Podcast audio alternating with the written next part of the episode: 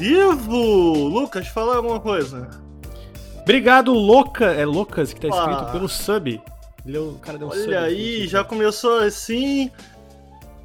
Então, começando o periscópio. Alô, alô, brasileirinho. Boa noite, boa noite todo mundo que tá aí no, no chat. Boa noite, boa noite, bom dia, boa tarde a quem tá nos ouvindo no seu podcast, no seu feed ou no nosso vídeo no nautilus.tv. Uh, ontem foi uma noite especial e hoje a gente está aqui para falar não só do que a gente andou jogando, como sempre, o Periscope é o seu podcast de no Nautilus, em que a gente fala sobre o que a gente anda jogando, sempre com convidados, sempre de uma maneira mais descontraída, menos com menos seriedade. Uh, Hoje a gente vai falar então de Cyberpunk, de Empire of Sin, Yakuza Like a Dragon e Sackboy. Mas antes disso eu queria apresentar... Agradecer o Pelzão pelo sub, muito obrigado. Falei, Ricardo, desculpa. Legal, o editor deve adorar isso. Não. Cara. Quem tá editando deve adorar, tu parando nada pra agradecer. Ah, tu, tu para pra falar um monte de merda aí, eu posso... Um beijo, Marlos. Braço pra você, cara. obrigado, Mil Rio, pelo sub, cinco meses. Obrigado pelo sub, obrigado pelo sub aí, rapaziada. Presta atenção no programa, pelo amor de Deus. Então, antes da gente começar esse podcast, antes da gente começar a nossa conversa aqui de hoje, hoje eu vou direto ao ponto. Geralmente eu fico esperando um pouquinho aí pra galera juntar. Uh, logo mais a gente dá os recadinhos também. Mas eu queria apresentar a vocês o Salsa, cara. Queria, antes de mais nada, agradecer ao Salsa por ter topado. Eu chamei ele bem em cima da hora. Mês de Cyberpunk, né? Você vê que eu tô com uma olheirinha até a mais aqui, né? Porque todo o tempo que eu tenho, eu tô jogando Cyberpunk, aí eu acordo tarde. Tem que ficar é. trabalhando. Durmo tarde, acordo cedo para trabalhar. Para acabar, eu trabalho mais cedo pra madrugar com sono jogando Cyberpunk. Tá uma delícia. É, a gente vai falar um pouquinho mais disso daqui a pouco. Mas, Salsa, obrigado pra caralho, cara, por ter aceitado o convite. Isso, imagina. E, mano, fala um pouco do teu trampo aí na internet, cara. Fala um pouco aí do que que você, do que que você faz. O meu trampo na internet... Exatamente. É fazer análise de jogos há oito anos já. E tradução dos mesmos também. Mais voltado para PC, né? É mais focado para PC, mas aí agora que o, que o campeão tem Nintendo Switch desde 2017, né, a gente de vez em quando fala umas coisinhas do Switch, fala do PlayStation 4 também, né? Mas é pouco, é mais PC, realmente é mais voltado para PC. Você tem um, você tem um curador, é... É, quase 10 mil seguidores. Ela teve pico, recorde, dia 9, eu não sei se foi por causa do Game Awards, 3 mil visualizações num dia só. Maneiro. Aí eu, caraca, o que, que tá acontecendo aqui? Ele veio um susto. E tem uma esposa linda. E tem uma esposa linda. Vem cá, não, não quer aparecer. Vem cá, tá de poncho, parece tá bonitinha. Vem cá. Ela tá no friozinho. Diretamente de Portugal, ela tá frio aí, cara. Tá frio pra caramba, mano. Todo é dia é frio aqui. É mesmo, é tá normal. chegando inverno, campeão. Bom, muitas perguntas, porque o Salsa é um convidado requisitadíssimo, mas você tá casado faz muito tempo, Salsa? Ah, já tem um bocado, meu irmão. Já tem cinco anos, amiguinho. Olha aí. Pô, da hora, da hora demais. Cinco hora anos. Demais. Faz muito frio aí em Portugal, mano. Tá sempre frio por aí. Tá, tá. É porque normalmente faz. Se eu falar que tá frio, eu sou carioca, vão me sacanear, ah, entendeu? Então eu vou. Eu vou ficar na minha. tá 16 graus agora, não tá tão frio. É vai. frio, é frio, é muito frio. Isso daí é, é, é insuportável pessoal que é, que é carioca sabe como é que é. Mas, cara, você faz também muito streaming no Twitch, né? Sim, tô fazendo bastante. Desde. Isso também já tem bastante tempo. Faço stream no Twitch desde 2012, final de 2012, mais ou menos. É. Uhum. Por aí. É, eu acompanho, tem... cara, eu te assisto. Vai fazer oito anos. Eu te assisto por lá e eu vi, né? Eu fiquei vendo você jogando Empire of Sin. Acho que ninguém que jogou Empire of Sin. Alguém jogou, Henrique, Lucas? Não joguei. Não, eu, não. eu vi o Totoro jogando, parece ser legal. Ah, não, jogou um pouquinho. É. Eu vi o Salsa jogando, eu falei, porra, é maneiro. Eu, eu, pelo que eu entendi, você chegou a zerar, né, Salsa, ou não? Eu já zerei ele duas vezes, eu tô quase platinando. Porra, olha aí. Caralho. É, Mas a gente não tá falando do jogo ainda, sim, não. Sim, né? sim, não, é porque aí eu falei, porra, cara, eu vou chamar o Salsa pra falar Empire of Sin. Já queria chamar ele. Eu vi que ele tava terminando o Empire assim, falei, pô, cara, vou chamar, porque é um jogo que eu, eu, mesmo tenho curiosidade, logo mais a gente vai falar um pouquinho mais dele. Salsa, brigadão, cara. Foi uma excelente um escolha, enorme. cara, porque não é sempre que eu me invisto tanto assim no jogo. Aham. Olha lá. Pra live ainda, né, cara? Eu, eu pelo não sei como é É. a tua experiência, né? Mas eu não consigo zerar tudo que eu jogo em live. Muitas vezes eu dou uma Não, olhada não e tem tal. como, não tem Sim. como, né? É, então, cara, quem quiser conhecer o trabalho do Salsa, sinceramente, com sinceridade, eu recomendo. Acho que é um trabalho muito maneiro. Procura aí Salsa The One no. Acho que é isso, né, Salsa? Me corrija se eu estiver errado. Isso. Isso no aí. Twitch, no, no Steam também, Salsa The One. Em todos os lugares. Olha aí. No, no Steam, a curadoria, eu posso botar um link aqui pra curadoria, se o pessoal quiser. Bota sim, cara. porque o link sim. da curadoria é complicado. Vou Bota botar sim. aqui. É, então, cara, conheça o trabalho do Salsa. Eu lembro que eu conheci o trabalho do Salsa de streaming. ah, mas enfim, né, nem todo mundo que faz streaming, muitas vezes o cara é, ele fica à vontade ali fazendo streaming. Nem todo mundo que faz live fica à vontade na hora de falar videogame, né? Mas ele tem um programa lá em que ele fala sobre notícias, fala muito também sobre o que ele tá achando de jogo. E eu lembro que uma, uma parada que eu gostei muito, eu realmente gosto muito, cara. Não sei nem se você tem algum apreço sobre isso. Mas eu gosto muito de uma análise que você fez do Frostpunk. Botou no YouTube e falei, porra, que texto redondo, cara. Muito bom. E o? Frostpunk é Desculpa. um jogo. Frostpunk. Ah, sim, É sim, sim. muito sim. bom, cara. De verdade, eu acho muito E bom. né? curiosamente, e curiosamente, eu gosto muito da análise de vocês do Frostpunk também, Porra, do Eu vídeo. fiz lá, mano. Ah, não, a análise foi o Lucas. a- A análise a- foi o teu eu foi o fiz o- GOT. eu fiz Não rouba isso de mim. Ricardo, eu fui elogiado Eu fiz o melhores do ano, eu fiz o melhor do ano. É, eu gosto muito de Frostpunk, mano. eu Gosto muito de Frostpunk. É muito bom. Pessoal da jogaço. live, me disse se tá bom. Então, cara, conheço o trabalho do Salsa, eu realmente recomendo, acho da hora. É, a gente tá aqui também com o meu querido, já com o- de sempre, o cigarrinho dele ali. De que é esse cigarrinho aí, amigo? De que que tem aí, cara? Tabaco. Tabaco, né? Pode crer. Tabaco. Pode crer, pode É, crer. Tabaco. é, né? Meu, meu Não querido, falei que tem, não, não falei que tem só tabaco, né? Você Claro, que que tem, claro. eu falei Meu que tem tabaco. meu querido tem amigo papel, Henrique. Antero. Como é que tá a amizade com o Monark aí, mano? Como é que, como é que anda? Parceria? Broderagem. Da onde surgiu No, essa? no último programa você declarou que você sairia em defesa do Monark, que você tá do lado do Monark. Ah, por causa do bagulho, por causa da treta que ele teve lá. Quer mandar uma mensagem lá, aí, que- mano, pra ele, teu amigo, teu parceiro, Pô, teu não, não é. Quem, quem que era o, o, o que tava contra o Monark lá? Nando Moura, Nando Moura. Nando Moura. Monark, Moura. se for pra ser contra o Nando Moura, se for pra ser inimigo dos meus inimigos, né? Temos aí uma mão amiga, né? Você tem que mudar, né? Tem que ver aí melhor, estudar um pouco mais, né? Ver bem aí, ver bem aí. Mas o, o coração tá no lugar certo às vezes, quem sabe, né? E a Acusa tá me ensinando isso. Mas Yakuza você tá me bem, ensinando. cara? Tá tudo bem?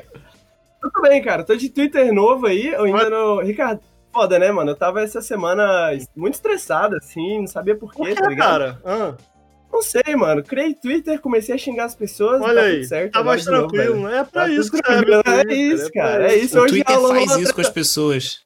Faz isso, cara. Eu- eu- Faz- É, é um válvula de escape, entendeu? Cara, Hoje eu cheguei lá ver o bagulho do loading lá, já tinha um monte de gente falando merda lá, não sei o quê. Eu, Olha aí. puta, Mano, vai tomar no cu, Opa. tá ligado? Aí, pô, tranquilo. nem, nem todo mais- mundo melhor. sabe, Henrique, mas Meio eu... catártico, né? Catar. Catártico, É. totalmente. Nem, todo mundo sabe aí, mas eu faço questão de trazer essa notícia aí, que eu tô noivo, né? Não sei se todo mundo sabe, eu tô noivo. É mesmo? Tô noivo, não sabia não, mano. Sabia Noivei lá no Twitter, pedi ela em noivado, ela aceitou. Eu... eu vi, mano. Sem Twitter eu acompanhei essa. Mesmo Ah. sem Twitter eu vi. Tô namorando, né? A Avalon Penrose, né? A Avalon Penrose, dubladora da Megara no, no Hades.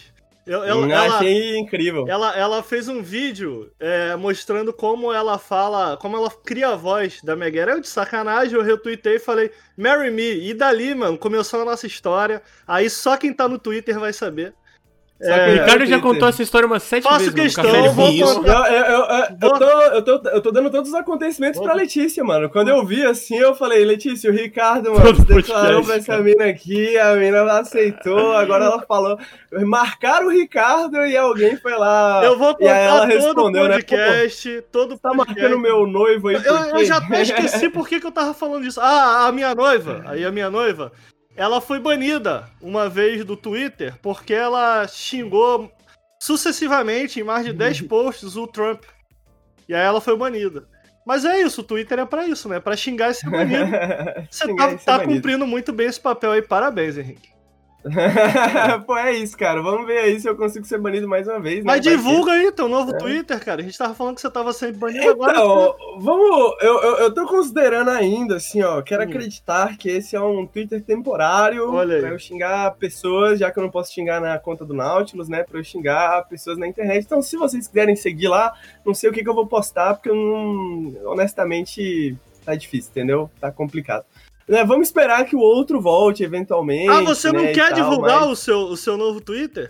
Tá, tá aí, é arroba Ernick777. Era só falar É isso, isso. mas deu uma volta, É falou um monte de coisa. Era só Pô, é, tem, tem toda a história, cara. Tem toda a história. Tem que, merda, ter, cara. tem que ter tesão, entendeu? Tem Sim. que ter um emoção ali no negócio. Entendi. Henrique, eu, no momento eu tô desejando, tá na hora de cortar o cabelo, fazer essa barba aí. Caralho, velho, mano, eu tava tomando banho hoje, eu olhei o espelho, eu falei, caralho, o Ricardo, hoje, Tá hoje se não tá for hora. hoje, uma hora, ele Tá vai na- comentar, falar, tá na hora de cortar o, O cabelo. Henrique fica bonito, Mano, cara, de cabelo pai, cortado. velho. Já viu o Henrique de cabelo cortado? Ele fica bem, mano. Eu falo, porra, eu, eu daria um beijo nesse moleque.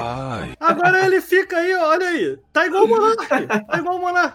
Corta esse cabelo. Tu quer aparecer com o Monark na internet? Corta esse cabelo. Fica aí, minha. Realmente, é, esse é um bom argumento, eu devo considerar, é um bom argumento realmente. É, Parecer o, com o Monark não é pra ninguém. Eu devo ter visto por fora alguém que talvez pesquisou. e o Lucas, ele. O Lucas também tem que cortar. Mas ainda pode deixar, pode deixar um pouco mais tempo. Ricardo, O cabelo- Fala aí, fala aí, mano. Ricardo, a minha esposa vai falar um negócio pra você aqui, pera que ela Manda gosta ver, de pra ver. cacete, tá? Vai, vai, Ó. por favor. Mulher é mó gata. Pô, ela é uma grande gostosa, a minha, a minha, minha esposa. Ela é uma grande gostosa. E, e Ela é eu. Noiva, com você, ela Noiva. queria que a Noiva. mulher que casasse com ela. É, é, e- não, mas olha só, é, eu, eu não. A gente tá num, relacion, num web relacionamento em que é- é- é- ela é tão bonita que ela pode ser de todo mundo pode web namorar ela, não tem problema nenhum. Quem, quem, quem não quer web namorar a Megera do Hades, cara? Se ame, deixa ir, né, Ricardo? Quem não Bonitas quer web palavras. A, namorar? a, a, a Megera criou o conceito de gosto de apanhar de mulher bonita. Exato, Tipo, todo mundo exato. olha pra ela e fala, gosta de apanhar de mulher bonita. Quem não quer namorar ela não jogou o jogo direito. Quem terminou o Hades falou, Mas aí eu tenho uma pergunta: Megera ou Avalon Penrose? Porra, Meg, Meg. Com certeza Meg. É porque a. Avalon Penrose ela tem a capacidade de adquirir a, a- a sexualidade extrema da Megera, que aquela voz dela em SMR chega a dar um negócio na gente, né, cara? Não, não. O, o, o- eu não sei vocês, mas eu quando jogando Hades eu tinha que parar pra botar uma blusa, porque senão o meu mamilo ele ficava o tempo inteiro chamativo. Eu- Já me arrependi de ter perguntado. e aí eu, porra, Obrigado. melhor botar uma música que minha mãe entrava e ela falava, o que que tá acontecendo com o seu mamilo? Porra, Ainda bem que ele aqui. tava.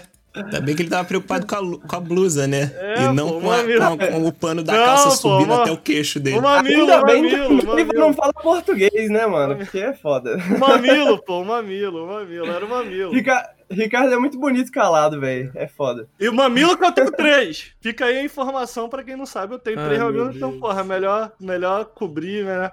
Enfim, grande beijo aí pra minha web namorada. A gente tá aqui também com o digníssimo, o grandíssimo, perdedor do bolão TGA. Como, como foi perder pra mim, cara, no, no bolão da TGA? Queria dizer que eu E aí, tenho mano? um, um- eu tenho uma planilha aqui que mostra que na verdade a gente empatou, não perdeu, foi, foi um erro de contagem, de recontagem, foi um erro. Hum, O- parece, sabe, sabe quem? O Trump, colega Lucas, William, boa, o colega, Parece o Trump, o colega William sempre estava certo. Parece crer. o É, Trump, velho.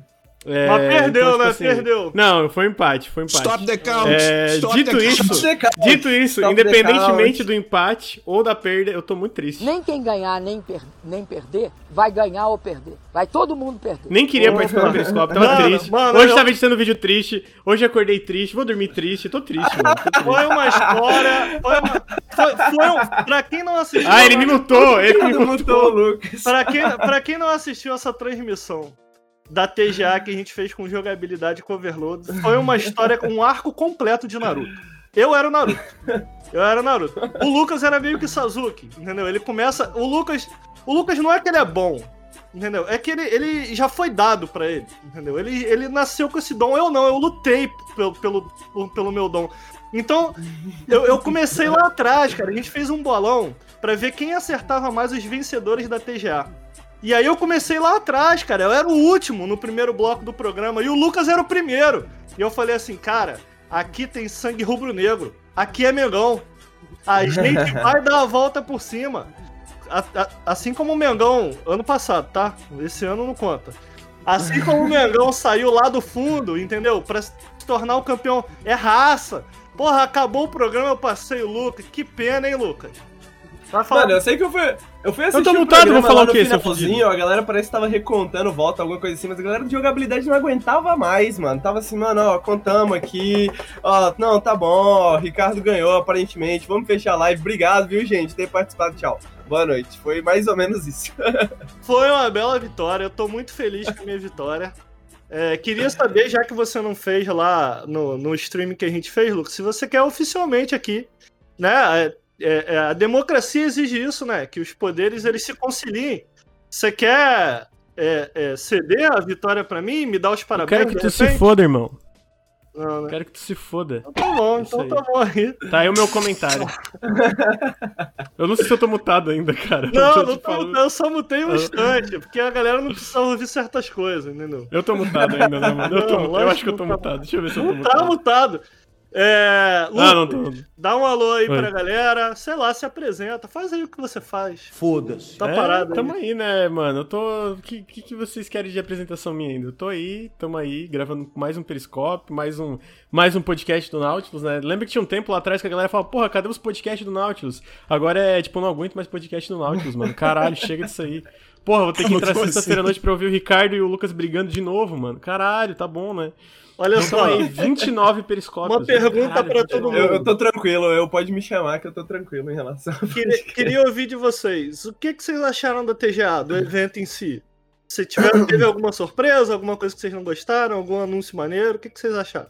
Eu, cara, eu, eu achei estranho o, o jeito que eles saíram. Assim, lógico, tem uma questão de se acostumar, né? Mas eu achei estranho o, o jeito que eles começaram ah, já anunciando um monte de, de coisa, de, de vitórias no Aham. pré-show. Pré. Mas aí eu fui entendendo que eles estavam colocando as coisas mais desinteressantes pro início. Eu falei, tá, beleza, ok, tudo bem. E, e obviamente não é um. Não tem público, né? Não tem todo aquele show que deveria ser por causa da pandemia. Aí aceitei de boa. Aí eu pensei, vai ser mais curto do que o normal, né? Que bom, vou poder dormir cedo. Não. Longe disso, né? Me enganei. Três horas depois. Mas eu. Eu gostei, de uma, em geral gostei. Eu, eu tô gostando muito do que o Jeff Keighley tá fazendo com o Game Awards. Nesses últimos anos ele tem, tem deixado o, o show bem mais ah, direitinho, assim, o rumo que ele tá tocando pra parada. Poucas propagandas, mais é anúncios de bem jogos pouca propaganda, né? Tem boas momentos. premiações, entendeu? É, todo esse esquema de que você tem um júri, é, lógico, né? Vai ser, em maioria, vai ser jornalista americano, né? E tudo mais, mas você também ter um, um corpo de jurados internacional, você ter o voto do público também para ajudar, eu acho isso tudo bem, bem legal do jeito que. E acaba que as previsões que a gente tem batem muito com o que acaba sendo, né? Uhum.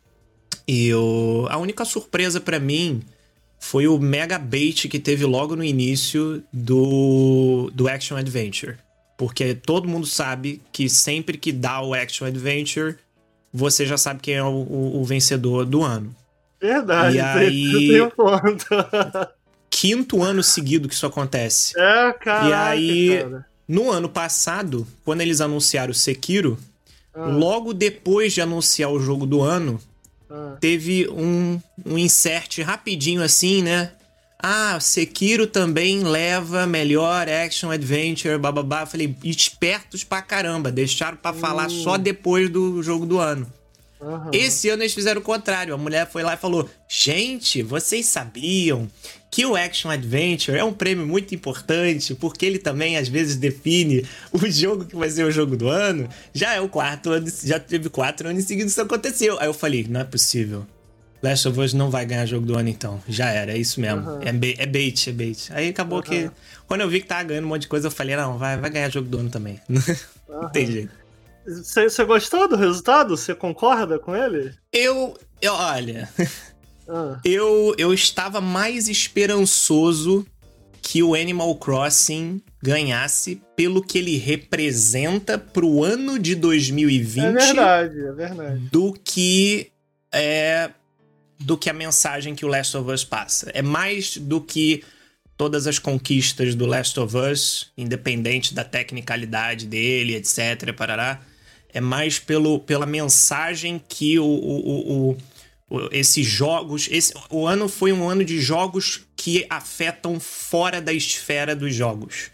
Sabe? O Verdade. Hades conquistou muita gente que não é gamer. O, o, o, o, o Animal Crossing conquistou muita gente que não é gamer, sabe? Então eu fiquei muito nessa do tipo, pô, seria legal se um desses dois ganhasse pra mostrar que é possível. Pô, um indie ganhar jogo do ano ia ser incrível. Pô, É. um jogo família que preza, né, o, essa, essa coisa de, de comunidade, de ajuda, né, de, de, de convívio num, num- em tempos de pandemia, né, que conquistou tantas pessoas, eu também achei que seria legal. Mas não se, não se vive só de, de- dessas coisas, né? Óbvio que um prêmio tem que olhar mais a, a razão. parte técnica. Faz muito Então, sentido. eu tô tranquilo. Qualquer um dos três que ganhasse tava bom pra mim. Agora, você, como é, é, PCista raiz, o que, que você acha da categoria melhor sim em estratégia tá tudo junto? Não é escroto, não. Porra, aí tem, tem Microsoft Flight Simulator disputando com Crusader Kings e Desperados. Eu acho muito estranho, cara. Eu acho muito É, estranho. eu não, eu não concordei com o Flight Simulator ganhar por vários motivos. Aham. Por exemplo, ele não é um jogo que, que conquista tanta gente, ele é um jogo de nicho. É um jogo que só Bastante. funciona bem quando você tem equipamento adequado pra ele. É um jogo que tem uma atualização monstruosa que Porra, leva mas o jogo é maneiro. Salsa. Não é maneiro, não. Eu Entendeu? gosto muito desse jogo. Eu acho muito maneiro. Não, eu também, Só eu que a parte acho legal o simulação jogo. dele ainda entendeu? precisa. Tipo, por isso que eu fico meio dividido. Eu acho, eu acho a, a tecnologia por trás do Flight Simulator incrível. Mas a parte de simulação dele, pelo menos na época que eu tava jogando em especial, eles ainda precisavam dar algum espaço e tal. Eu, eu acertei esse no bolão. Puramente porque eu Nossa. acho a tecnologia incrível. Tipo, eu falei, cara, eu acho Sim. que o Flight Simulator Sim. ganha. Só que não. E esse é o, esse é o rolê. Tipo, eu não, eu não achei que ele ia ganhar pela simulação, que é o que ele tá concorrendo. Eu achei que ele ia ganhar pela tecnologia. Eu acertei, votaram pelo. É, é isso, é a tecnologia do- da parada. É, é, o palpite forte era o Crusaders, né?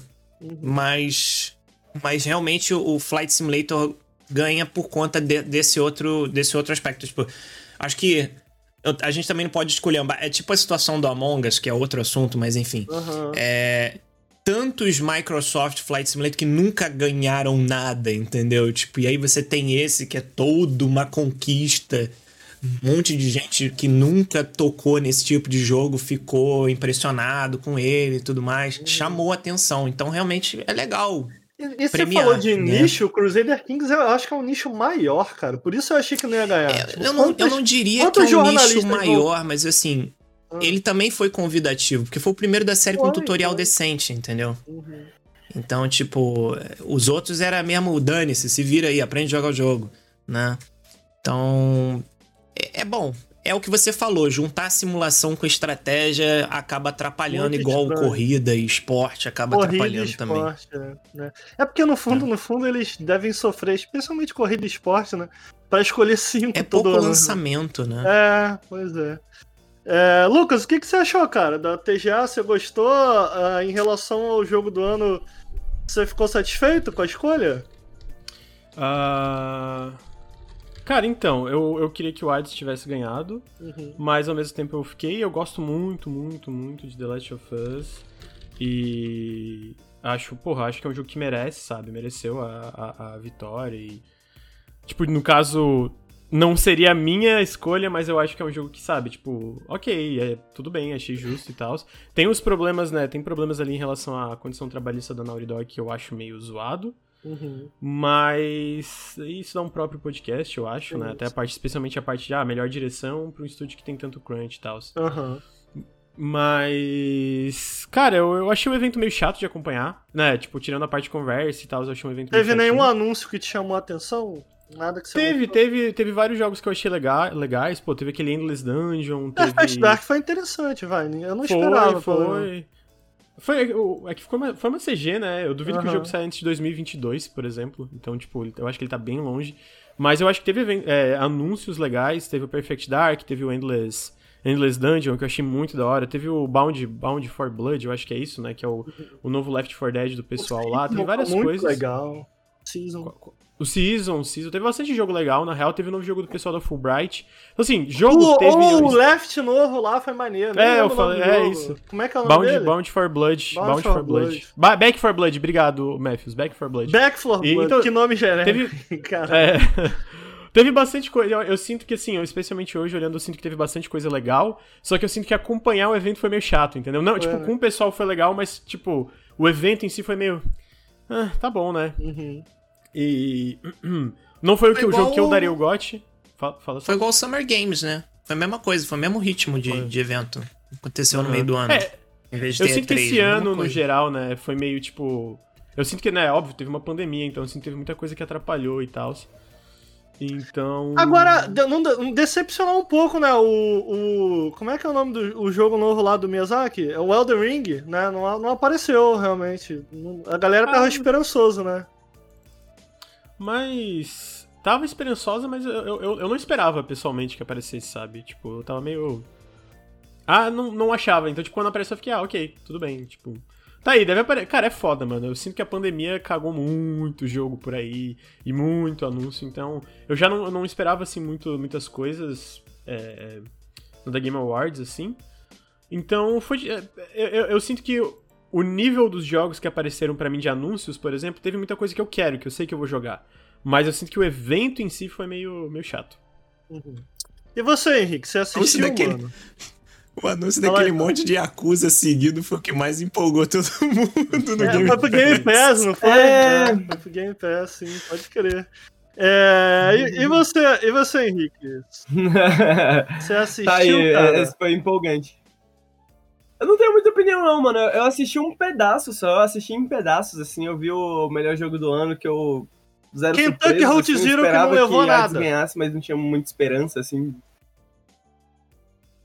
Pois é, eu achei bem ridículo, na real. Acho que tinha que ter, mano, Kentucky Route Zero. É, eu não sei se é por causa da, da edição TV, né? Porque o que lançou agora foi a edição né? TV, que é todos os capítulos juntos, né? Mas. Que, é, mas Kentucky Route Zero tá sendo lançado faz uns 10 anos, né? E, tipo, porra, se não foi agora, É. não vai ser nunca mais, né? Porque, tipo, acabou já, agora acabou de vez. E eu gosto das discussões que surgiram ao redor disso, né? Tipo, a que vocês comentaram do, do simulador estratégia, a questão do, do Among Us em jogos de multiplayer, né? E eu acho que Carrion devia ter levado Quem debut. levou, você lembra? Eu acho que essa é a minha opinião mais controversa. Foi. Fan... É, eu, eu acertei o Phasmophobia no, no bolão, mas eu votei. É, eu também acertei. Eu, eu É, chutei. Eu, eu votei também, Eu puramente. chutei Phasmophobia. Assim, cara, foi o jogo que mais deu o que falar. Entendeu? Então. E, e eu, eu não gostei. Pessoalmente, eu não gostei de Phasmophobia. É, eu, eu, eu votei nele justamente por isso, eu imaginava que ia ganhar, porque é do, entre os jogos ali, era o jogo mais popular. Eu acho que Carrion, porém, é, porra, é um jogo, é um jogo mais... É, ma- mas, mas, você- mas você sabe Pô, que, que nem você saiu gosta ainda desse direito, jogo né? mais do que a pessoa média. eu acho que você É, eu, eu sei, realmente é, eu gostou sei, muito é. do Carrion. Mas eu acho que é isso, é um jogo mais Você, você não acha menos, que o. né? É um, é um jogo... eu- Você não acha que o gimmick do Carrion acaba muito cedo, não? Tipo assim. Eu acho que o jogo ele tem uma duração boa, assim, porque eu, eu lembro que eu fechei, tipo, em. Não, mas ele diz horas, assim, o tá gimmick, ligado? o rolê, do tipo, de E- você ser o alien, então não, não envelhece É, cedo então, demais. eu, eu, eu é, é isso, eu acho que ele tá perguntando. eu achei que eu, eu achei que iria, só que aí na hora que eu comecei a achar que ia, o jogo acabou, tá ligado? Então, tipo, eu não me preocupei muito assim com isso, sabe? Eu, eu, tipo, eu pensei que, porra, isso aqui vai ficar chato, isso aqui vai ficar chato em breve, mas aí o jogo acabou, e aí, tipo, você chegou no final, e eu achei bem satisfatória a história e todo o processo, assim. Pô, eu gostei bastante de Carrion, assim. É, outra coisa que eu achei que é um- uma discussão interessante, a galera tava falando do Fall Guys, né, como o melhor jogo indie né? E Fall Guys é uma empresa tipo de 200 e poucas pessoas, né? E tal, trabalhando. É, e aí vai essa discussão também, né? Do que é jogo indie. Eu acho que é muito. A, a mesma. Acho que vai a mesma coisa da questão do simulador de estratégias, né? Acho que o negócio de, de, de, gênero, de categorias, é muito difícil você fazer categorias que vão agradar todo mundo e que façam sentido e que tenham uma coerência interna, assim. E no final das contas, os Game Awards, né, tá interessado mais em né, fazer propaganda, muitas vezes, eu acho, porque Porra, Hades não ganhar nem direção de arte também me deixou puto, né? Tipo, Fiquei ganhou outras coisas, Pô, mas é foda. Eu acho que foi o. Tsushima É que ganhou. E o Tsushima a galera elogia muito, Foi o. Tsushima. Foi o Tsushima, mas, porra, Hades é, a Hades é Não, brilhante fato, nesse sentido, na verdade. fato. Pô, o, Eu acho a arte do o Hades Benji me muito convenceu boa. muito também, mas. Mas eu ainda, eu ainda porra, considerei o cores, Ori tudo, melhor vadia. Do que o É Hades. verdade, nesse tem o. Ori. O Ori. Tem o Ori. Peraí, peraí. lá. Tem o Ah, Ori. peraí, em jogo de ação. Mas eu, eu acho, eu tô, eu tô chutando Qual- que foi o é, Ghost of direção de Tsushima sim. Não tenho certeza Foi o não. Ghost of Tsushima, foi o Ghost of Foi Tsushima. Tsushima, Foi? foi Tsushima. Porque eu vou. É porque assim, eu, eu acho também que, tipo assim, eu. eu- Todas as premiações do Ghost of Tsushima que ele foi indicado não merecia estar. Ele não é melhor jogo de ação, não é melhor jogo de ação. Lucas, aventura, eu não é acho GOT, que você mas gostou um pouco melhor menos desse jogo do que a pessoa média. O Henrique Não, gostou não, mais, tá, não, gostou mas, mas eu tô A falando. galera da minha realmente gostou desse jogo. Mas, mas, mas, mas no caso eu tô falando da minha opinião, no caso. Sim, né, claro, tipo, claro. é. É, então eu sinto que ele não merecia estar em nenhum. Especialmente melhor narrativa, mano. Tipo, what? É, e. Forçado mesmo. Só que. Só que a parte de melhor direção de arte ele merecia, mano. Porque o jogo é muito bonito. É. Sim, a- a- o visual, eu acho que o lance do, do Ghost of Tsushima é que o visual dele já vendeu ele antes da gente ver o gameplay do jogo. É verdade. Lá é atrás. verdade, Entendeu? É verdade. É. Eu Bom, tô, eu é, tô olhando aqui a, a lista de vencedores rapidamente. Ah. Melhor RPG, o Final Fantasy VII Remake, remake venceu. Você, você, achou justo, Lucas? Cara, é foda, eu não joguei os outros, né? Então, tipo.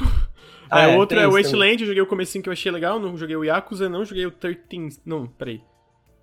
Eu não lembro quais outros dois além do desse É, mas, Wasteland 3, Personal 5 e Genshin Impact. Cara, o Final Fantasy VII Remake é muito bom. Então, tipo assim.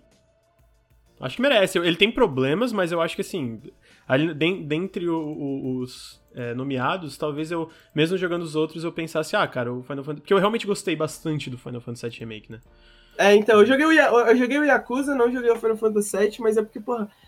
Enfim, vou falar mais de Yakuza, mas Final Fantasy VII Remake, né? Um terço do jogo, porra, foda. Ah, mas é- ah, mas foda. isso É, é, é, um cara. problema- Não, ele tem um problema importantíssimo que se Ah. chama parcelamento, porque ele vai querer ganhar todos os prêmios daqui a nove anos. Exato, tá ligado? Mano, não Exatamente. sei se isso é um problema. Eu não, é foda, eu não posso comentar porque eu não joguei o jogo, mas eu não sei se é um problema. Ah, um terço do jogo. Não, mano, não é um terço do jogo, aquilo ali é o jogo.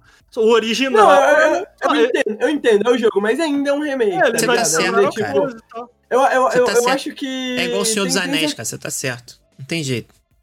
É, porque eu acho que, tipo, é uma escolha. Uma escolha estética que o, que o, que o evento faz, tá ligado? Tipo Uhum. assim, eu acho que chega nesse ponto, assim, quando você tem. Mano, realmente, Final Fantasy VII, eu imagino que seja um puta jogão. e Eu imagino que mereça ganhar. Mas tem Acusa Like a Dragon, que eu vou falar mais depois, mas que, mano, é um puta jogão e é, tipo, mano, brilhante, ousado em várias formas, tal, tal, tal. E aí você dá, tipo, pra resposta que é safe, tá ligado? Pra resposta Eu não que sei é se é safe, cara. Sacou? Eu Vou dar seguro, o prêmio seguro. se- seguro pro Final Fantasy seria eles fazerem o, o por turno, entendeu? É, é- é- é exatamente como a galera viu, tipo, um remake um pra um. Ah, Isso seria. Mas ainda, é um, mas ainda é um remake. O remake ainda é. Porra, é o jogo que a galera espera. É, tipo, é o supra-sumo do remake. Porque é o jogo. É o único jogo que a galera pede remake desde 99. Tá ligado? Tipo assim. é, os outros jogos, essa onda de remake que vem agora é nova, assim. Mas Final Fantasy VII a galera pede remake desde muito Cara, cedo. eu vou Porque deixar. quando Ah. o, o Final Fantasy VIII e Final Fantasy IX, no mesmo hardware, já era bem melhor tecnologicamente, né? Então a galera falava bastante de fazer um remake do Final Fantasy VII. Só saiu agora, enfim, pode falar. Não, eu vou mandar você calar a boca, porque a gente. Isso é a pauta de segunda. Eu, É só, verdade. eu só queria rapidamente entender o que, que vocês acharam aí. Se, o pessoal no chat tem. É uma pauta da hora, eu gosto de conversar sobre isso. Mas a gente vai conversar sobre isso, a gente vai aprofundar essa conversa na segunda-feira, tá bom?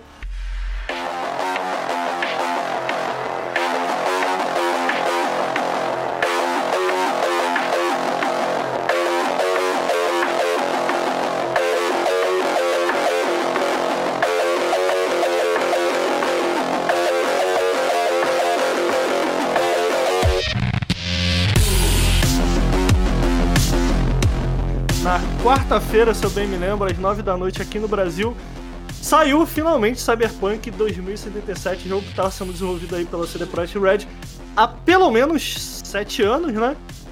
é, sofreu alguns cancela, cancelamentos, não, adiamentos, né? Foi adiado algumas vezes, estava sendo, tava sendo muito esperado. Uh, eu tava muito ansioso pro jogo, eu gosto muito dos jogos da CD Projekt.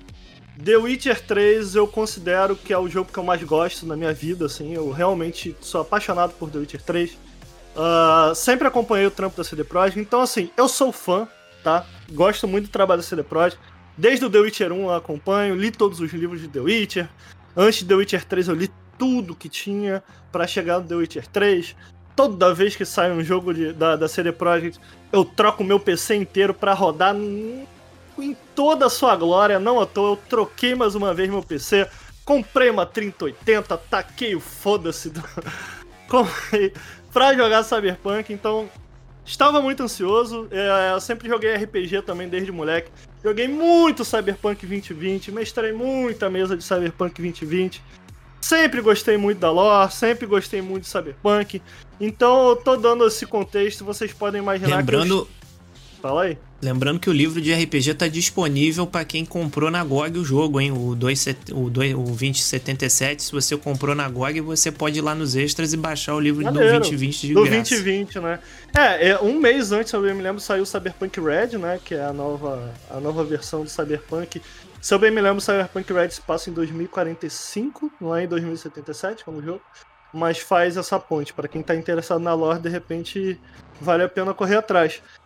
Uh, então, cara, vocês podem imaginar que eu estava muito ansioso pro jogo. Uh, queria muito jogar. Eu acho que antes de eu falar, a, a, aprofundar um pouco nas minhas impressões, não sei se vocês jogaram algum. Eu sei que o Salsa deu uma jogada, né, Salsa? O Lucas não jogou jogando hoje, eu não, eu, eu, não joguei, eu não joguei. Você jogou alguma coisa? Eu não joguei nada. É. Eu só assisti. Então, Salsa, fica à vontade, mano. Se você quiser comentar aí enquanto eu vou falando. Antes de entrar no que eu tô achando de fato no Cyberpunk, eu queria dizer que eu joguei pouco, tá? É, são primeiras impressões. Na, na verdade, eu joguei. É, é, nem, nem acho que é tão pouco assim, mas eu. O que eu fiquei fazendo no meu tempo com o jogo foi. Cara, eu fiquei andando pela cidade. Eu joguei 14 horas. Eu tava entrando aqui no Steam para entender quanto tempo eu joguei. Joguei 14 horas no total.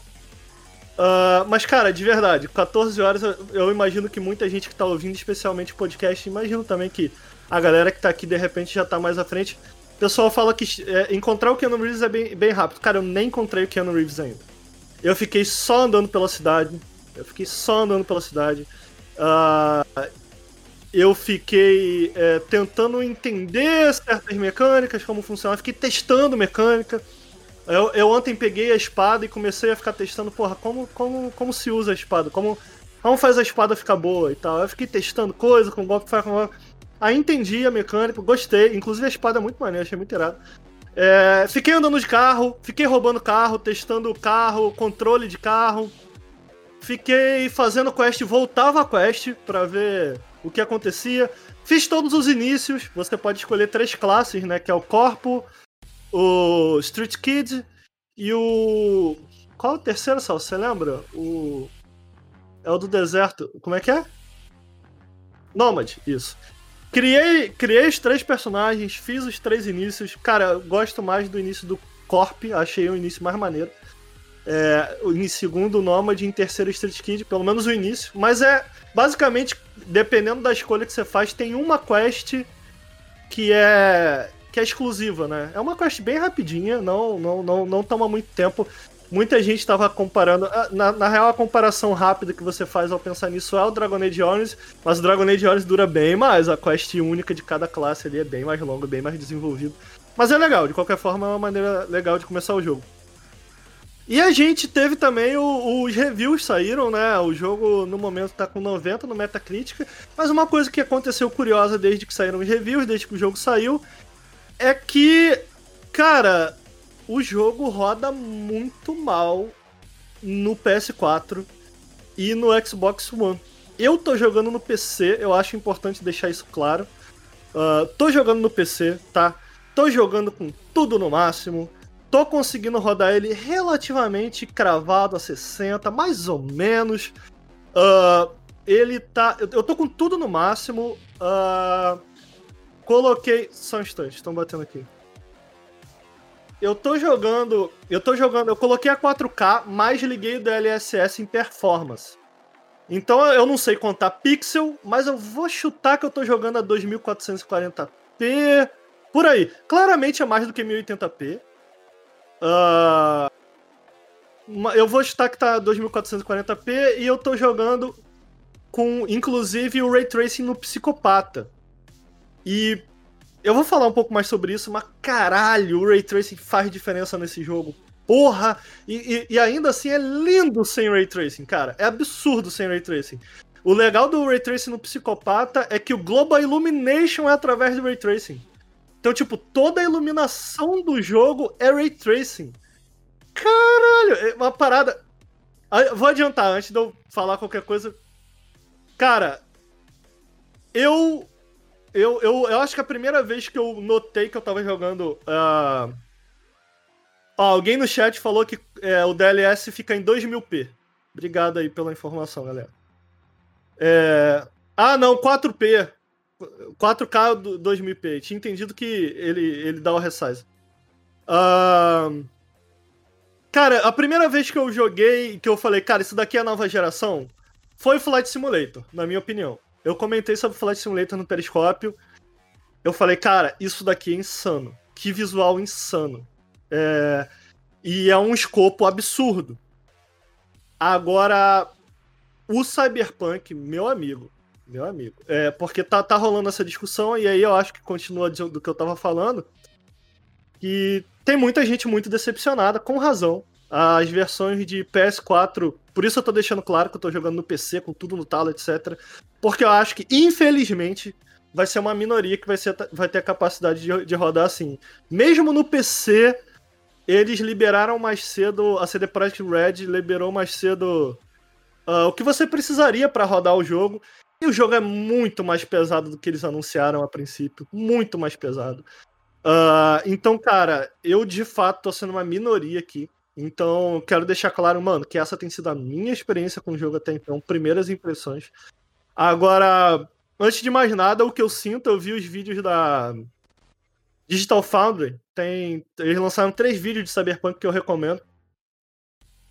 E, cara, tá. Eu, eu, eu pessoalmente, do que eu li, do que eu vi na Digital Foundry, eu não recomendo você. Eu pessoalmente não recomendo ninguém jogar no PS4 e no Xbox. Mesmo no Pro. Eu não recomendo, cara. Eu não recomendo. É, é, eu pessoalmente acho que essas versões não deveriam existir.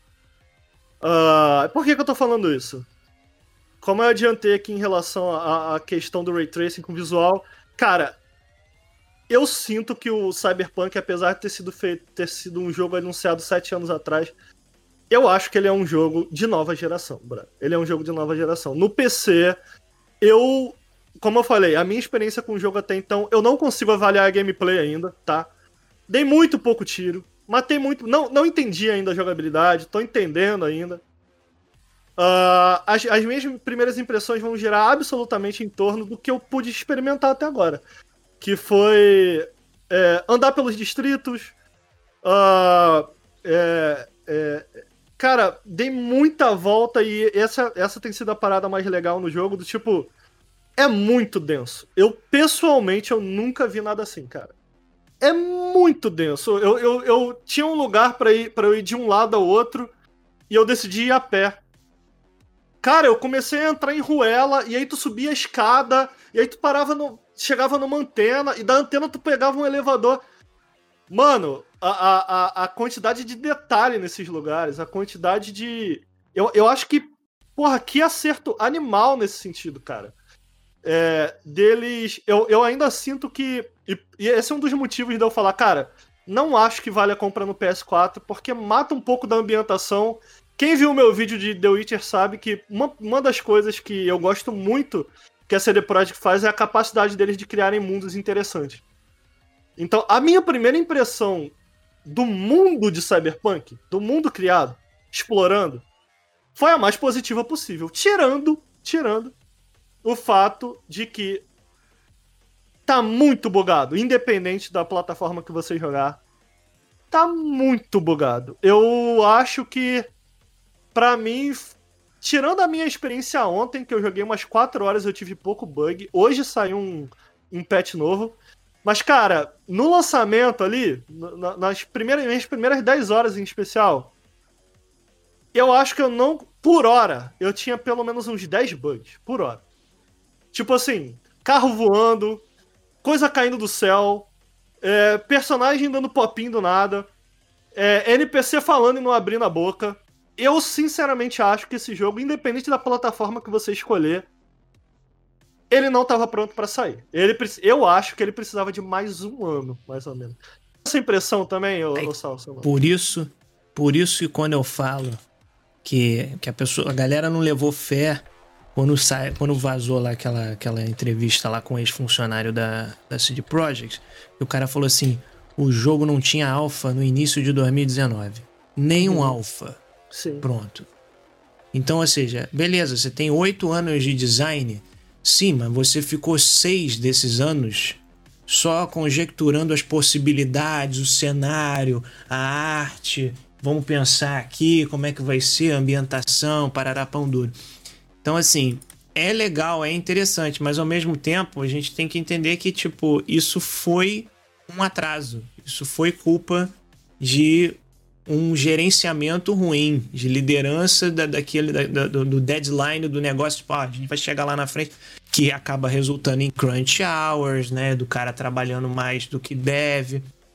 E, e eu acho que o, o- o mais crucial aí é você não considerar que Murphy tá aí, cara. Qualquer coisa pode dar de errado, até uma pandemia. É e aí, ó, você tem que sair correndo pra fazer um jogo, porque é, eu até comentei com o pessoal que é, comemorativamente falando, lançar esse jogo em 2020 era muito importante, porque o último jogo de RPG do Cyberpunk se chama Cyberpunk 2020. Aham. Então, comemorativamente falando, aquilo era relevante. Ah, você adiar o jogo prejudica as ações, os caras querem sair correndo, querem entregar de qualquer jeito, né?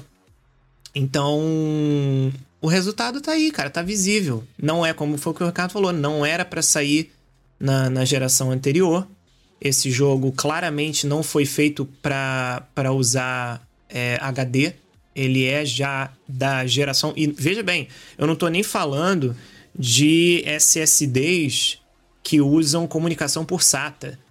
Já é da geração, da nova geração mesmo. É NVMe, cara. Tem que ser rápido, porque é muita informação, sabe? O jogo, é, você tem que ter uma boa memória RAM, tem que ter um bom SSD é, e a placa de vídeo. É tudo trabalhando em harmonia, porque tem muita coisa no jogo acontecendo ao mesmo tempo. Você bota o pé pra fora, é verticalidade, é pros lados, é NPC pra tudo quanto é canto com as suas próprias agendas. E a cidade é E- muito densa, cara. Eu, eu não sei se você a teve essa cidade é impressão. muito densa, cara. São muitos assets. Mas essa foi sacou? muito a minha impressão, assim, de tipo, cara, eu não me lembro de. Eu, eu tenho dois pontos. Eu acho que quando eu comecei a jogar, eu clicou imediatamente, cara. Ah, porque teve uma grande controvérsia em relação à primeira pessoa. Eu acho que a primeira pessoa, na minha opinião, no final das contas, foi a decisão certa. Porque, mano, quando tu tá na, na cidade e tu olha pra cima, eu falei, caralho, que foda que ficou em termos de escala isso daqui, cara. Eu gostei muito, eu acho que ficou É. muito legal nesse sentido. Foi um grande acerto. A- acho que não custava botar uma câmera em terceira pessoa lá Skyrim faz, Fallout faz, principalmente porque o criador de personagem é bacana e toda a parte visual estética de- em Cyberpunk, e aqui eu tô falando em especial, especificamente do RPG, é muito importante, né?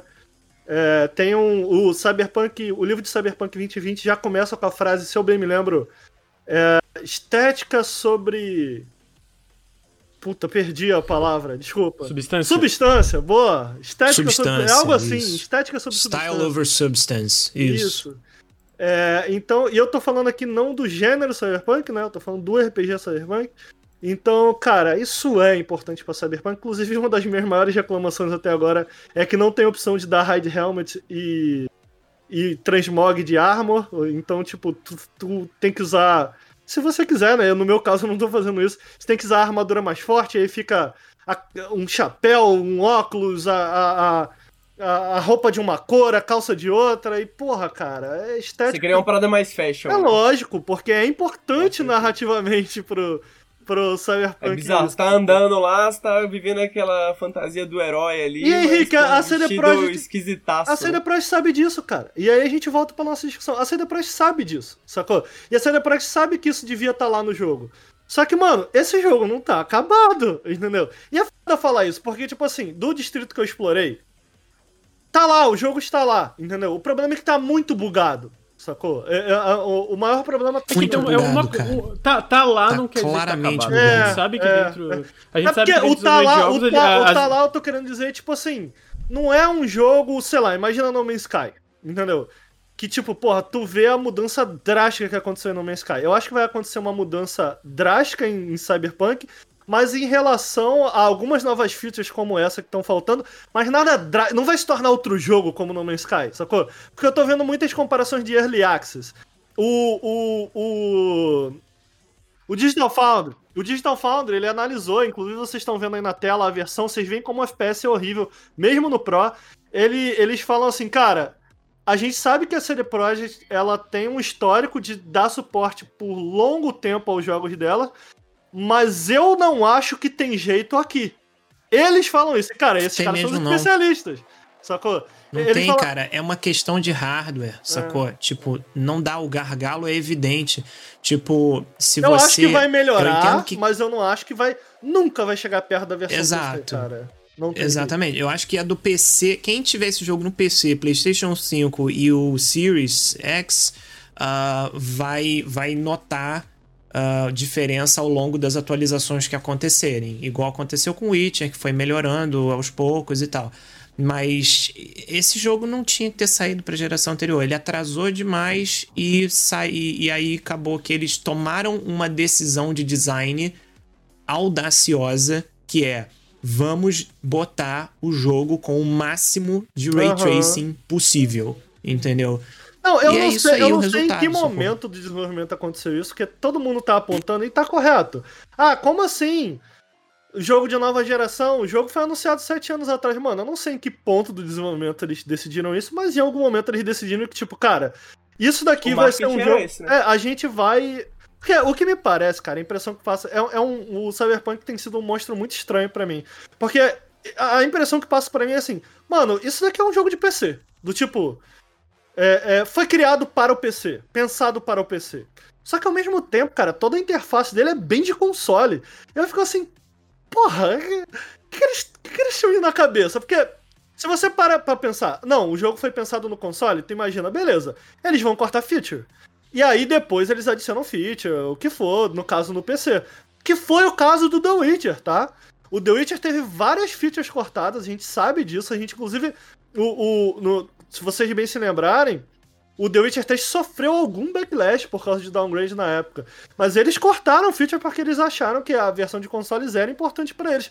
Me parece, me parece ir por outra direção aqui o Cyberpunk. Eles realmente queriam, cara, a gente quer ir pro topo da tecnologia, mas aí eles lançam pro PS4, entendeu? E, e, e ao mesmo tempo. E é importante dizer, a gente tá falando da versão de PS4. É uma decisão contratual, né, cara? Será tipo, que isso é uma decisão cara? contratual. Eu acho que é, cara. Eu acho que, tipo assim, é igual. é- isso é exatamente a mesma coisa que aconteceu com o GTA V, cara. Ele É saiu pro verdade, PlayStation que 3 rodou pra muito quê? mal. Sim, sim, sim. Entendeu? Bem lembrado, bem lembrado. Bem lembrado. Sacou? É. E, e uma- a parada é Sabe o que. que me deixa meio, meio bolado? É porque, tipo, Hum. porra, um ano de pandemia é um ano em que, mano, a melhor desculpa que você tem pra falar assim, porra, talvez a gente vai passar mais um ano ou dois aqui produzindo o nosso jogo, tá aí, tá ligado? a Aham, é pandemia, verdade. ninguém- sacou? E, tipo, os caras, nem, os caras sabendo como o jogo estava, continua fazendo pré-venda, continua falando que vai, lançar no final do ano e tal, tal, tal. E, tipo, porra, isso não passa pela cabeça de Eu acho que assim, passa. pô, Eles sabem o que eles estão fazendo, Henrique. Eles sabiam que ia ter algum. Não, tanto eles sabiam, cara, que ia ter backlash, etc., que os reviews que eles deram. Primeiro que eles deram pra pouquíssimas pessoas. Ah, você vê que dentro dos planos deles, tirando os grandes veículos de imprensa, eles distribuíram o Cyberpunk mais pra influencers. E os veículos de imprensa que tiveram o direito de fazer review, eles não deixaram usar footage gravada pelo cara que jogou só da própria CD Projekt. Então, peraí. Eles sabiam, entendeu? Eles estavam bem cientes. Estavam, eles estavam tentando esconder. estavam, Eles estavam tentando esconder. Eles estavam bem cientes, só que qual que é a parada, cara? Eu acho que essa, a CD Projekt, eles sabiam que a CD Projekt, ele- ela tem um histórico bom com o consumidor, me parece. Então eles falaram, cara, vamos torrar essa, essa, essa, esse crédito que a gente tem com, com a galera, entendeu? E eventualmente o jogo vai ficar bom. Eventualmente a gente vai continuar trabalhando nele e o jogo vai ficar bom. O, o Salsa citou a parte contratual, mas eu acho que, eu acho que rola também uma pressão dos próprios acionistas, né? Claro, exatamente. Inclusive, é, teve um papo de que o, a- o jogo foi teve esse atraso que foi. Ah, não, é pra, pra Gold Edition sair, pra fazer o jogo ficar Gold, a gente tem que. A gente tem que testar ele em nove plataformas diferentes, não sei o que, vai demorar mais alguns dias. E, e aí teve aquela queda de, de- das ações lá de 25%. Mas quando, quando a galera conversou com o, o- o departamento interno lá, eles falaram: não, a gente tomou essa decisão porque a gente queria garantir que o jogo tivesse com uma nota de pelo menos 9. Uhum. E isso era uma forma de conseguir pelo menos um 9. Bom, conseguiram o 9, tá aí, né? É um 9 Conseguiram. esforçado, mas conseguiram. Eu- tá é, é, é- é Justiça poética, parece, tá ligado? Porque Cyberpunk é a prova de que o capitalismo não funciona, ou pelo menos não tem o nosso melhor interesse em vista. Aham. Né? E se você for ver, funciona muito bem. Talvez eles tenham feito o jogo perfeito de Cyberpunk, né? Porque os caras querem que lance o jogo logo, porque senão Aham, vai aham, foder com os acionistas. Mas Verdade, aí lança é o jogo logo cheio de é bug, verdade. fode com os acionistas, tá ligado? Então, ó. CD Projekt se fode, as pessoas se fodem, mas tipo assim, Arasaka os puxou a espada. tá ligado? Legal, pô, maneiro, maneiro. Não, mas olha maneiro. só, e aí, e aí eu fico triste no sentido, tipo, cara, eu acho, eu acho que do que eu joguei, cara, me parece ter um jogo especial debaixo disso tudo, sacou? E Eu não sei se é a impressão do Salsa. E eu fico triste nesse sentido, de tipo, porra, cara, que pena o jogo ter Sim. lançado assim dessa Aconteceu maneira. a mesma coisa comigo também. É. Que Foi a pena o mesma jogo coisa. ter- Eu tava jogando o jogo e eu fiquei. Você ainda tá apontando umas coisas de bug, etc e tal. Uhum. Eu fiquei mais triste com, com coisas de design, decisões ruins de design. Eu sabe? não explorei o suficiente, É. me fala delas. Logo no início, Ah. eu vou, te, eu vou te dar essa porque eu acho que é o, para mim, é o elefante na sala, entendeu? Aham, aham. Todo mundo fala de stealth, certo? Que o jogo tem que ter né, um bom stealth, parará, porque tem a furtividade e tal. E uma coisa que muitas pessoas estão vindo pra mim falando assim, não, a furtividade dele é boa. Apesar da esponja de bala das dificuldades mais altas, você consegue contornar a esponja de bala con- conforme teu boneco vai ficando forte, vai chegando lá na frente, tem como resolver. Ok. Mas o que me incomodou particularmente é logo no iniciozinho do jogo, que tem uma sessão de furtividade que todo mundo já viu, porque é aquele tiroteio que acontece antes da banheira é, da mulher. Sim. É, que eu, eu fiquei parado ali esperando o cara falou: "Não, olha só, a gente vai, a gente vai botar os caras pra dormir". Eu falei: "Beleza". O cara tá do outro lado da sala. Não tem nada do outro lado da sala, não tem porta, não tem nada, é uma parede, sacou? E o cara tá ali escondido do lado dele. E eu fiquei esperando, falei: "Tá bom, vamos lá". E os caras tão parados, falei: "Não acontece nada, eu vou entrar na sala, vou tentar fazer o que dá pra fazer de furtividade". E não e não dava certo, tudo que eu fazia não dava certo. O chat vira pra mim e fala a seguinte frase: "Não, você está fazendo errado. Você tem que ir para o outro lado da sala, ficar do lado dele para iniciar o stealth. É, eu falei, um trigger." peraí, como é que é? não, é porque isso é um tutorial de furtividade. Eu falei, não, não, olha só.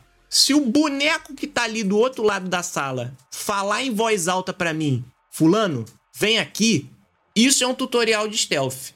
Agora, você, você- eu ficar igual um otário e aí o chat ter que me informar que eu estou pisando no lugar errado pra dar trigger numa parada, eu falei, não, pera aí, cara, tá... Aí Não, me broxou pra caramba. Não, então, Logo eu- na sequência vieram os bugs visuais. péssimo feelings. Não, eu, eu a minha primeira impressão com o jogo, de tipo, inicial zona, né, minha prime- minhas primeiras horas com o jogo, elas não foram muito boas. E eu vou, vou detalhar um pouco. Essa missão, inclusive, que você tá falando, ela não é boa. Ela, ela é uma missão bem ruim. É a, é a primeira missão, Ela basicamente. realmente não é boa. Ela é muito ruim. Ela é muito ruim. A- a- eu acho que você tá completamente certo em relação a isso que você tá falando, mas eu acho que tem alguns outros problemas que eu tive com essa missão. Agora, o jogo tá começando a se abrir pra mim de uma maneira que eu tô achando interessante. Eu vou detalhar isso um pouco mais pra frente. Mas essa missão ela é ruim, cara. Não, não só por isso eu achei escroto, mas eu comentei no início do programa que eu fiquei testando, né? Eu voltava e fazia de outros jeitos e tal. Então eu fiz essa missão no stealth, eu fiz essa missão indo pra porrada, né? Dando tiro. Ah, e eu testei algumas coisas. Eu notei que. que eu achei estranho. Quando você cai na porrada, essa missão é mais legal, eu achei. Porque a, a bug que tá no telefone com, com você, ela tem uma parte da parede que ela abre pra você. Eu, eu- vou chutar que é porque eles Ah. fizeram. Cara, é muito maneiro, porque o Jack sai correndo, quebra a parede, brother. E aí na hora que tu vai Sim, matar. eu, eu, eu lembro de ver isso É no, irado, no- no cara. vídeo É- do é- gameplay. É, tipo assim, quando eu fiz no stealth, foi tipo, tu pegou todo mundo no stealth ali, aí ele, pô, legal, eu não sou muito de fazer isso. Quando tu vai dando tiro, cara, Uhum. ele quebra a parede, ele sai correndo, ele agarra o maluco, começa a dar soco. Sim. É irado. Que aí eu fiquei, porra, Aham. eu fiz no stealth, eu sou idiota, né? Tipo, pra- além de ter isso, quando tu encontra a mina, cara, puta, isso eu fiquei muito puto. Eu falei, porque foi um momento que eu falei, CD Projekt, faça sua mágica. Faça aquilo que eu gosto do que vocês fazem. Tu encontra a mina e ela tá morrendo. Entendeu? E aí, de repente, ela tem um ataque cardíaco ali. E o Jack, ele corre e te dá uma seringa. Isso. E É, aí, já e aí vai aparece assim: aperte F pra salvar ela. Aí eu apertei a primeira vez. Aí, pá, tu salva ela e tu entrega pro Magic Team. Eu falei, caralho, se eu não apertar, será que. Será que ela vai ter uma Exa- eu pensei convulsão? também. Será que ela vai Aham. sobreviver, mas vai mais pra frente ela vai ter sequelas porque eu não salvei ela? Aí tu não aperta, o jogo aperta por você. Foda-se. Não faz diferença. Aí eu fiquei, cara, Né, puta merda, é, cara. isso daí realmente é escroto. Cara, eu fiquei E- e- muito decepcionado, cara. Eu fiquei muito decepcionado. Pra mim, se tem, se tem uma coisa que a CD Projekt, que o The Witcher 3, né, tipo, tem que se sobressai a qualquer outro RPG da, da década, assim, praticamente, eu acho que é a história, né, mano? A maneira que a história é E a construída. reatividade, eu, Sim, acho, eu acho a reatividade Ah, ah, muito é- foda. A reati- exatamente, tipo assim, como você vê essas, é- é- essas escolhas tendo consequências reais naquele mundo ali, né, na cultura do povo e tal. Sim. E todos os reviews que eu li de Cyberpunk falam que não, não, não tá no mesmo nível? Ah, pô, que pena. Eu- cara, eu não fui adiante. É, o fato suficiente. dele ser mais curto já é uma, é uma demonstração de que a parada foi feita mais ruchado, mais, mais linear, digamos assim. Eu acho que se você vai fazer um RPG, ele tá muito com cara de action adventure, só que em primeira pessoa. Mas se você vai fazer um RPG, tem dois elementos fundamentais aí que tem que ter, que é a liberdade e a ramificação. Se não tem Sim. nenhuma das duas coisas, não é um jogo de RPG. Cara, entendeu? então, Você tá forçando eu- a barra. Eu, eu li alguns reviews, eu não li muitos. Eu, eu pessoalmente não, não consigo comentar sobre isso ainda, Henrique, porque eu simplesmente não tenho tempo suficiente no jogo pra comentar sobre isso. No início, e essa decisão, inclusive, me deixou meio salgado por conta disso que o Salsa falou. Tipo, porra, eu, eu não quero um Action Adventure, sacou?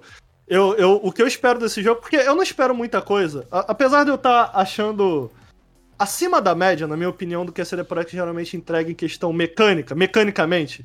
Eu acho que tá um pouco acima da média. Eu não gosto, eu amo The Witcher, mas eu acho que a gameplay tem bastante problemas, eu acho que poderia ser muito melhor. O Cyberpunk até agora, eu, eu tô achando legal a, game- a mecânica, não consigo aprofundar muito, não sei o que eu acho ainda, mas ok. Eu gosto do punch da arma, é, gostei de usar a espada.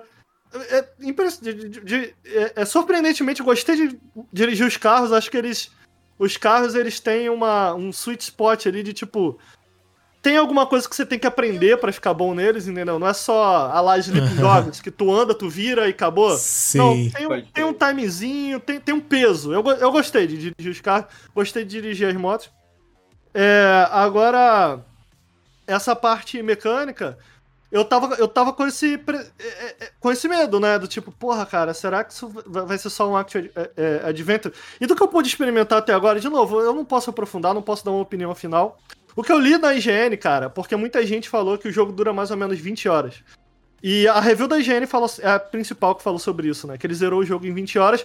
E aí ele falou que encontrou. Eu agora não vou me lembrar o coach exato, eu convido a galera a ouvir, mas é mais ou menos isso daqui. Ele fala que quando ele terminou em 20 horas, ele teve ali umas 3 ou 4 opções de final. E aí, o jogo tem um estado de final, não é igual The Witcher 3. Se eu bem me lembro, The Witcher 3 tem isso. Você zera e você volta pro mundo normal. O, o Cyberpunk não, tem uma missão final, entendeu? Então, ele voltou e antes dele ir pra missão final, ele começou a fazer side quest. E aí ele falou que gastou mais 20 horas. E aí eu não sei como tá isso, entendeu? Então, o que me animou nisso é que ele falou, cara, eu voltei pra fazer as side quests, fiz mais, mais, mais 20 horas no jogo, e quando eu voltei pra parte final, eu tinha, tipo, 10 finais a, a, a, a, a, a minha, a minha disposição. Então, essa tá sendo a minha experiência. Eu não, eu não, não tenho como é, é, é, opinar sobre isso. Eu tô esperando que seja isso. É isso é, é, esse é o meu hype pra Cyberpunk. Então, eu vou dar um exemplo aqui de algo que eu achei legal.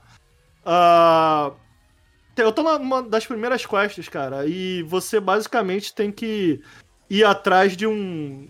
de um capanga. Ele tem algo que um cara precisa, você tem que ir atrás de um capanga, mas você tem a opção logo no início de ir direto atrás do capanga ou ir atrás, entender mais o cliente ou quem tá atrás desse cara.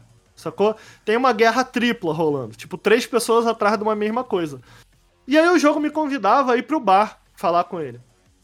Só que antes de ir pro bar, eu, desse, eu percebi que na minha lista telefônica uh, tinha essa terceira pessoa interessada. Ela apareceu na minha lista telefônica. E aí eu liguei para ela. E aí quando eu liguei para ela, ela atende me assim, porra, o que, que você quer, não sei o que. E aí eu marquei uma reunião com ela. O que, que eu achei legal disso? Eu não sei se, porque eu não pude jogar até aí, se se eu fosse pro bar ele automaticamente me convidaria para aquela reunião, mas abriu uma quest opcional de me reunir com ela. Cara, eu achei foda. É isso que eu espero do jogo, sacou? Maneiro. Então, é, tipo, isso mesmo. me animou. Eu não sei se vai manter essa qualidade. De novo, isso daqui são primeiras impressões. Mas eu achei isso bacana. Teve um outro pequeno detalhe que eu fiz também na, na, na quest de corpo, de corpo, de Street Kid. De novo, eu fiz todos os inícios, eu fiquei testando, testando, testando as coisas e tal. E o cara, basicamente o que acontece na quest do Street Kid, tu tem um amigão, ele tá devendo um pra um cara, pra um agiota safado lá, tu faz uma parceria com o agiota para livrar a cara do teu amigo. E aí quando você. Isso é o tipo de coisa que eu gosto da série Project. Você termina e o cara te manda fazer a, a quest. Só que, cara, eu fui lá e voltei para falar com meu amigo. E aí, o jogo de maneira nenhuma te direciona para isso, tá? Era para você ir lá fazer a quest. Eu voltei para falar com meu amigo. E aí quando cheguei lá para falar com meu amigo, eu falei: "Ó, vou limpar tua cara, mas porra, tu tem que tomar cuidado aí com o que tu faz aí. Não, cara, tá tranquilo. O que que você vai fazer e tal?" Quer dizer, eu tive uma conversa com ele. Enquanto que num Assassin's Creed da vida, e porra, de novo, eu tô amando Assassin's Creed, o pessoal sabe do, do, do, dos últimos jogos que, que eu tô jogando Odyssey, o Valhalla. No Assassin's Creed, cara, tu completa uma quest dessa, tu volta para falar, o boneco fica quieto, o boneco não fala nada. Eu acho que são esses pequenos detalhes que me fazem gostar da reatividade do que a CD Projekt faz, sabe? E eu espero que isso continue acontecendo, mas eu tô no início demais para dizer que essa é a linha do jogo. Mas essas, é, esses das... dois acontecimentos me deixaram otimista. Uma das coisas que eu tô mais gostando no jogo é. E aí eu tô falando mais como quem gosta do cenário de Cyberpunk mesmo, do RPG uhum. e tal é, é, é a atenção aos detalhes do universo mesmo. Uhum. E, e eu perdi um tempão, cara, lendo. Eu entrei na rede lá, aquele negócio parecia internet dos anos 90, para ler os sites, né? De, de, cada uma da, de, de, cada uma das coisas que tem no universo, da polícia, da site da banda, do samurai e tal. E tem um monte de coisa legal ali para você ler, pra você aprender do universo fora os textos que você vai catando por aí. Mas o mais maneiro para mim é quando o cara faz aquela narrativa visual com objetos, com, com ambiente, que o cara bota um negocinho ali na decoração que faz você pensar qual é a história Sim. por trás daquilo ali, por que, que aquilo tá Sim. tá acontecendo daquele jeito. Sim. E aí, e aí eu já me esbarrei com o primeiro o primeiro easter egg que coisa de velho, né? Muita gente não vai saber do que, que eu vou falar agora. Mas logo no quarto, eu acho que o, Ricardo deve, já deve ter visto isso, muita gente já deve ter visto. Tu vai no banheiro, do lado do vaso sanitário, ah. tem três conchas no lugar onde seria. Ah, não vi as conchas. É, é, como é que é o nome do filme? Ah, do é o do, do Sylvester Stallone. Exatamente. Sim, clássico, clássico. Caraca, mano. Eu parei, hora, eu fiquei maneiro. olhando aquilo ali e, Aí eu falei, nossa, os caras são muito filho da mãe, uhum. cara. Maneiro, maneiro. Não notei, cara, não notei. É, são os pequenos detalhes, muito assim, que me, que, que, me agradam também. Muito maneiro. E eu acho que é isso que eu tô achando tão foda na construção de mundo. Cara, é muito denso. É muito denso. E, cara, eu sempre quis uma parada assim, cara. É, é tipo, é Naricília, é uma cidade pequena. Ele me lembra um pouco de outro jogo que a gente vai falar é, é, daqui pra frente. Aqui na frente no Periscope, não necessariamente o Like a Dragon, mas do Yakuza, sabe? Eu adoro as pequenas cidades de Yakuza. Só que esse é um jogo numa escala muito maior do que Yakuza, e eu senti pelo menos um fio Yakuza, assim. Tipo, de ter ruelas, de ter personagens que tu conhece, sabe? Por exemplo, tem. Na primeira quest tem um. Tipo um mendigo, cara, que ele fica falando umas coisas religiosas e tal. E é um lugar que tu frequenta toda hora, porque é o cara que cuida da tua. dos teus implantes. E toda vez que eu passo Ah, o lá. Cocarnage. Sim, O tá personagem do Cocarnage. isso, ele tá falando outra coisa. É. E aí, e aí tu pode ficar debatendo com ele. Toda, toda vez que tu tá lá, ele tá. Ah, não sei o que, falando uma parada, tu fala, cara, mas e isso, mas isso. E tipo, é, é o tipo de coisa que eu acho muito irada. E. e nesse, nesse esse maluco que cuida dos meus implantes e tal, e- em relação a esse detalhe do cenário e tal que o. que o. O Salsa comentou, eu achei muito irado. Porque antes de falar com ele, eu fui explorar o cenário, né? E aí eu notei que tinha um- alguns troféus ou troféus? Troféus. Troféus, né? Você parece que é burro, rapaz. Eu tô falando. Ninguém tem Troféus, certeza. Troféus. Troféus, troféus. Tinha uns troféus nas prateleiras e tal de boxe. Eu falei, porra. É, Eu comecei a ver umas fotos, ah, da hora, ele lutava boxe. Aí depois ele detalha, né? Assim que tu termina, ele tá assistindo uma luta de boxe e tal. Então, tipo, é o tipo de detalhe que eu acho irado. Tipo, eu conheci mais do personagem antes mesmo de saber, antes mesmo dele me falar, porque tava no ambiente. Esse é o tipo de coisa que eu tô gostando. E é isso que eu quero dizer quando eu falo assim. Cara, do que eu joguei até agora, me parece que tem uma parada muito especial aqui. Mas eu sinto sim, que sim. a gente só vai de fato, me parece, a gente. Vou terminar a frase antes de entrar na outra, porque me veio um monte de coisa, mas me parece que a gente só vai de fato experimentar o cyberpunk definitivo daqui a um ano, mais ou menos. E eu vi muita gente falando É, comigo, tipo provável, assim. provável. Ah, Ricardo, mas a CD Projekt sempre foi assim, brother. Eu joguei The Witcher 1 no lançamento, eu joguei 2 no lançamento, eu joguei 3 no lançamento. 1, até vai. O 1 tava nesse Vocês nível. estão confundindo com a Bethesda, né? É, é porque o The Witcher 1, porra, a CD Projekt era pequenininha. É verdade. Era é pequenininha. verdade. E o The Witcher 1 de fato saiu todo quebrado. Agora, The Witcher, o The Witcher 3, cara, foi o jogo mais estável da CD Projekt. De- do- assim, disparado. Sim. O, o, o Sim. The Witcher 2 veio bugado, mas, mano, na- nesse nível de, de, de- de- É. do, do Cyberpunk, O- o- não senhor, não senhor. Witcher 3 no lançamento você já sentia uma polidez muito grande. Porra, Isso foi o foi uma jogo mais anomalia. polido, Isso foi- que E- e- aconteceu. esses- é, pelo menos no PC, né? E, e depois do, do- do- dos updates e tudo mais, né? Porra, hoje em Sim. dia é um jogo, é talvez um, um- acho que é o supra-sumo do PC. é, Hoje em dia talvez seja o Witcher 3, né? Tipo, porra, um jogo que roda muito Sim. bem, que é lindíssimo, né? Mods pra caramba, tem tudo, tem DLC.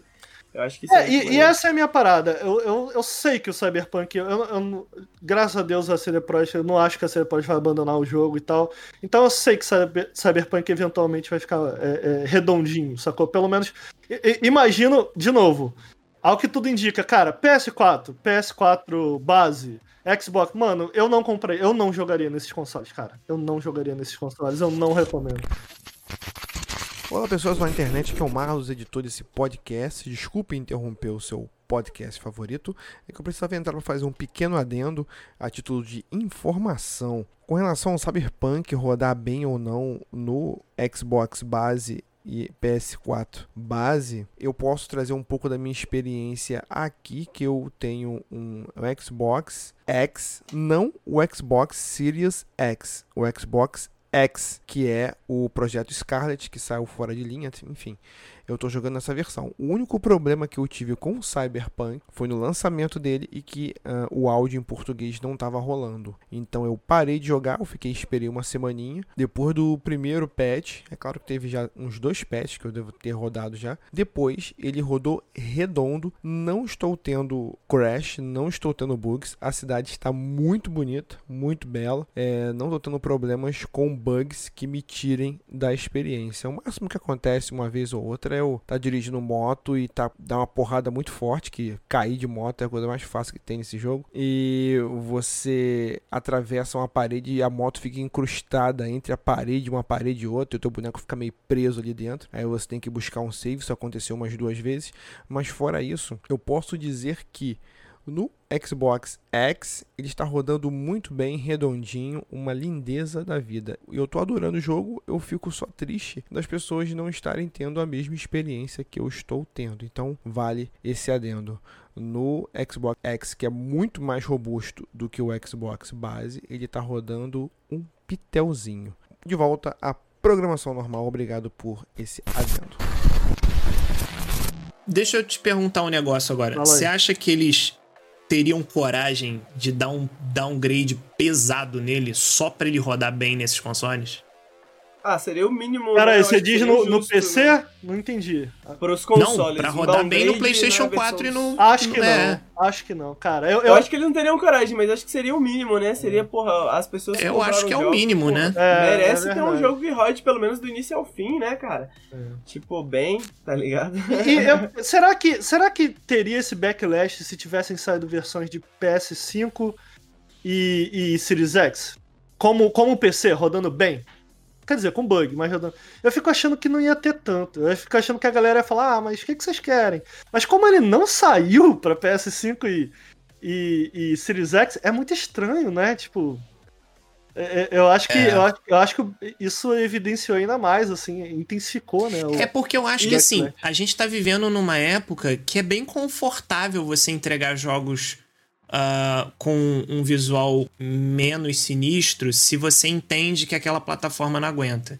Porque, por exemplo, o Witcher 3, o Doom de 2016, no Nintendo Switch, você não viu ninguém reclamando que Sim. que, ah, porra, o jogo tá o visual pior, não sei o que. Não, porque ali a galera tá entendendo que aquele aparelho não é tão sinistro e que o maneiro dele é o fato de ser portátil, né? Você lança um jogo desses no celular, mesma coisa. Ah, não é, não é o lugar normal daquele jogo estar, então você aceita, né? Aham. Eu acho que seria tranquilo se eles tivessem pensado dessa forma, sabe? Ok, gente, ó. Saibam que a versão de PlayStation diferentes, né? 4 não vai ser, né? É. Eu acho que grandiosa. Tem expectativas Eu, diferentes das eu pessoas, acho que né? eventualmente o jogo Sim, vai ficar exato. redondo. É, A CD Projekt, ela, eles acabaram não anunciando as expansões, mas a gente sabe que vão ter DLCs pro Cyberpunk. Ah, pessoalmente, cara, do que eu joguei, eu quero ouvir o, o Salsa. Eu tô gostando. Do que eu joguei, eu tô gostando. Ah, Ricardo, os bugs atrapalham a experiência? Sim, atrapalha. Atrapalha. É, Eu acho que realmente me parece que o jogo deveria ter pelo menos mais um ano aí de desenvolvimento. Agora, na mesma medida Sim. que eu tô um pouco frustrado com os bugs, eu tô bastante impressionado também em muitos aspectos. Tô curioso pra aprofundar na parte mecânica do jogo, mas por hora, sinceramente, isso é tudo que eu posso falar. Eu acho que eu, eu tenho que jogar bastante. Eu espero poder falar num próximo periscópio um pouco mais. Eu queria ouvir o, o, o Salsa, na real, do tipo. Eu posso, antes, Eu vou- rapidamente, Salso, eu, podia Claro. eu posso fazer uma, uma- um argumento de review, né? De um review que eu li, que foi o review da Polygon. Não. É, que eu queria trazer, porque o Ricardo, depois que você jogar mais, eu quero que também você volte com a segunda opinião, né? Você falou da cidade, da questão de parecer algo meio Yakuza, assim, né? E o review, ele fala que a cidade Night City, né, ela parece muito montada, né? Ela parece muito posada, ela parece um set, assim, não e menos uma simulação. Que ele fala que, por exemplo, tem um cara tocando violão e você vê esse mesmo cara na mesma pose tocando violão igualzinho em vários lugares diferentes pela cidade. Eu queria saber se vocês. É, como você está no começo, né, Ricardo? Não sei o salsa, mas como você está no começo, talvez você tenha essa primeira impressão. Eu queria saber de você depois, quando você jogar e voltar, saber se essa sensação da cidade ser viva e tal, se ela perdurou durante o jogo.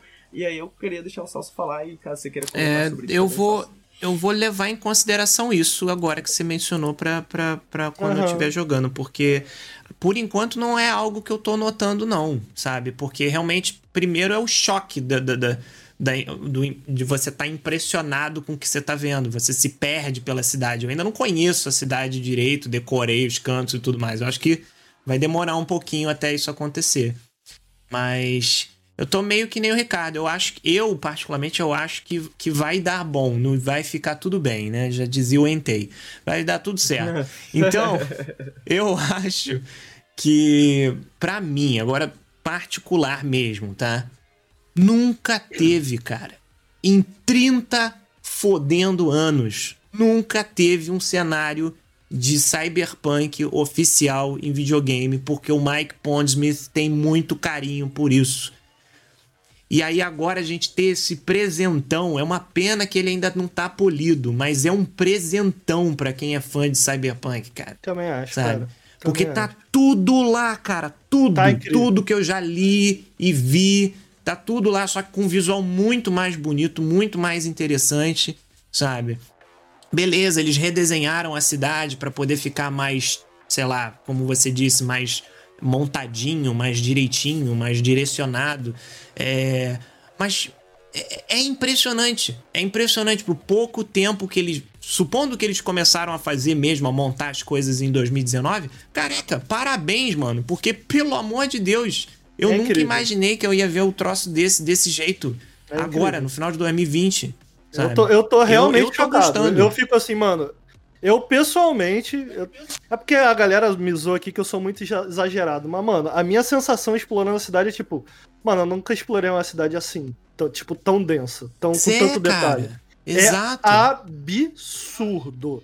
E é muito triste que a gente não possa experimentar isso na, na máxima qualidade possível. É muito triste que os consoles Exato, na sua totalidade, na né? sua, glória totalidade, toda, né? exatamente. É. Por isso eu não recomendo no PS4 e no Xbox. Cara, de verdade, mano, no, no PC tem uma opção de você controlar a densidade de carros, pessoas na rua.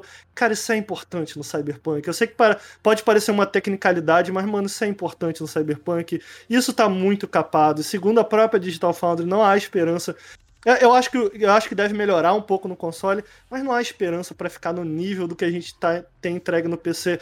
Eu, cara, eu espero de verdade que esse jogo saia pra PS5 e pra Series X já bem redondo e com a qualidade. Se isso sair com a qualidade ah, com Ray Tracing, puta que pariu, mano. Vocês vão ver o que eu tô falando. É inacreditável. Agora, agora, só desviando um pouquinho, até pra gente concluir o raciocínio todo, é, a única coisa que me entristece muito, muito mesmo, é imaginar que se os caras passaram esse perrengue todo de crunch hours, de trabalho de hora extra, pra no final ainda assim deixar a desejar.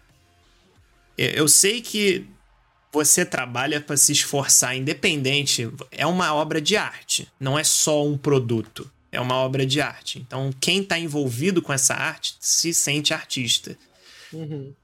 E, e aí, quando você pega e, e lê e vê todas essas críticas que estão chegando, e você pensa assim: caraca, mas eu me esforcei tanto. Meu Deus do céu, 90 horas no lixo, porque alguém deu algum mole em algum ponto do processo, entendeu?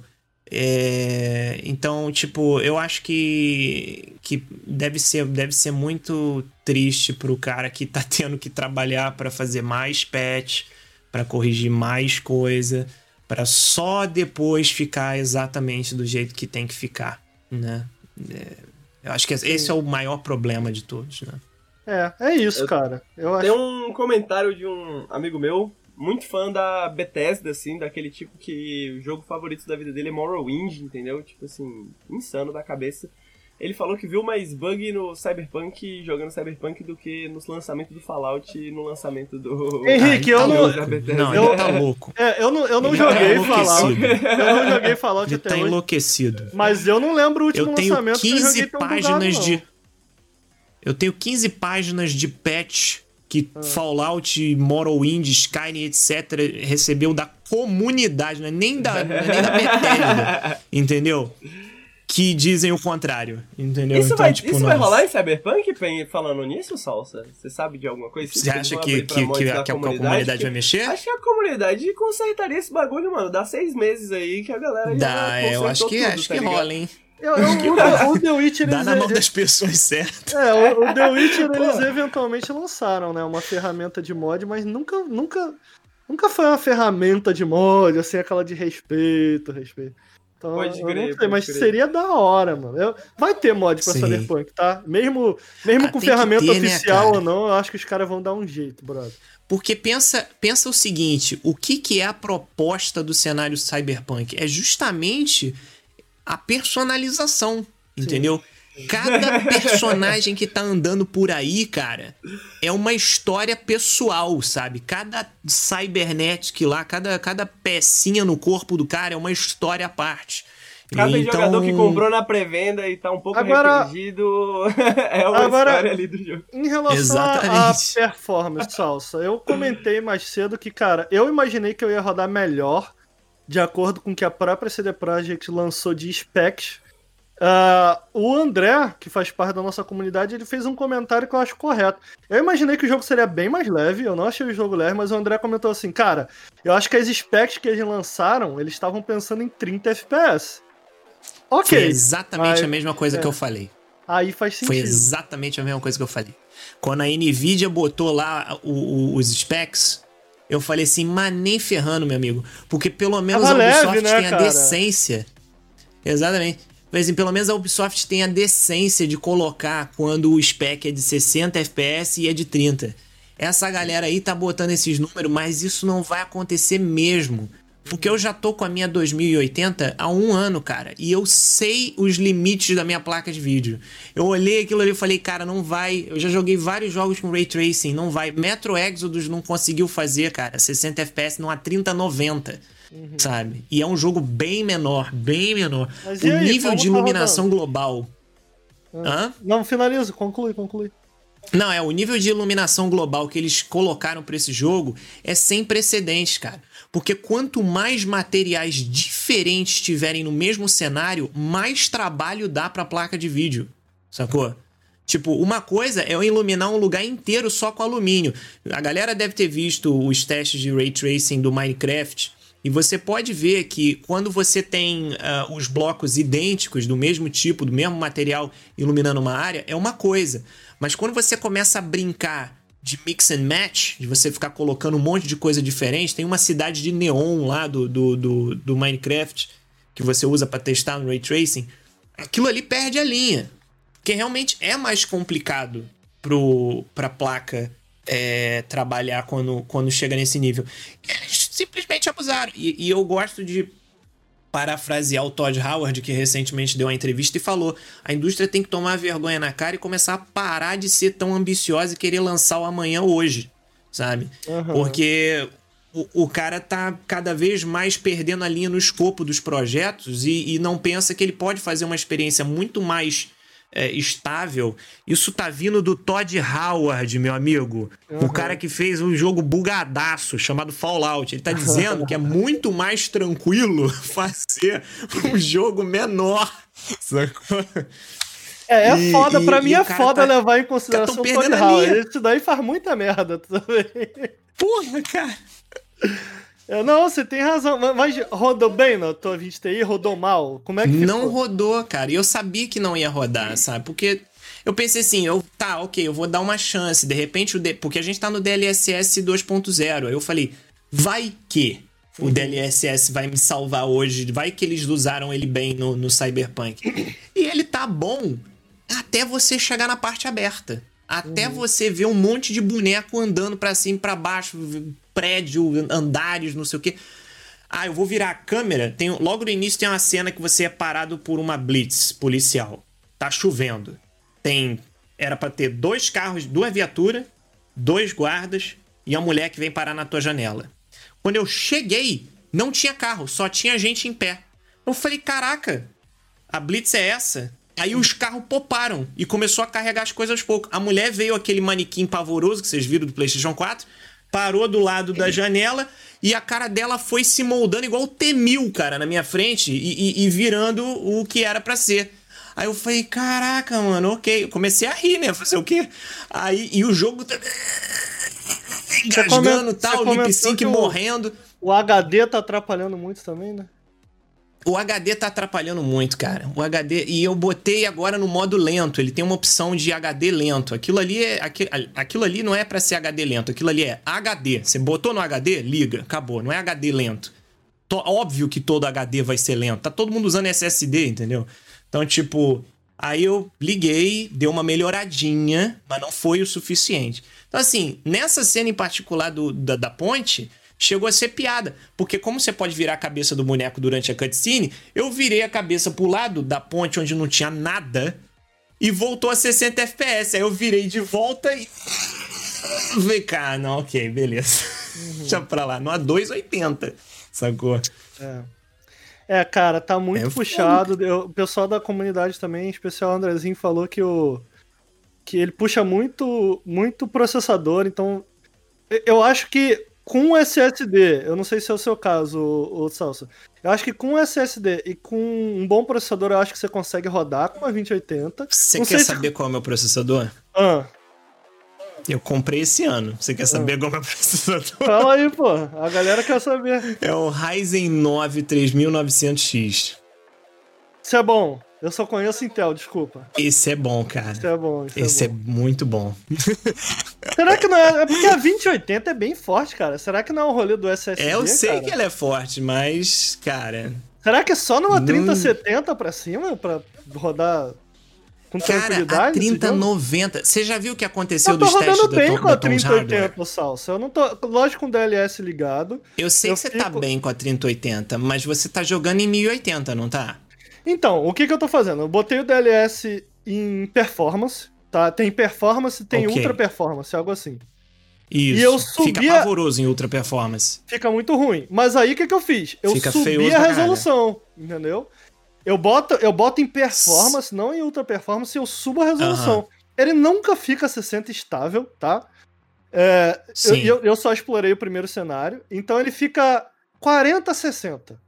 Mas na maior Sim. parte do tempo, em especial em ambientes fechados e fora dos lugares onde tem muita gente, ele fica 50 a 60. O que eu tô achando ok, Sim, né? é. Lógico, Ok. em lugar fechado, tranquilo. É, mas isso assim, uma 3080 com i9. É, Sim. e, mas assim, eu tô com tudo numa. Eu tô até com, com Ray Tracing tá no psicopata, sacou? Sim, sim. Não, o meu, o meu Ray Tracing tava no Ultra. Mas eu, eu experimentei, eu fiz teste com ele desligado, eu fiz em resolução menor. é, eu fiz vários testes. Eu sou um cara que, tipo assim, o pessoal vai lá e sabe que eu. Eu começo a mexer no troço todo, sabe? Não, vambora, joga tudo pro modo batata, vamos ver o que acontece. Aí eu olho pro FPS, não, não melhorou, entendeu? Tipo, é, eu fico preocupado com essas coisas porque eu sei que eu acabo botando uma máquina muito forte e eu não sirvo mais de parâmetro para ajudar as pessoas Sim, que têm máquina mais, mais fraca, Aham. né? E aí eu, eu vou testando só para ver como é que o jogo se comporta. E uma coisa que eu tô notando muito nessa geração é que você troca as coisas e não afeta muito, cara, Sim, sabe? sim. E você fica assim, cara, o que tá acontecendo? O que, que eu tô fazendo de errado, né? Exato. Então, Exatamente que o André Meu último teste vai ser falou. agora essa semana que eu, que eu vou trocar memória RAM e vou botar o SSD. Entendeu? Uhum. E é isso. É o, meu, é o meu limite. Não vou mais ficar tentando fazer milagre. sacou? Uhum. Eu, eu, eu acho que. Eu, eu não consigo dizer, eu acho que o ideal é esperar mais testes aí. Eu gosto muito do que a Digital Foundry faz. Ah, eu não vi eles. Pelo menos eu não vi eles comentarem ainda disso, em testar em vários specs. Mas a princípio, realmente, o que me parece é porque alguém me per... per- Eu fiz essa pergunta na real porque alguém no chat perguntou: Ah, agora eu não vou lembrar a placa, cara. Ele falou: tenho tal placa e tenho um Xbox One S. Qual que eu devo jogar? A, a Digital Foundry ainda não avaliou o Xbox, o Xbox One S também, mas é preciso lembrar que o Xbox One X S.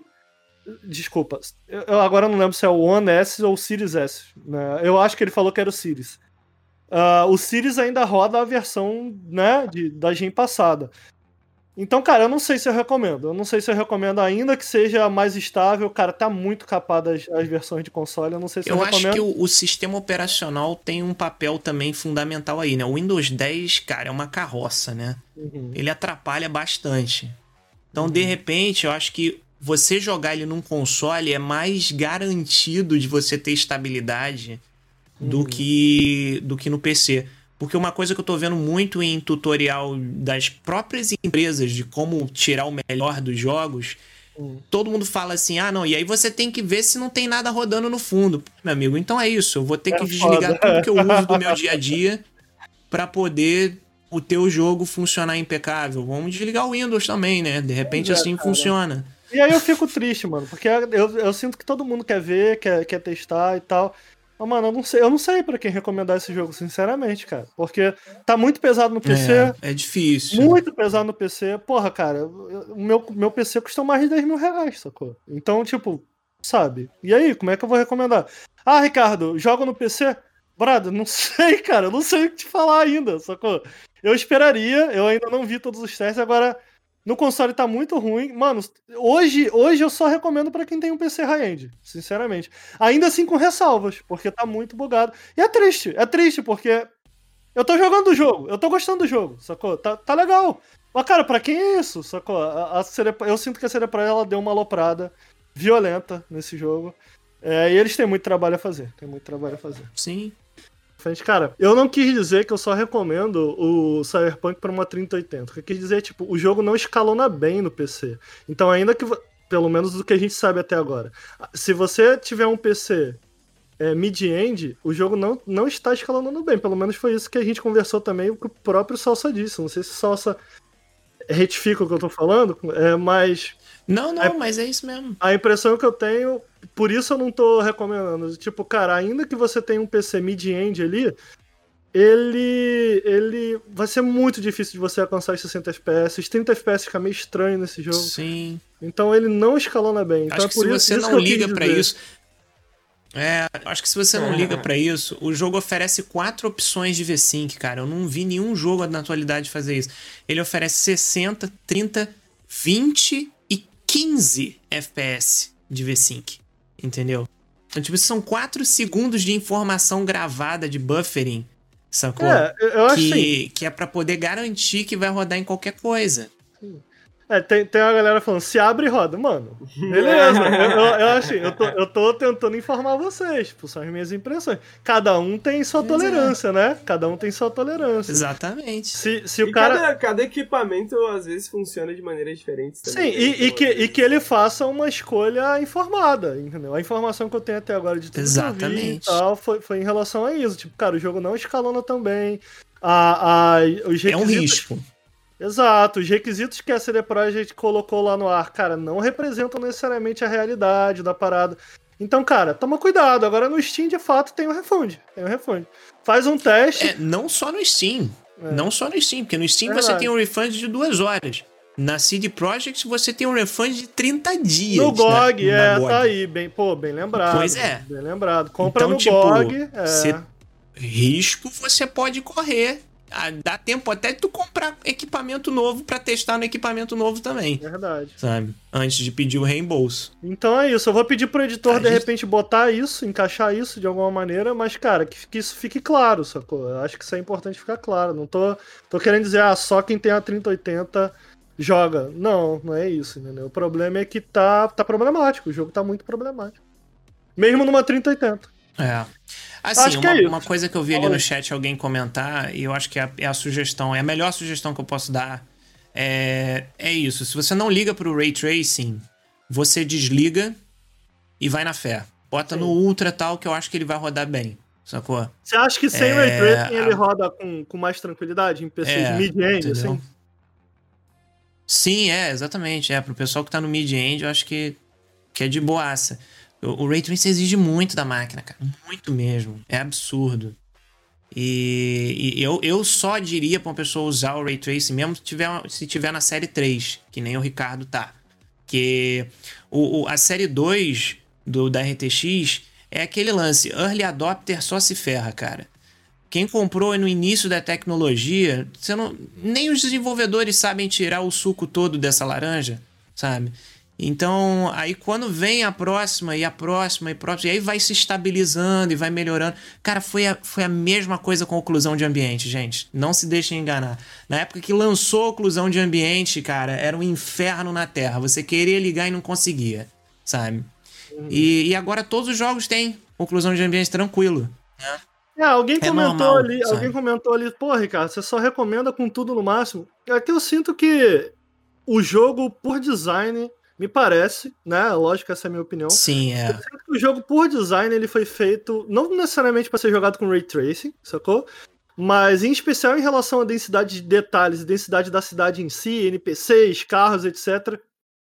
Eu acho que ele foi feito por design para ser jogado assim. sacou? É. É, Perde um pouquinho da, da É, graça, sabe? É, é lógico que cada um tem uma. é, tem uma. Digamos assim. Qual a palavra que eu tô procurando? Tipo, cada um tem um limite, né? Digamos assim. Então tem gente, cara, não tô nem aí. Se, se for um bom RPG e tal. É, agora, eu sinto que a gente pode correr o risco de acabar falando de jogos um pouco diferentes. Quando a gente fala, tipo, porra, ele. O que eu vi jogando no console, eu não consigo recomendar, sacou? Do tipo, cara. E, e- porque o, o jogo que a gente tava esperando há tanto tempo durante todos esses anos não é aquilo ali, sacou? Não é aquilo ali. Sim. Ah, então é por isso que eu fico. Eu, eu não. Tudo que eu tô falando aqui não é uma opinião definitiva ainda. Como eu falei, essas são minhas primeiras impressões. Ainda tem muita coisa que eu quero ler, tanto em relação à performance quanto em relação ao escalonamento. Quão pior ele fica, dependendo de como você, você mexe nas opções e tal. Então, essa é na minha, na minha opinião definitiva. Agora, a minha opinião até então, minhas primeiras eh, impressões assim é tipo. Cara, espera, dá uma segurada aí. Agora, pô, você tá muito ansioso, mano, como eu tava. Pega, jogue, eu tenho certeza que daqui a um ano vai estar bem melhor. Mas, ah, de, de- qualquer maneira, eu acho que a gente concorda, né, ô, ô Salsa, que ah, esse é um lançamento bem problemático da CD Projekt. Sim, sim, é.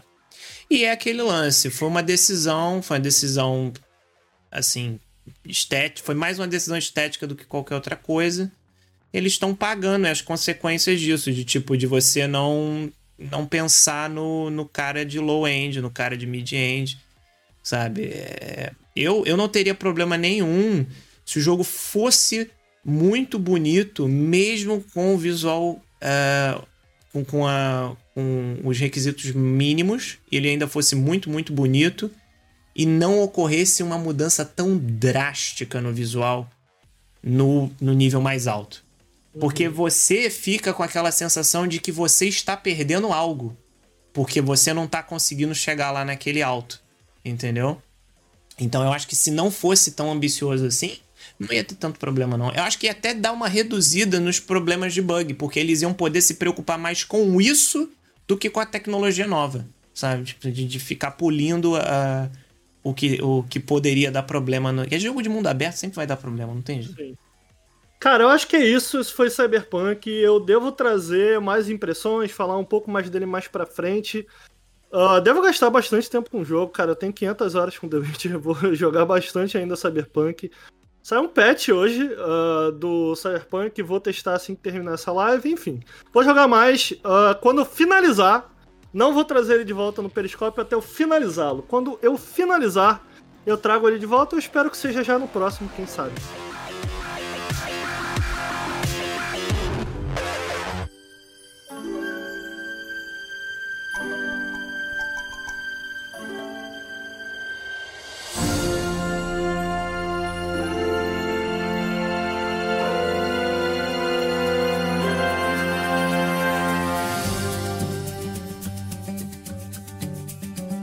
Cara, é isso. Lucas, tá, tá triste, cara? Eu só não aguento mais Cyberpunk 2077. Saiu uma semana Meu já não Deus, aguento mais esse jogo, desculpa, mano. perdão. Que? Não, não, não é tu não, Salso, é o jogo. Foi não mal. é tu, pode falar à Não, vontade. não, que não isso. falo nunca mais. de Lucas, a Cyberpunk. galera- a Eu galera vou queimar veio- meus livros Não, de mano. Cyberpunk ali. Esse Pera jogo aí é pera ruim, vamos fazer mano. uma fogueira que tá frio.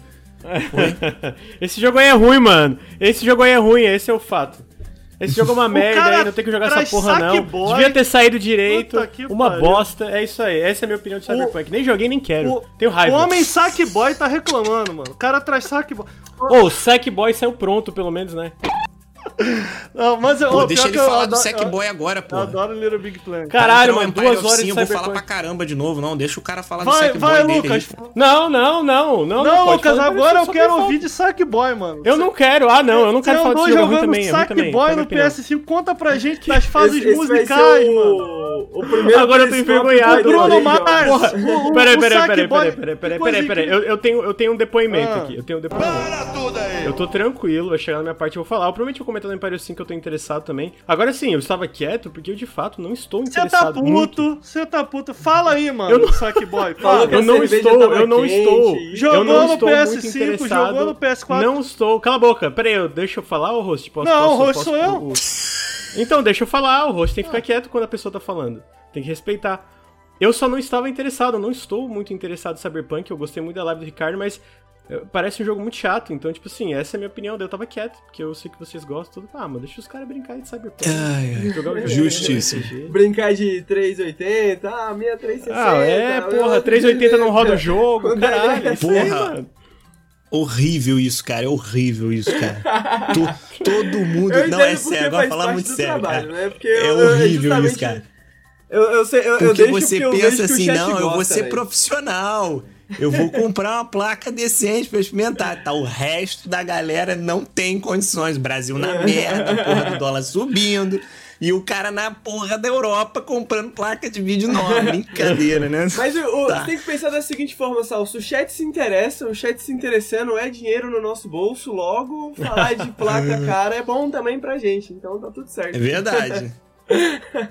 E o Sackboy, meu amigo? Por que, que eu tenho que falar de Não, Sackboy agora? não, Parece que eu não, tô pulando a minha aí, vez. Cara, não tem- é porque o, o, eu não esperava que o, o, alguém tive- tivesse uma. A gente teve uma conversa eu, Sal, sobre Cyberpunk. Foi muito legal, inclusive. Sim, foi. Então é, eu botei ele em seguida no Empire of Sin, porque eu imaginei, se o Salsa ficar mais calado, eu deixo ele falar no segundo bloco. A gente conversou Verdade. bastante, então eu achei que vai ficar bom você falando de Sackboy. Manda ver, mano. Por favor. Então tá, o Sackboy, né? Sackboy aí é um jogo de Eu tenho, eu 3D. tenho uma, uma questão. Primeiro, eu queria. Pergunta, eu vai. acho que a gente tem conversas muito desorganizadas aqui no passado.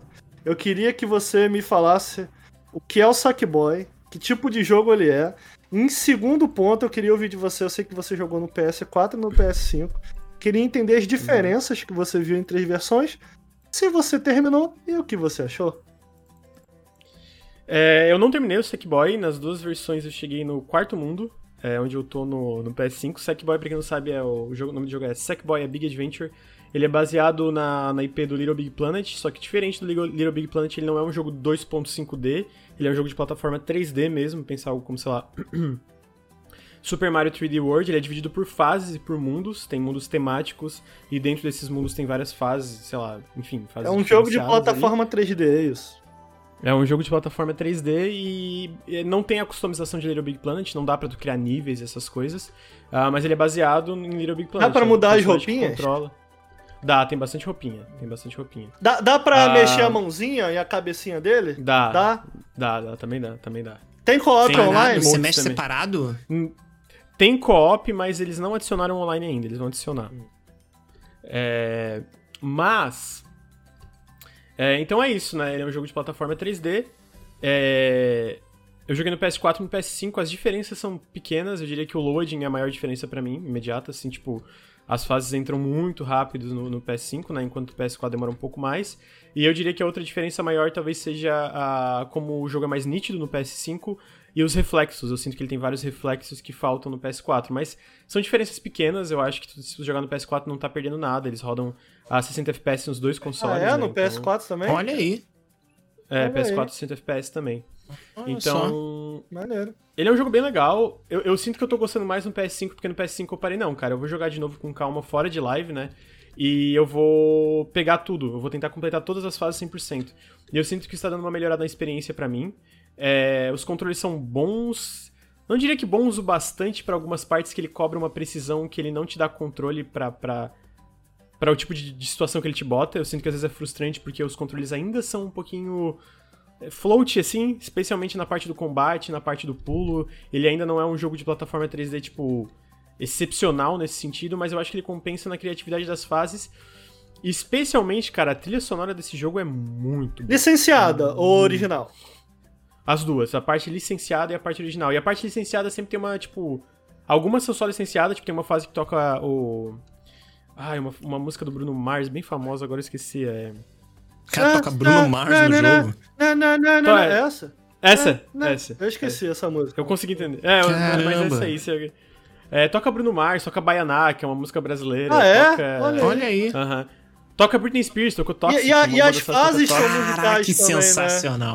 As fases são musicais também. É Uptown Funk, obrigado, Uptown chat. Tava Funk, tentando lembrar. isso. Uptown Funk. É, Pô, tem Smooth algumas, Criminal. na verdade- Alguém postou no chat Smooth Criminal. Essa, essa aí eu não cheguei Pô, ainda. do, do Michael Ah, Jackson. toca Bowie, toca David Bowie, to- toca David Bowie. Pô, se tiver Tipo isso assim, tudo, a trilha sonora tá ótima. Tá, não, mas a- além disso. Toca também Legião. algumas São músicas. Não. Alguma. Algumas músicas ele pega, por exemplo, Fly Me to the Moon e faz uma re- reinterpretação de Fly Me to the Moon meio Daft Punk, assim. Então, tipo, tem Que umas paradas assim também. E tem umas músicas originais mesmo, só do jogo, que também são muito boas. Tipo, a trilha sonora original, de fato, do jogo também é muito boa. Então, tipo, essa parte até, as- a- eu diria que as fases musicais me lembram um pouco do... É uma coisa meio Rayman. Rayman. Rayman, Nossa, isso, Rayman Legends falou ao mesmo tempo, Eu não diria cara. que chega no nível, eu não diria que chega no nível de Rayman, mas me lembra Rayman, assim. Era muito Ah, legal no entendi. Rayman. Eu adoro Rayman. É, então ele é dividido por mundos, cara.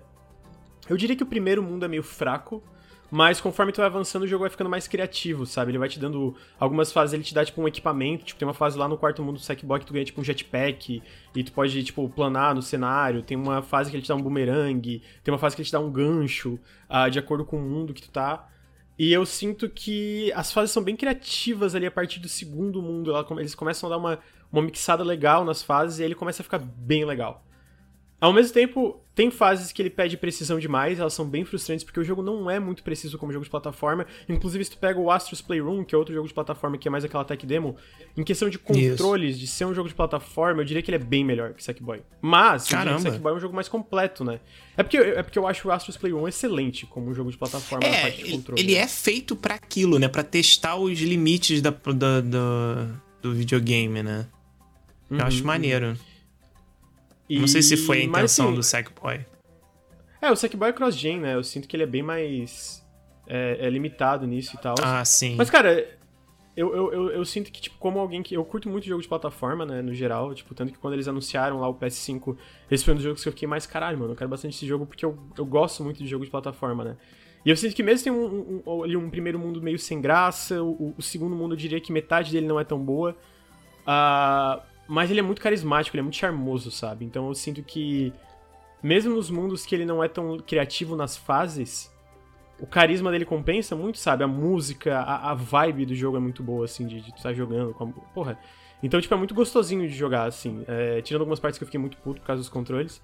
Eu sinto que, no geral, ele é um jogo muito gostosinho de jogar, assim. E não zerei, né? Eu tô no quarto mundo, chegando no final do quarto mundo. Acho que tem mais um mundo e mais, tipo, o, mundo do boss final, alguma Ele coisa é- assim, não tenho certeza. Ele é muito longo, assim, tipo colectação da vida, que tu tem que ficar refazendo as coisas pra catar item, ou é fase isolada só? são fases isoladas que tem bastante coisa pra coletar, mas eu sinto que se tu vai com calma, no geral tu consegue coletar as coisas numa primeira tentativa. Agora na minha segunda jogada eu tô conseguindo coletar mesmo nos níveis que eu não tinha jogado no PS4, né? Ah, dito isso, ele, ele é longo até, cara. Eu sinto que, tipo, eu tô ali no quarto mundo, devo estar com mais de 10, 15 horas de jogo. Caramba, E- que legal. E tem fases secretas, tem umas fases que eu nem consegui jogar ainda, porque são fases co-op e local co-op eu só tenho um controle, né? Então, tipo, não, não, não consegui jogar. A dublagem é muito boa, se tá no chat, realmente a dublagem desse jogo é excelente, cara. Ah, ele tá é dublado bom. português? Tá dublado. E é Que muito português, maneiro. português. E, cara, a dublagem é muito boa mesmo. É, Tem níveis diferentes de dificuldade? Não tem, é, pelo que eu vi. E ele é difícil, cara. Ali pro terceiro, quarto mundo tem momentos difíceis. E se tu tá pegando, tentando pegar tudo, uma das coisas que o jogo fala é, tipo, tu não morrer na fase. Então eu sinto que tem umas partes que tu não morrer é um pouco difícil na primeira vez, especialmente se tá coletando as paradas. Mas eu não diria que ele é um jogo muito desafiador, não. Eu, eu sinto que ele podia ser até um pouco mais, assim. é... Mas não é uma coisa que tá me frustrando, não é tipo, nossa, eu queria que esse jogo fosse mais difícil e tal, sabe? É só que tem umas fases que são meio sem graça, eu sinto, por ser tão tranquila O, de tu o Little Big atrás. Planet. Mano, eu gosto muito de Little Big Planet. Eu sei que eu sou minoria. eh, Foi um jogo que teve muito hype lá atrás. eh, Desde o primeiro. Eu sempre joguei com amigos. Eu nunca zerei nenhuma campanha de Little Big Planet sozinho. Eu adoro. Eu ia eu ia, eu- desculpa, mas eu ia falar isso. Ah. Você, você não gosta de Big Planet se você jogou sozinho, né? Porque, pô, se você Mano, joga em grupo, assim, é muito muito divertido. Muito E eu ia divertido. perguntar do Sackboy também, acho que você vai perguntar isso por mim. né? É, eu não sei, se eu não perguntar, você manda ver depois. Beleza. É, eu joguei muito em co-op esse jogo. Eu sei que eu sou minoria, que a maioria da galera me parece. Na internet eu vejo muita gente, ah, não gosta, acho ruim e tal. Na verdade, o que eu ia fazer, a pergunta são duas. Se o co-op é só pra dois, se você jogou em co-op, é, e se muda alguma coisa, alguma estrutura. Eu notei ali o vídeo que a gente tava vendo que teve uma parte que uma bonequinha jogou um outro pro alto. Tem alguns jogos que mudam o level design da fase Tipo, Battlebot Theater me vem à cabeça, o Explosion, Miss Explosion Man também me vem à cabeça. O design da fase muda se você estiver jogando single ou é, co-op. Uh, eu ia perguntar isso em relação ao co-op, se o co-op é só pra dois, porque eu jogava com quatro pessoas. Uh, e a outra pergunta era se você jogou os antigos e se você gostava desse. Se você acha que alguém que não gosta dos antigos tem chance de gostar desse. Cara, eu não joguei os antigos, é, então eu não sei dizer. Eu também não joguei no co-op, porque, como eu falei, não tem co-op online ainda. Eles é uma coisa que eles vão adicionar pós-lançamento, não adicionaram ainda, se não me engano. E eu só tenho um DualSense, né? Inclusive tá aí, opinião polêmica. Gostaria que o. Se, for, se fosse. Eu gosto muito do DualSense, eu acho que o design podia ficar. Mas entre ter retrocompatibilidade com o do S4 ou as novas funcionalidades, eu escolheria retrocompatibilidade. É... Porque daí eu poderia estar jogando alguma coisa no co-op aqui, né? Eu não teria que gastar tipo 400 reais no controle. É foda. É... Então. Eu não joguei no co-op, mas tem fases exclusivas do co-op. Eu sinto que tipo, as fases principais não, não muda muito a dinâmica, mas tem fases exclusivas do co-op, né? Tem fases que só pode jogar em dois. Uh, e essas fases eu não consegui jogar, né? Por, por razões óbvias. Cara, eu, eu, eu, não sei dizer se alguém que jogou o Little Big Planet antigo vai gostar. Eu acho que sim, eu sinto que a vibe é parecida. Uhum. Mas é, é, um jogo de plataforma 3D, né? Um pouco, é um pouco diferente, digamos assim. E como um jogo de plataforma 3D, eu acho que ele é bom. Eu acho que ele é bem legal. Assim, é. eu acho que ele é o melhor do estilo, não, mas eu acho que ele é bem legal. Ele me lembra aquele. Você fala 3D, né? Mas ele me lembra aquele Super Mario 3D Land, que é tipo. É por fases, assim, né? É, é, é... esse 3D que é tipo meio 2,5, né? 3D All Stars? É, às vezes isométrico. Não, eu, eu, não sinto, eu não sinto que é 2,5, mas eu sinto que não é tipo quando tu pensa tipo, em algo como Banjo, Super é, Mario 64. Exatamente. Que é, são esses Sim. Mundos enormes, né? E esse jogo é mais linear, de fato. Tipo, é uma, uma linha reta, de certa forma, a fase, né? No sentido de tu não tem muitos caminhos que tu pode ir, voltar e pegar. Não, tu vai indo, pegando as coisas e, e a partir de certo ponto da fase tu nem consegue voltar e mais. E ele né? tem alguma. pensa em... Desculpa, termina, Lucas. Não, não, só que quando tu pensa como algo como Super Mario 64, por exemplo, tu pode ir e voltar na fase o tempo inteiro. Esse jogo não, a certo ponto na fase não volta mais pra, pra, pra É um Crash Bandicoot mais família. É, é, é, pra mim ele é. parece muito o Super Mario 3D Land, vocês jogaram? Lembro, é, eu, eu acho que o 3D Land, é. o, o 3D Land é a comparação mais joguei. apta, assim. É porque o, o, Crash eu sinto que ele é bem retão World, mesmo, né? isso. Eu, é, e eu sinto que o, o Sackboy ele é um pouquinho... Ele é um pouquinho mais expansivo, assim, do que, o, do que o Crash nesse sentido, mas ele é um jogo bem linear, né? Uhum. Então, eu, eu acho que essa comparação ela é bem, bem Ele válida, tem. Assim. O Little Big Planet, a partir do 2, eles começaram a investir um pouco mais numa historinha que rolava. Tem alguma coisa narrativa, alguma coisa de história ou não? Uh... Cara, é... tem uma história. Ah.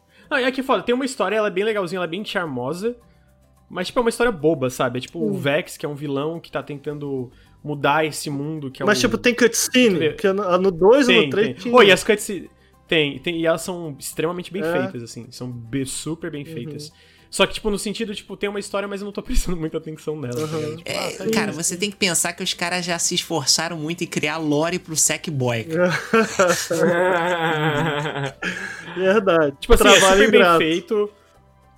Super bem feito. Ah, tem co-op pra quatro pessoas. A dublagem é apareceu ali no vídeo. Tem co-op? Eu achei que era só ah, pra então duas, tem quatro. Era, eu achei que era só pra duas é, também, então quatro. tá aí.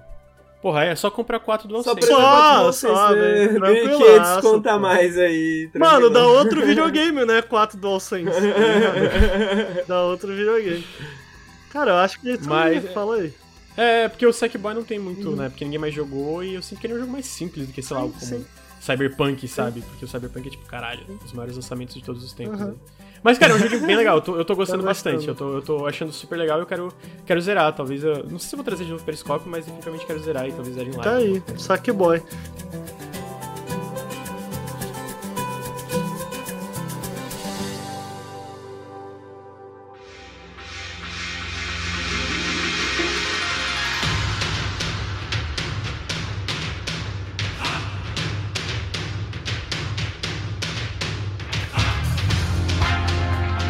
Falar, Henrique? Tá com vontade de falar, né, Henrique? Vou deixar Posso os pautas pra último.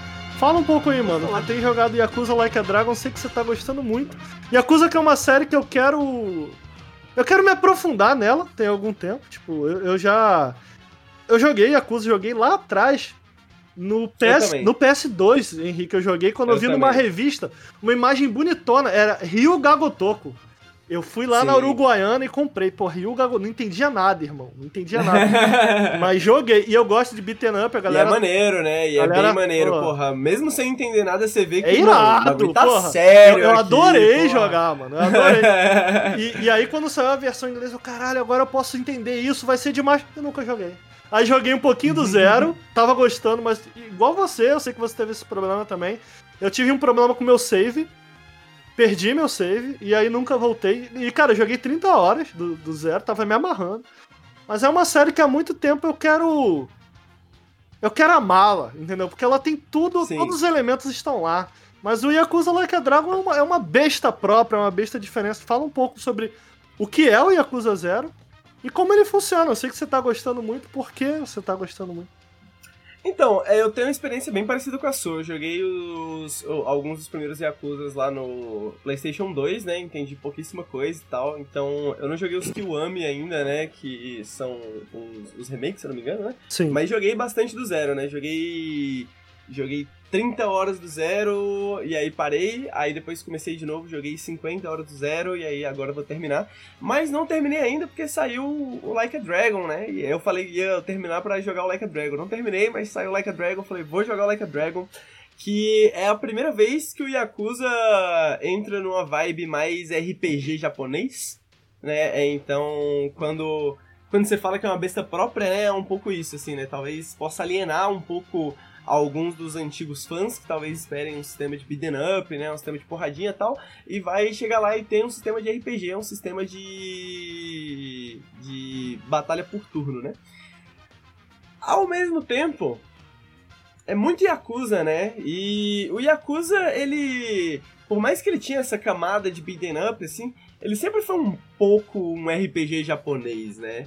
Ele sempre foi um pouco um jogo de você anda pela cidade, você Verdade. conversa com pessoas, você tem cutscenes gigantescas, né? Você Verdade. tem aquela trama e tal, tal, tal. Então, sacou? Tipo, tem itens. Eu posso sacou? te parar Você um pega- momento? Só Aham, queria te parabenizar por essa observação. Que, sa... que observação sagaz, você tem razão. Obrigado, cara. Não, é é uma observação que eu tenho há algum tempo, mas eu já li outras pessoas na internet fazendo ela, então o mérito não é todo meu. Ah. Eu acho que a, a, a Dielacina, se eu não me engano, que ela era antiga Waypoint, eu acho que Aham. agora ela tá na Paste, freelancer, não sei, ela fala sobre isso também. Sobre ser. E, e basicamente concordo totalmente com ela também, né? Tipo. Porra, é um, é um RPG japonês de certa forma, né? Porra, tem item, tem a porra toda. Na verdade, só o sistema de batalha que não é de um RPG japonês. E aí agora o Like a Dragon é isso. Mas não só isso, ele também tem um sistema de, de party, né? Um sistema de grupo, né? Então você tá nas batalhas não só como um indivíduo, mas como um grupo, né? Eu vou falar um pouco mais disso porque isso talvez seja mais importante, assim. Pra falar do sistema Cara, de isso é batalha. sensacional. o, o, o- Ele falou isso na hora. Ele falou isso na hora da mulher girando com a bolsa na cara do maluco. Nossa. o, o- o sistema de batalha, ele não é nada muito especial. Sério, ele Então- parece fluido.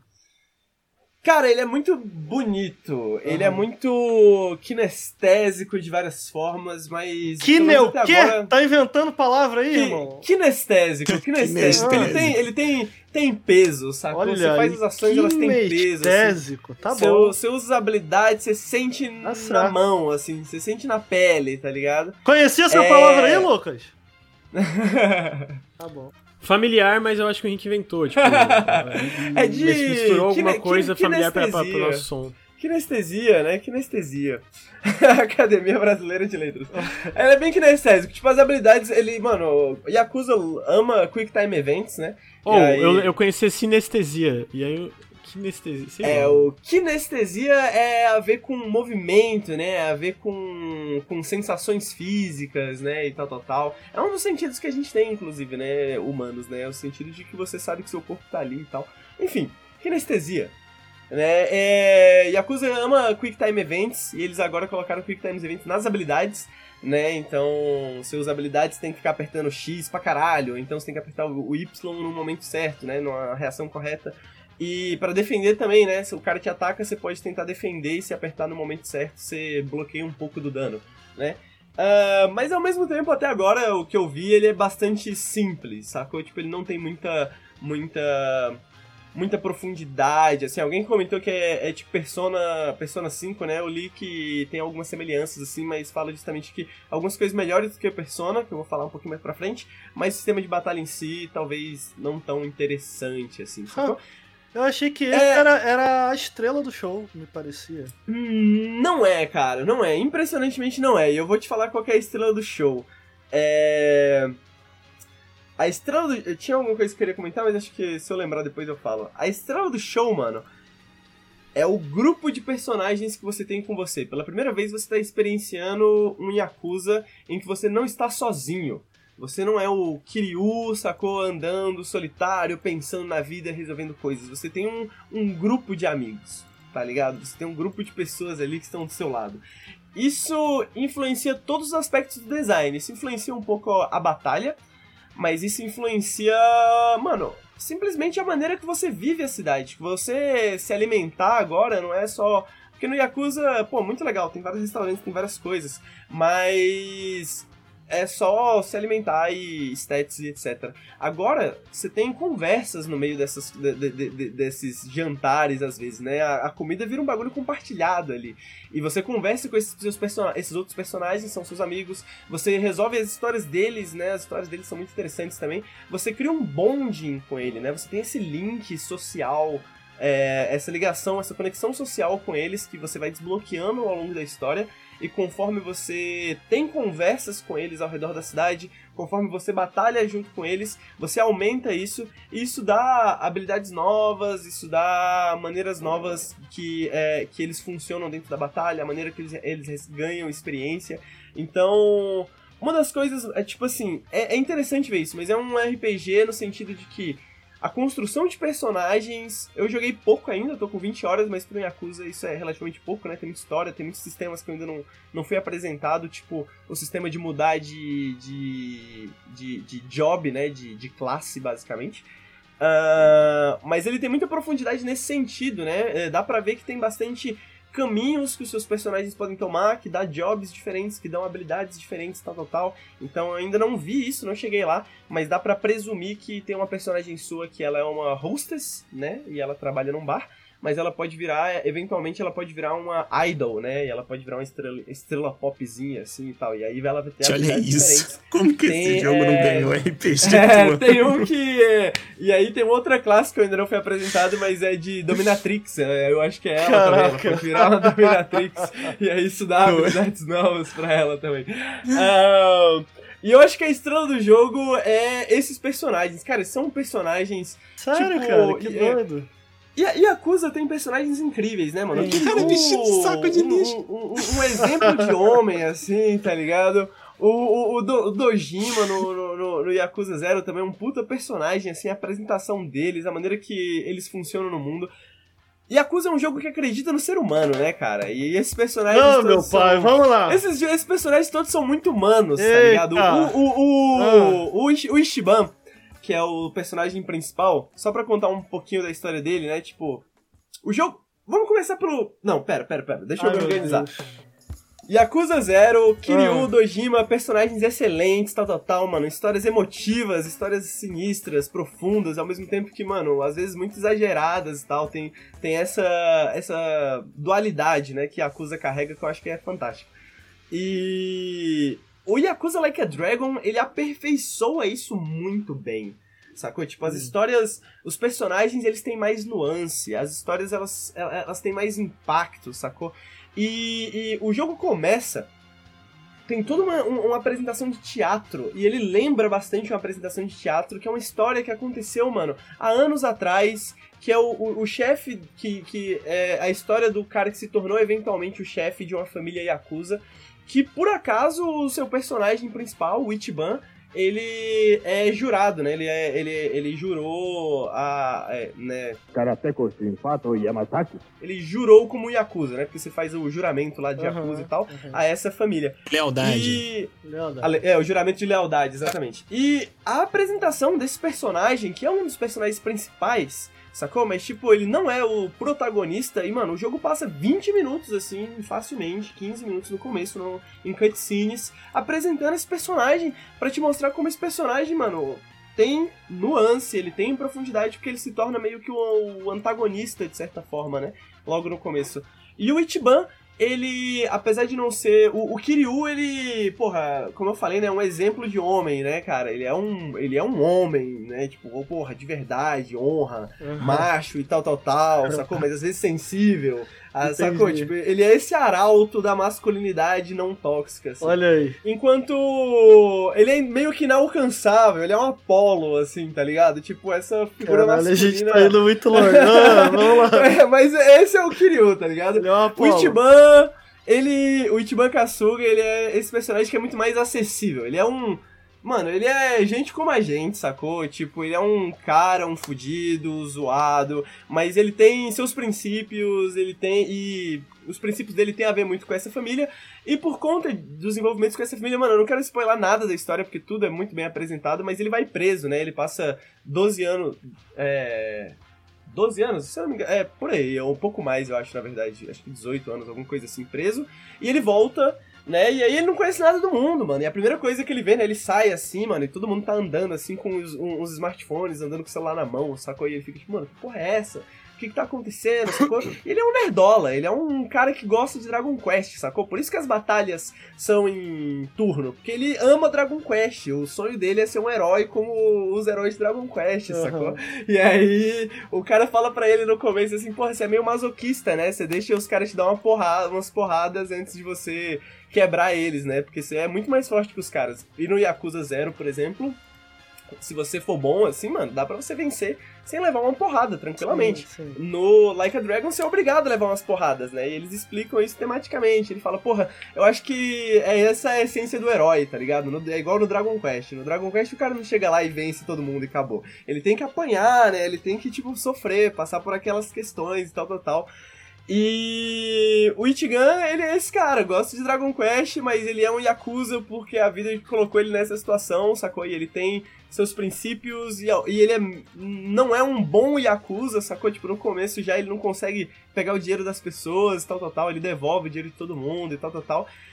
E, mano, a vida é uma merda pra ele, sacou? Tipo, as coisas dão errado. Ele é essa pessoa excelente. E as coisas já começam dando errado. Ele já tem que ir pra cadeia. Depois que ele sai da cadeia, ele só se fode, tá ligado? Ou o cara que ele, que ele gostava trai ele, sacou? Ou que era a figura paterna dele, assim, trai ele. Ele é largado pra, tipo, como morto, assim, em outra cidade, em Yokohama, né? A, a primeira parte do jogo se passa em Kamurocho, né? Como se passa o Yakuza Zero. E aí você vê Kamurocho nos anos 2000, tá ligado? Na entrada dos anos 2000, assim, que é tipo outra Kamurocho, muito parecida, mas mais metálica, menos colorida, tá ligado? Menos as pessoas Será que é similar a Shenmue? Bem similar, é exatamente. Não, é, é, é, eu acho que o, o, o Shenmue, o, o Shenmue para mim, a progressão do, dos Shenmues, né, se você for ver, ele tem muito assim do que o Yakuza tem de como construir uma cidade, como construir ali um, um, um bairro, sacou? E eu acho que essas diferenças que a gente vê nos Shenmues é, é, é bem parecido com isso, assim, tá ligado? E, e depois você vai para Yokohama, né? Você é largado em Yokohama e você, mano, tá sem casa, todo fudido, e você começa a morar com os moradores de rua. E você começa a conhecer essas pessoas. E o primeiro personagem da sua party, que é o Namba, ele vem desses moradores de rua. E, mano, é, é, é, nesse momento que o Yakuza Like a Dragon, ele diverge, assim, muito forte do, do, do, do, do Yakuza Zero, né? Yakuza Zero, mano, anos 80, tá ligado? Tipo assim, mano, chegada do, do, do, do dinheiro pesado, assim, no, no, no, no, e no Japão, tá ligado? Tipo, porra, o mercado imobiliário explodindo, tudo explodindo, crescimento econômico, tal, tal, tal, ninguém sabe o que fazer com tanto dinheiro, tal, tal, tal. E o Kiryu é esse cara que se vê, mano, um cara completamente humilde, totalmente tranquilo, mas que se vê envolvido nisso, né? E se vê se envolvido com o mercado imobiliário e todas essas porras e tal, tal, tal, e com, com fluxos de dinheiro gigantescos, tá ligado? E o jogo acompanha esse crescimento do Kiryu meio que dessa forma, né? Yakuza Like a Dragon, 2019, né? O cara tá em Yokohama, fudido, morador de rua, não tem nada, tá ligado? Tipo, ele começa com a parte Kamurocho, né? Com essa parte como se o, o, o Ichiban fosse ser algo meio Kiryu, né? Fosse ser uma história sobre a trama do Yakuza pesado e tal, tal, tal. E depois ele fala: Não, mano, quer saber? Você vai pra outra cidade, você vai pra outro lugar, um lugar que é diferente do que você conhece, um lugar que é, é novo, que é Yokohama. E você tá fudido, você, mano, você tem que fazer o básico pra você ter o básico do dinheiro, sacou? Então, uma das primeiras quests que você tem, mano, é catar lata. Sacou? Você pega um carrinho lá, uma bicicletinha, mano, e sai catando lata, sacou? Pra, porque é a única maneira que você tem pra pegar um pouquinho de equipamento, um pouquinho de itens de cura, um pouquinho de coisinhas assim, pra você começar a explorar. E, porra, seu terno todo zoado, tá ligado? Tipo, no, no, no, no Yakuza Zero tem toda várias subquests e quests sobre o terno do Kiryu, né? Se o Kiryu tá bem vestido, se ele tá vestido como um Yakuza, né? Se ele tá vestido como um cara de negócios e tal, tal, tal. E aí no. No, no Like a Dragon, o Ichiban tem um terno todo Yakuzazão, vinho e tal, tal, tal, mas todo surrado, todo sujo. O cara não toma banho faz tempo. O cabelo do cara todo desgrenhado, sacou? Então, mano, é a experiência perfeita de 2019, assim, 2019, 2020, assim, eu acho que faz essa transição muito boa de como que a gente se sentia. Como o Japão, né, na verdade, se sentia Ah, que eu acho estranho, Henrique. É que você tá anos fa- 80 e agora. Você tá falando aí da pegada do jogo, da história, dos personagens. E na tela, a gente vê um cara vestido de saco de lixo. A gente vê um maluco andando de kart no Mario Kart. A gente vê uma invocação de uma lagosta. E aí? Cara, é esse jogo. É esse jogo. Ó, é esse os malucos jogo... de fralda. No, no- Sim, sim, o maluco de fralda. O maluco, o maluco de fralda, inclusive, esse cara aí, eu vou te contar a história dele, cara. Ele é líder de uma família Yakuza. Ah. Sacou? E aí, você tá andando na rua, essa quest eu acho que eu posso falar que é uma quest pequenininha. Pra mostrar como o Yakuza é um bom jogo. Você tá andando na rua, cara, e aí um, um Yakuza tá tentando roubar um cara. E esse cara tá andando com fórmula de bebê, né? Tipo, com leite em pó, assim, sacou? E esse Yakuza tá tentando tirar o, o, o pó de bebê do cara. E aí você defende o cara, tá ligado? Quebra o Yakuza e tal, e papapá. E aí o cara tá com a fórmula de bebê. Porra, obrigado, mano. Eu tinha que voltar pra casa. Porque a minha mulher, mano, tá muito estressada e a gente tá com um bebê novo lá e eu preciso voltar pra casa com essa fórmula aqui, senão ela vai me matar e tal, tal, tal. E aí, só que na hora que o cara tá indo, você escuta um choro de um bebê. E aí você fala, caralho, mas tem um bebê aqui perto que tá chorando? Será que tá acontecendo alguma coisa? Vamos lá descobrir o que que é. Quando você chega lá em cima, são esses Yakuzas que gostam de se vestir de bebê, né? E fica lá a Dominatrix É lá tipo um tratando fetiche? eles como bebês. É tipo um fetiche, né? Olha Esse aí. fetiche é um fetiche real, né? Um fetiche É. que existe mesmo. Tem pessoas que essa Tem o furry e tem o diaper Olha aí. agora, entendeu? É, o- exatamente. E aí você chega lá e aí os caras falam, porra, vocês estão invadindo essa porra aqui, que merda é essa? Né? E aí você quebra os caras na Mas eles gostam ou eles não gostam de apanhar pra você? Aí eu tô confuso agora. Não, pra você não. Eles Pra gostam de ser não. tratados como Não. bebês. Eles gostam de ser tratados como bebês, Tá. né? Essa é a fita deles. E aí você quebra eles assim porque você invadiu o espaço deles. Falou, mano, aqui é um lugar pra nós, aqui ninguém pode entrar aqui não e tal. Aí você quebra os caras e tal. E aí depois você. E aí você explica a história, né? Você fala, porra, a gente entrou aqui porque a gente ouviu um choro de um bebê. E a gente achou que tinha alguma coisa acontecendo. Aí ele falou, porra, desculpa, mano, foi só um mal entendido. Saber que tem pessoas que são tão heróicas assim, que chegariam aqui e, e- e iriam ta- tentar salvar um bebê que eles não conhecem, assim, porra, é muito bom saber que vocês são esse tipo de pessoas, vocês são pessoas honradas e tal, tal, tal, legal. E aí o cara que tava lá falando com você, da fórmula de bebê, que tava com a mulher estressada, fala assim. é, eu não lembro como é que chega nisso, mas eventualmente ele fala sobre a situação dele em casa, né? Ele fala, pô, minha mulher tá muito estressada, não sei o quê. Aí a Dominatrix fala, mas você já parou pra conversar com sua mulher de verdade, pra saber como é que ela tá se sentindo? Porque Hum. ter um bebê é um puta trabalho. E aí você tá trabalhando fora e tal, tal, tal, e você chega em casa e, e você acha que é fácil, e ela talvez precise de Peraí, ajuda, peraí, precise de alguém peraí, pra conversar. Peraí, peraí. Deixa eu ver se eu tô entendendo. Os malucos, você tá numa. A, a história. Porra, peraí. Você tá controlando o maluco lá. Aham. Aí os Yakuzas, que são essa galera, os criminosos, sinistros, Aham, você vê um cara. eles lá, um se vestem de criminoso. bebê Sim. e gostam de tomar porrada da Dominatrix. Aí tu encontra cinco, seis marmanjos Sim. vestidos de bebê apanhando de mulher bonita.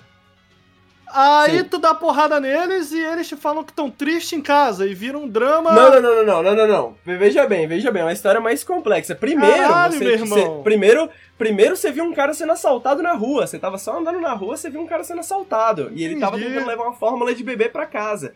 E esse cara que tá tendo problema em casa, né? E aí quando você chega lá nos outros Isso é uma Yakuza, side né? quest, esse cara você vai... tá entendendo? É uma side quest. Esse cara vai com você, né? Esse cara vai com você Mas você fala, acha que "Porra, isso é tem- normal? Mas não tinha nada acontecido. Se tivesse acontecido, então eu não se mereço isso. Se tem que se fazer, tem que se fazer com a própria pessoa que se merece isso, não com a vida inocente.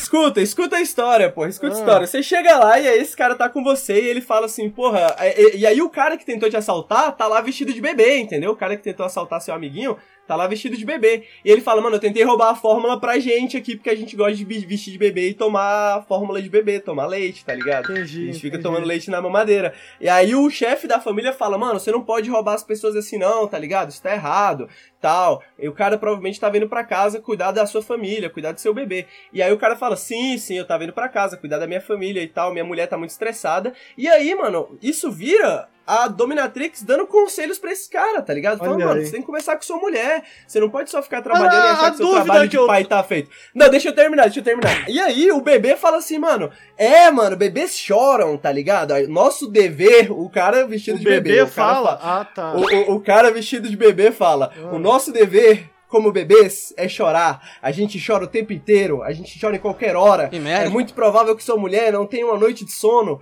em meses, Olha aí, tá ligado? Uma quem boa noite de sono. É por isso que ela tá estressada. Você tem que Eita. conversar com ela. Então, Ah, esse aí acusa, sacou? Tipo, mano, esse Bacana. mix dessas duas coisas que são, mano, é, é- é um lado muito exagerado, muito cômico, ao mesmo tempo são conselhos, mano, de vida, são histórias reais. Não, ali a, a minha dúvida é. E aí, é pra eu rir ou é pra eu chorar essa história aí? Eu, eu- É os dois, cara. Olha é os aí. dois. Isso que é o lindo, cara. Isso que é o lindo de Yakuza. É pra rir e é pra chorar, mano. E esse mix, essa diferença que torna as duas coisas tão palpáveis, sacou? Porque uma coisa engraçada vira algo muito triste de repente, algo muito triste vira algo muito engraçado de repente, tá ligado? É arte, mano. É muito arte, tá ligado?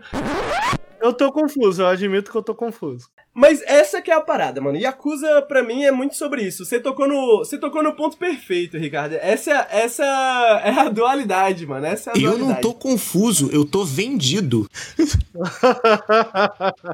Eu É um jogo que é pra todas rir. as ideias. E é pra chorar, cara. É os dois. É incrível. Vou- vou- tá bom. Porque. Olha, eu vou falar um negócio aqui, eu não sei se o Henrique vai concordar comigo, mas eu tô. Eu tô vivendo uma. Esse ano eu estou aprendendo a apreciar mais o estilo de narrativa japonesa. Entendeu?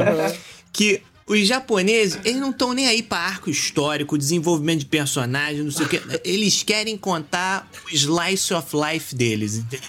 Então, Olha esse nível de aleatoriedade que acontece tem toda uma história principal que é importante, mas dane-se. Primeiro a gente vai fazer o nosso café da manhã, bacana. Eu- eu- a gente eu vai acho que- conversar sobre tudo. Tirou uma nota boa no colégio, como é que é? Aquele cara ali se veste de bebê, ele tem um problema na família dele, cara. É mesmo que que alguém Eu entendo- eu dominatrix, entendo- cara. Todo dia tem um dominatrix. Eu entendo isso que você quer dizer, Salsa, mas eu acho que isso que é o louco do Yakuza, assim. Porque eu acho que o Yakuza. É, não, ele- eu ele- acho ele- irado, cara. É. Porque, tipo assim. Se você vai pensar, tipo, num Final Fantasy, tá ligado? Num Dragon Quest, RPGs japoneses mais clássicos, assim, né? Digamos, Persona, tá ligado? Esses são RPGs que eu concordo perfeitamente com você nesse sentido, né? Tipo, a, a, a mainline, né? A main story, assim, ela é secundária, né? Tipo assim, mano, é pra você. É, é sobre aproveitar O segredo é o sistemas, grind. né? Exatamente, o segredo é o grind, é sobre você aproveitar esses sistemas, aproveitar esse mundo, né? Aproveitar esse lugar e tal, tal, Pois tal. é. Mas eu acho que o Yakuza, ele consegue ser. Mano, Yakuza, ele, ele, é, ele é, tem um nível de polimento na, na história, assim, sacou? Tipo, na quest principal. E, tipo, e é as duas coisas. Eu acho que essa que é a parada. Ele é muito como... A gente tá falando de cidades, né? O Yakuza, ele tem umas cidades em escalas muito menores, mas a história principal e a cidade, elas não têm uma, uma divisão... Uma divisão concreta, sacou? Aquele mundo Sim. e a história que tá acontecendo não tem a divisão concreta, porque as histórias, elas são sobre a cidade, Saca? Ah, ah, então, ao mesmo tempo que as subquests são histórias secundárias que te apresentam outros lados dessa cidade, outros lados desses personagens, toda a história principal também é sobre como essa cidade está se desenvolvendo, sobre o aparato político dessa cidade, sobre o aparato Aham. social dessa cidade. E eu acho que, mano, tem uma. E aí, outra. Um pequeno Eu spoiler acho que a série também é- inteira é. As cidades são um personagem junto com os outros personagens. Exato, né? exato. Tipo, eu acho que se eu fosse tá comparar com qualquer junto. coisa Yakuza, talvez a comparação mais próxima pra mim é The Wire, né? Pra quem não conhece, é talvez a melhor série da história e é uma das melhores séries da HBO, pelo menos, né? E fica batendo de frente ali junto com Sopranos, mas que também é justamente, né, uma história que é muito lenta, muito slow burn, né? Yakuza tem essa, essa questão de ser algo bem lento, que demora pra se desenvolver, que vai muito aos pouquinhos, e ao mesmo tempo tem esses personagens que são muito profundos, sacou? Tipo, ah, e ao mesmo tempo que, sim, tem momentos exagerados e engraçados da cidade, porque você pode imaginar que em qualquer cidade por aí tem algum lugar que tem alguma dominatrix fazendo alguma coisa que você Sim. não contaria pra sua mãe, tá ligado? Tipo assim, em algum lugar da sua cidade alguma coisa assim está acontecendo. Dá pra só não transar, tá vendo. Ou não? Ah, você tem interesses românticos. Eu não sei até onde dá pra chegar com esses interesses românticos, mas eu não sei se dá pra transar, né? Mas, Entendi. tipo, você. ah, uma coisa que é muito interessante é isso também. Você. Por exemplo, você pode fazer um buquê.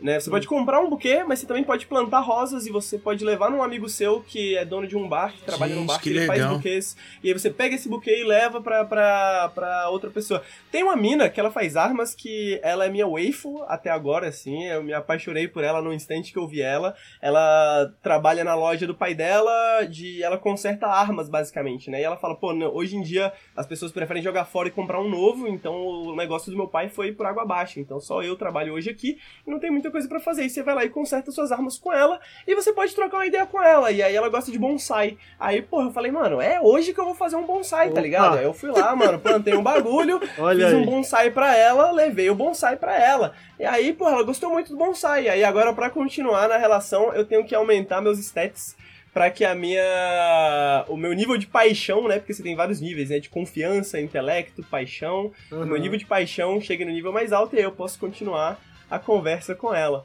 né? Então, cara, é é, é e e aí A impressão que eu tenho é que esse jogo é o tipo de jogo que ele vai te impressionar o tempo todo, porque só de ver os trailers, toda hora eu tô vendo uma coisa nova, bizarra, chocante, interessante Sim, acontecendo. exatamente, E, e, e, tipo, eu, eu acho que. eu- sim, agora eu tô sendo muito sincero, não tô sacaneando, não. Porque eu, eu volto a dizer, eu acho que esse jogo tinha que ter ganhado o jogo de RPG do ano. O. O, o- claramente é, uma, é um jogo que foge completamente dos parâmetros que a gente tá acostumado com o jogo de RPG. E tipo, e ele te impressiona porque a gente tá sempre naquela mesmice, ah, legal, e aí vai, aparece os monstros, tu mata os monstros, e tem uma conspiração, e tem um problema maior, e não sei o que lá, e parará. E não é, tipo, o jeito que isso tudo que você tá contando parece se amarrar com, com as coisas que eu tô vendo, os combates, etc., é muito mais interessante do que boa parte dos outros RPGs que eu já joguei, sabe? Tipo, é, é bem legal mesmo. Eu, eu, Fico mano, muito isso- feliz de é você grandes podendo me contar sabe, isso sabe? antes de eu tomar a decisão de jogar. tem tipo, mano, tem é, tem uma tem Você ganhou o explicação salto, temática, Henrique. né? Parabéns, mano. Você Ganhei, ganhou obrigado. Você me Tem uma perdeu um explicação pouco. Me temática perdeu. também. Eu ainda tô confuso, mas o salto Tem uma você ganhou. explicação temática. Esses personagens, às vezes, que aparecem pra lutar contra você, eles são tão esquisitos porque o, o, o Ishiban, né, o personagem principal, ele vê eles como personagens meio que de JRPG, sacou? Por causa que ele entra nessa fita de ser um herói, sacou? Então tem uma mudança, às vezes, né? Às vezes você tá andando e tem uns caras lá que estão, tipo, de terno, mas na hora que vira, assim, você vê que, na verdade, ele é, tipo, uns capitalistas sinistros, assim, e tal, umas paradas assim. E uma das coisas que eu queria comentar Mano, era essa, tigre. né? Sobre questão de capitalismos e tal, tal, tal. Ele é um jogo, mano, muito ousado politicamente também. Ele é- e, e eu concordo com o, o que o Salsa falou de. Lacração porque- chegou no Japão? Lacração chegou no Japão, Olha chegou aí, Yakuza, agora cara. você me ganhou. Chegou em Yakuza, cara. Agora É você me ganhou, pô. Do início ao fim. Por que, que você Inclusive, não falou isso antes? Tem lacrações Porra. erradas, inclusive, tem lacrações problemáticas. e é um Olha jogo aí. que não tem problema em estar mexendo com questões problemáticas e não saber a resposta certa, tá ligado? Então, você tem muitas questões sobre trabalho sexual, por exemplo. Aham. Sacou? O. Ichiban, ele, ele nasceu, né? Ele é filho de uma prostituta. E que trabalhava num, num Soapland, né? Que é uma forma de prostituição mais tradicional no Japão que tá acabando, né? E ele nasceu lá e ele foi criado pelas mulheres que trabalhavam lá. E ele foi criado pelo dono de lá. E ele conhece uma senhora em certo momento que, que é dona de um lugar desses. E ela fala, pô, eu sou dona de um lugar desses, mas essas mulheres são todas imigrantes, né? E elas todas não teriam outro lugar pra ir, outro lugar pra morar e tal, tal, tal. Eu pelo menos garanto que elas têm segurança aqui e que elas não vão se envolver com algum uma pessoa mais mal intencionada, tá ligado? E aí, você tem essa galera que é uma galera liberal, sacou? Que se chama Bleach Japan, né? Que é tipo. Bleach é tipo que boa, sacou? Tipo, vamos lavar o Japão. Vamos limpar o Japão Sim. das áreas cinzas, sacou? Só que essa galera tem é, é patrocinada por um político que tem ligações com a Yakuza. Sacou? Basicamente, política brasileira, irmãozinho. Interessante. Basicamente, Pô, interessante sacou? isso aí que você Tem- tá falando. Mano, o, o, o- cara, o, o cara da polícia, é, você tem um, um personagem seu que ele é ex-policial e ele tem tretas com o cara da polícia. E o cara da polícia é, é corrupto, sacou? Tem vários problemas. E cada vez mais a cidade é menos criminosa, cada vez mais tem menos Yakuza, cada vez mais tem menos um, um balanço assim entre é, com os Yakuzas, mas tem mais máfia chinesa, tem mais máfia coreana. Então você vê por quê? Porque essas máfias, esses outros lugares, têm ligações com a polícia, com esse estado de. é, como que a gente chama quando é tipo 1984, né? Estado de segurança, né? Um estado Uhum. de segurança mais forte no Japão. Ah, você mora com os moradores de rua lá, né? Quando você chega em Yokohama. E chega em certo momento que o Ichiban, né, que ele é esse cara que tenta ver o bom em tudo, ele é até bem ingênuo, né?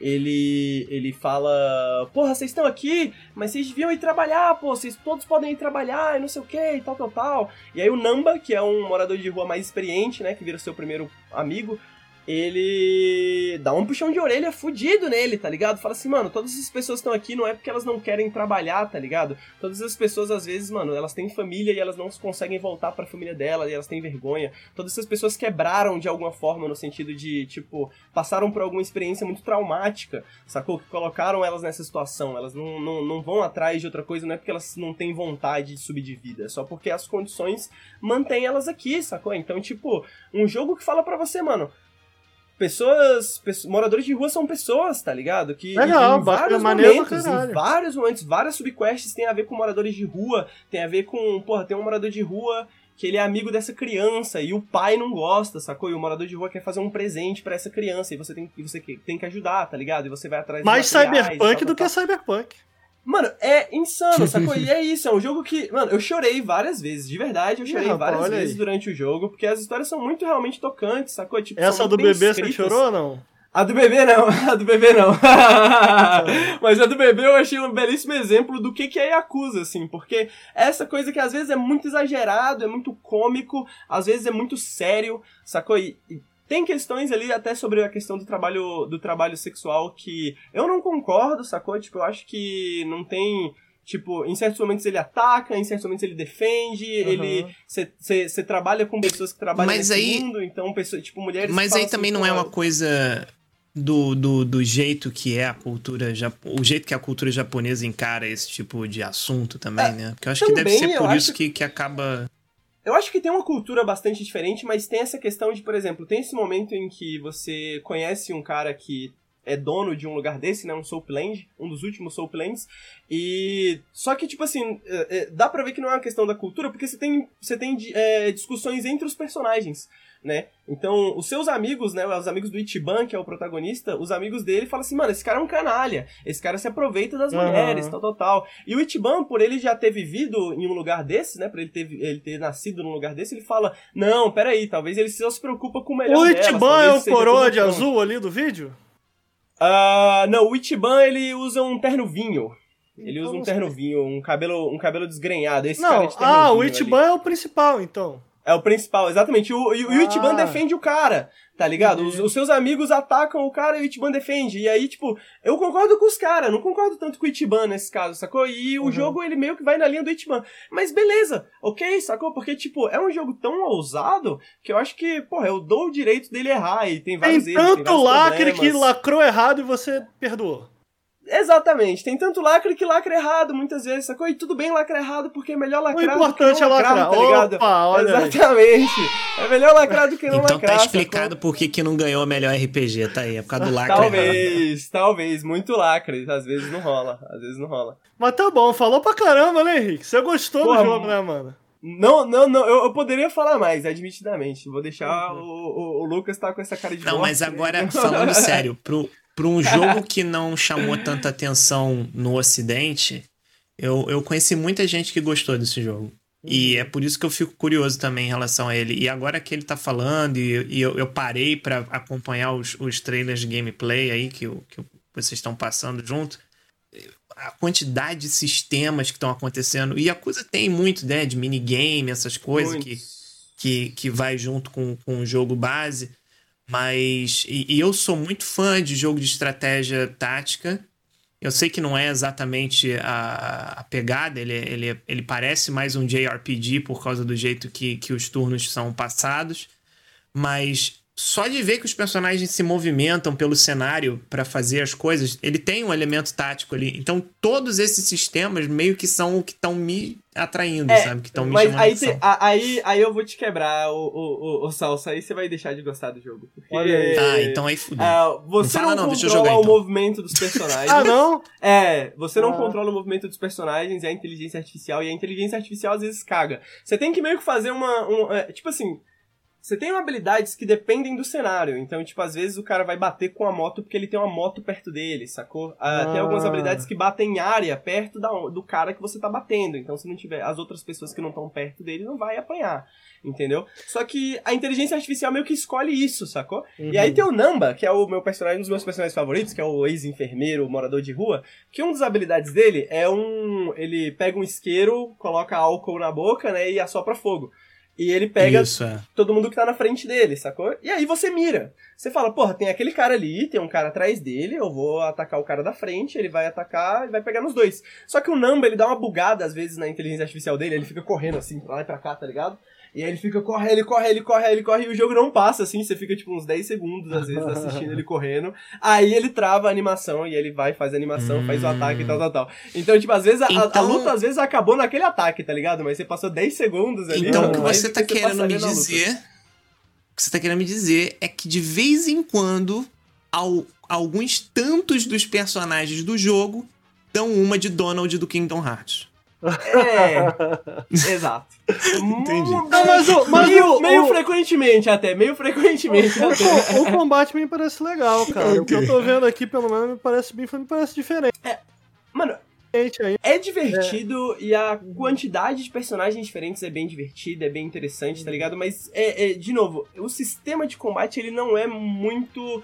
é, ele- mano, é isso, você tem stats, tem habilidades, você tem efeitos que você pode colocar e tal. Ah, mas na maioria, tipo, 90% das batalhas, mano, aperta ataque e vai, tá ligado? Eu Depois entendi que você gostou mais da parte Inclusive- narrativa, né? Inclusive tem um modo automático, né? Então, às vezes, mano, eu tô comendo aqui, velho, e ando pela cidade, aí tem uma lutinha, eu deixo no modo automático, fico comendo, assistindo a lutinha, depois eu vou, tá ligado? E, tipo, não tem problema, eu acho, também, sacou? Tipo, é divertido de grindar, porque, como eu falei, eu acho que os sistemas mais macro deles funcionam bem, a questão de como você constrói o personagem, e você ir atrás de itens novos, melhorar seus stats, grindar e subir de nível, tal, tal, tal. Mas eu acho que se você tá procurando, tipo assim, profundidade estratégica, não é o caso, Uhum. sacou? Entendi. Mas é- é- é- então, é- então ele tem.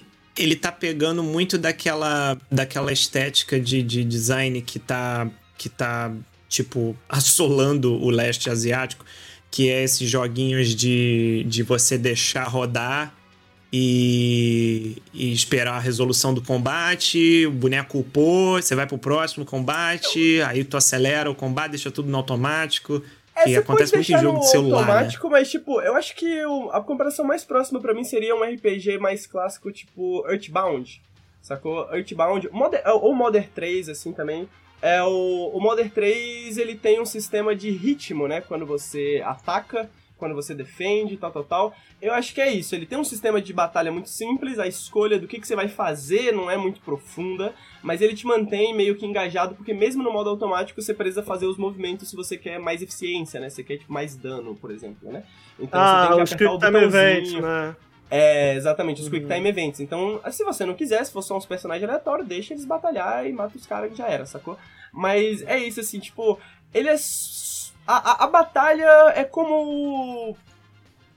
Tipo, é, é, é um Dragon Quest, é um Final Fantasy, tem Summons, tá ligado? Que eu não cheguei a falar. O bebê, o, o, o, Yaku- o chefe Yakuza lá, bebê, ele vira um Summon, né? Que o Summon é basicamente alguém que você pode invocar pelo celular. Você liga pra ele e ele vem te ajudar, sacou? E você paga uma graninha e ele vem te ajudar. No caso dele, ele deixa todo mundo com ataque e defesa baixo porque ele chora, tá ligado? Ele Uhum. tá lá, ele tá lá meio bolado, a domina... e as animações é muito boa, né? A, anima... a, a Dominatrix chega lá e fala, pô, você não quer alguma coisa, não? Quer um leitinho? Quer alguma coisa? E ele, não, não, não. Começa a chorar e aí os seus inimigos ficam todos atordoados, né? Por causa disso. Mas é igual o Final Fantasy VII também, sacou? Tipo, perde a graça depois. Você já sabe o que, que vai acontecer, você já sabe o efeito.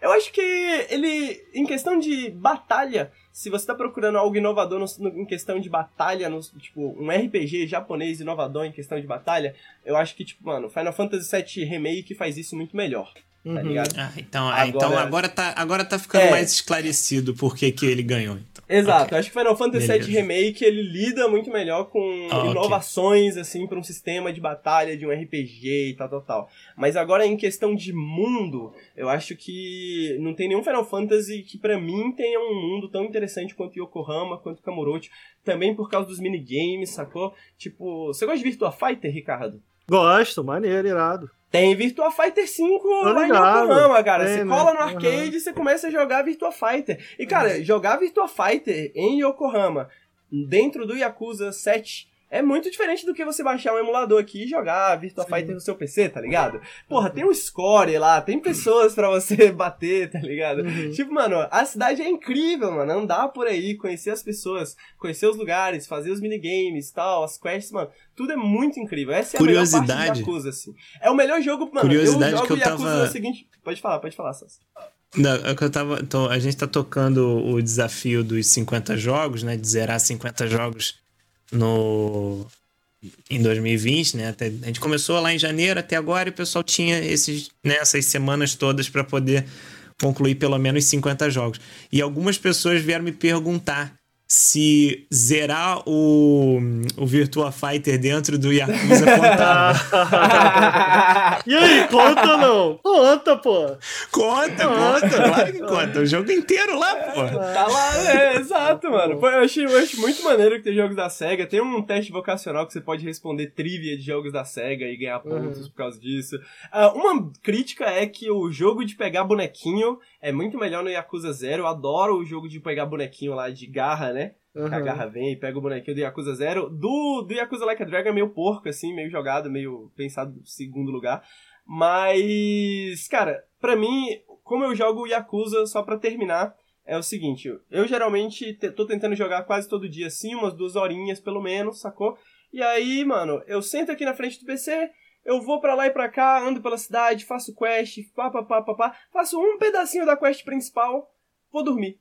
Tá ligado? Porque a quest principal, mano, é 30 minutos de falação, entendeu? Então é 30 minutos de cutscene que eu vou comer um bagulhinho, vou escovar meu dente, aí tô aqui assistindo e tal. Depois, mano, terminou a quest principal, eu salvo, vou dormir, pô, legal a história, tá se desenvolvendo de maneira legal e tal. Então ele, ele, ele- ele é quase uma. Não é triste que o isso, formato- Henrique? Você não acha isso Não, triste? cara, o, for- o formato é meio de novela. tá Não, não, não é ligado? uma crítica ao jogo, não. Eu, eu tenho jogado. Eu tenho jogado Assassins e. O Cyberpunk agora, assim. E, porra, eu fico, cara, que tristeza, né, mano? Tá aí. Não Joga- poder joga- jogar oito horinhas direto, é, né? mano, joga três É horinhas direto. Aí, aí deixa no momento que eu falo assim, não, quando eu voltar pro jogo, eu vou saber exatamente. Aí deixa de frente pra quest no momento que a história parou. E aí eu fico, porra, mano, eu lembro quando pegou The Witcher 2 eu nem almoçava, irmão. Ficava Exato, ali 35 horas direto, de olho aberto. É um. Porra, é um pouco eu, triste, eu mano. acho Eu- eu triste, fa- eu, acho triste. Eu, eu combino com a Letícia, assim, às vezes, tipo, mano, saiu um jogo novo, assim, amor, você vai sair final de semana, você vai fazer alguma coisa, beleza, sabadão então é meu, tá ligado? Aí eu vou passar a tarde inteira do sábado, assim, jogando, e aí à noite e tal, e aí, mano, esse é o meu Sim. dia É, da semana, a minha assim, pra- namorada tá segurando a barra, porque o, o The Witcher 3, quando ele saiu, ele saiu no dia do aniversário do nosso namoro. E aí o, o presente, o Nossa. presente do aniversário de namoro foi que eu podia jogar The Witcher. Aí eu aceitei, né? Pô, que presentão, né? Pô, A Letícia faz isso também. Às vezes a gente troca assim, pô, eu jogo uma partidinha, você faz Eu não vou- ó. Eu não vou nem te condenar, porque eu já contei essa história algumas vezes, mas assim, na minha lua de mel eu testei o, o beta do Overwatch, então. Tá no, no. Cyberpunk agora ela tá segurando a onda, entendeu? Ela, ela nem, nem, nem me liga, mano. Só me mandou uma mensagem falando assim, pô, vi, vi que a galera achou engraçado lá essa live, o que que aconteceu? Aí eu falei, não, eu, modelei meu pinto ao vivo. Ela, pô, me manda aí. Aí eu mandei o nude. Mandei o nude pra minha namorada, né? Do Cyberpunk. Ela elogiou e foi. Não, mas pô, se for, se for falar de segurar a barra, velho, porque eu tava. Eu tava. Letícia tava aqui do meu lado, bem aqui na cama, mexendo no celular e tal. Aí eu jogando Yakuza, aí passou a cena do bebê, né, mano? Passei a cena do bebê lá, eu pausei depois da cena, velho. Fiquei cinco minutos assim parado. Olhei pra Letícia e falei, não, amor, rapidão, porque esse jogo aqui é muito foda, tá ligado? Aí eu comecei a explicar a cena do início ao fim pra ela. E a Letícia assim, legal, amor. Porra, porra. Cara, eu, eu, vou, é mesmo? eu, eu vou, eu, vou, eu vou dar uma aqui pra minha namorada. Ela realmente, ela, ela, ela realmente se interessa. Porque eu acho que uma das coisas que, que ela gosta em mim. Henrique, Henrique, essa mulher é de ouro, Henrique. Ela tem toda essa paciência, Henrique. Sim, cara, ela escuta, ela escuta, mano. Ela fala, pô, legal, você tá gostando mesmo desse É, jogo, hein? A minha Pô, namorada. É meio isso aí. Ela, é lógico que é um esforço, mas a minha namorada gosta de ouvir. tipo, ela gosta de ouvir quando eu tô muito entusiasmado em alguma coisa, sacou? Inclusive, Sim. a minha namorada foi quem me incentivou muito a criar o Nautilus, porque eu falava de uma maneira muito entusiasmada sobre videogame. Ela falou assim, cara, você ama isso, por que, que você não. Você não busca fazer algo e ganhar dinheiro com isso? e eu falava, não, mano, nada a ver e tal. E ela, ela insistiu, assim, então. É é um do- uma das razões que o Nautilus existe e tal. Então ela se interessa quando eu tô muito interessado em algo. Tipo, mano, o The Witcher, ela sabe toda a história de The Witcher, tá ligado? eu ligava pra ela, enfim. Mas, pô, legal, cara. Eu, eu é, acho, é, eu acho massa quando Não, um mas- jogo tem a capacidade de fazer isso com a gente. Eu percebi que você tá gostando. Total, cara. Eu tô, e, e, e pra mim funciona muito nesse esquema de novela, assim, porque é algo que, mano, acompanhar todos os dias esses personagens é prazeroso, tá ligado? Tipo, olha aqui, eles fazendo e tal, e eles reagindo e tal, tal, tal. E eles vão crescendo em você, assim como no jogo demora um pouco pra você crescer as relações com eles, né? Demora um pouco na sua vida, assim, porra. E é sobre isso. A gente falou de Yakuza um pouquinho aqui, aí já falamos das esposas, já falamos e tal, como a gente se relaciona. Porque Yakuza é um jogo sobre, mano, o ser humano, entendeu? É sobre ser humano, é sobre ser pessoa, sobre entender os outros seres humanos como seres humanos. É muito difícil você ter um vilão no Yakuza que é sim- simplesmente, puramente um vilão, tá ligado? Todo mundo costuma ter uma história triste por trás, costuma ter alguma coisa que levou ela até esse momento. Por mais que ela mereça levar muita porrada agora, porra, ela chegou aqui e não foi do nada, sacou? Então, Eu também- eu é um não gosto que de- acredita no ser humano. É, eu não gosto de história muito maniqueísta também, não. Eu acho que é importante esse tipo de coisa, assim, que, que você vê o outro lado do, do vilão, né, digamos assim. É. Se é que ele realmente é vilão.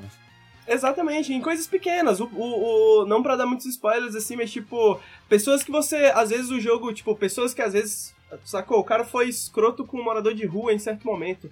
E aí você fica assim, porra, mas que cara escroto, né? E aí depois você escuta um outro lado da história dele e você fala, porra, ok, ele foi muito escroto, mas tipo, mano, dá pra entender porque que ele tá com tanta raiva, com tanto medo, tá ligado? Com, com, com essas emoções, assim e tal. Mano, é um jogo muito emocionante, é um jogo, tipo, emocionante em todos os sentidos, como a gente falou, né? De chorar e de rir, e de, porra, que merda é essa que eu tô vendo aqui na tela, e etc, etc. Isso é muito bom. Entendi, entendi. É, Yakuza. Gostou, Lucas?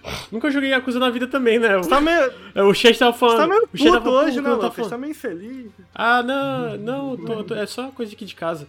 Ah. Mas eu, eu, o chat tava pô, o Lucas não tá falando nada. Mano, eu joguei, tipo, umas horinhas do Yakuza Zero. Eu Não, não, gostou de nenhum tipo, jogo do, do Periscope de hoje, é isso? Não, o Yakuza Like a Dragon eu quero jogar, parece muito O bom. Cyberpunk o não. Cyberpunk é tirinho, Tá bom. mundinho, questzinho. E o Empire of Sin?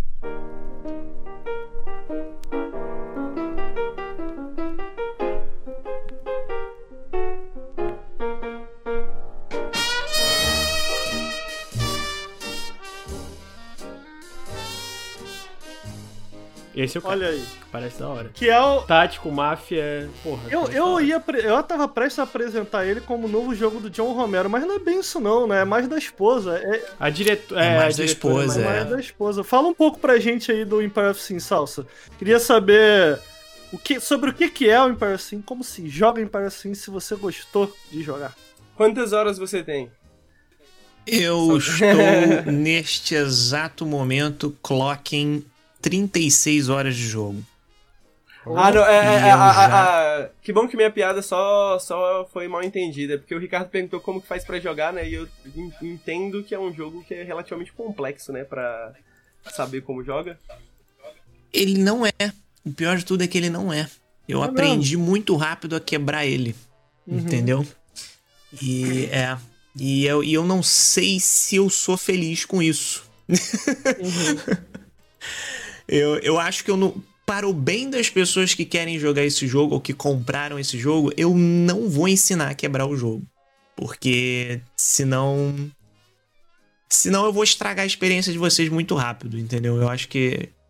Assim, a não ser que você esteja interessado em, em- em tirar esse, esse dilema, compro ou não compro o Empire of Sin, né, das costas, se você quer tirar esse dilema ou não, o máximo que eu vou te dizer é o seguinte: se você gosta muito de XCOM, esse jogo não é pra você.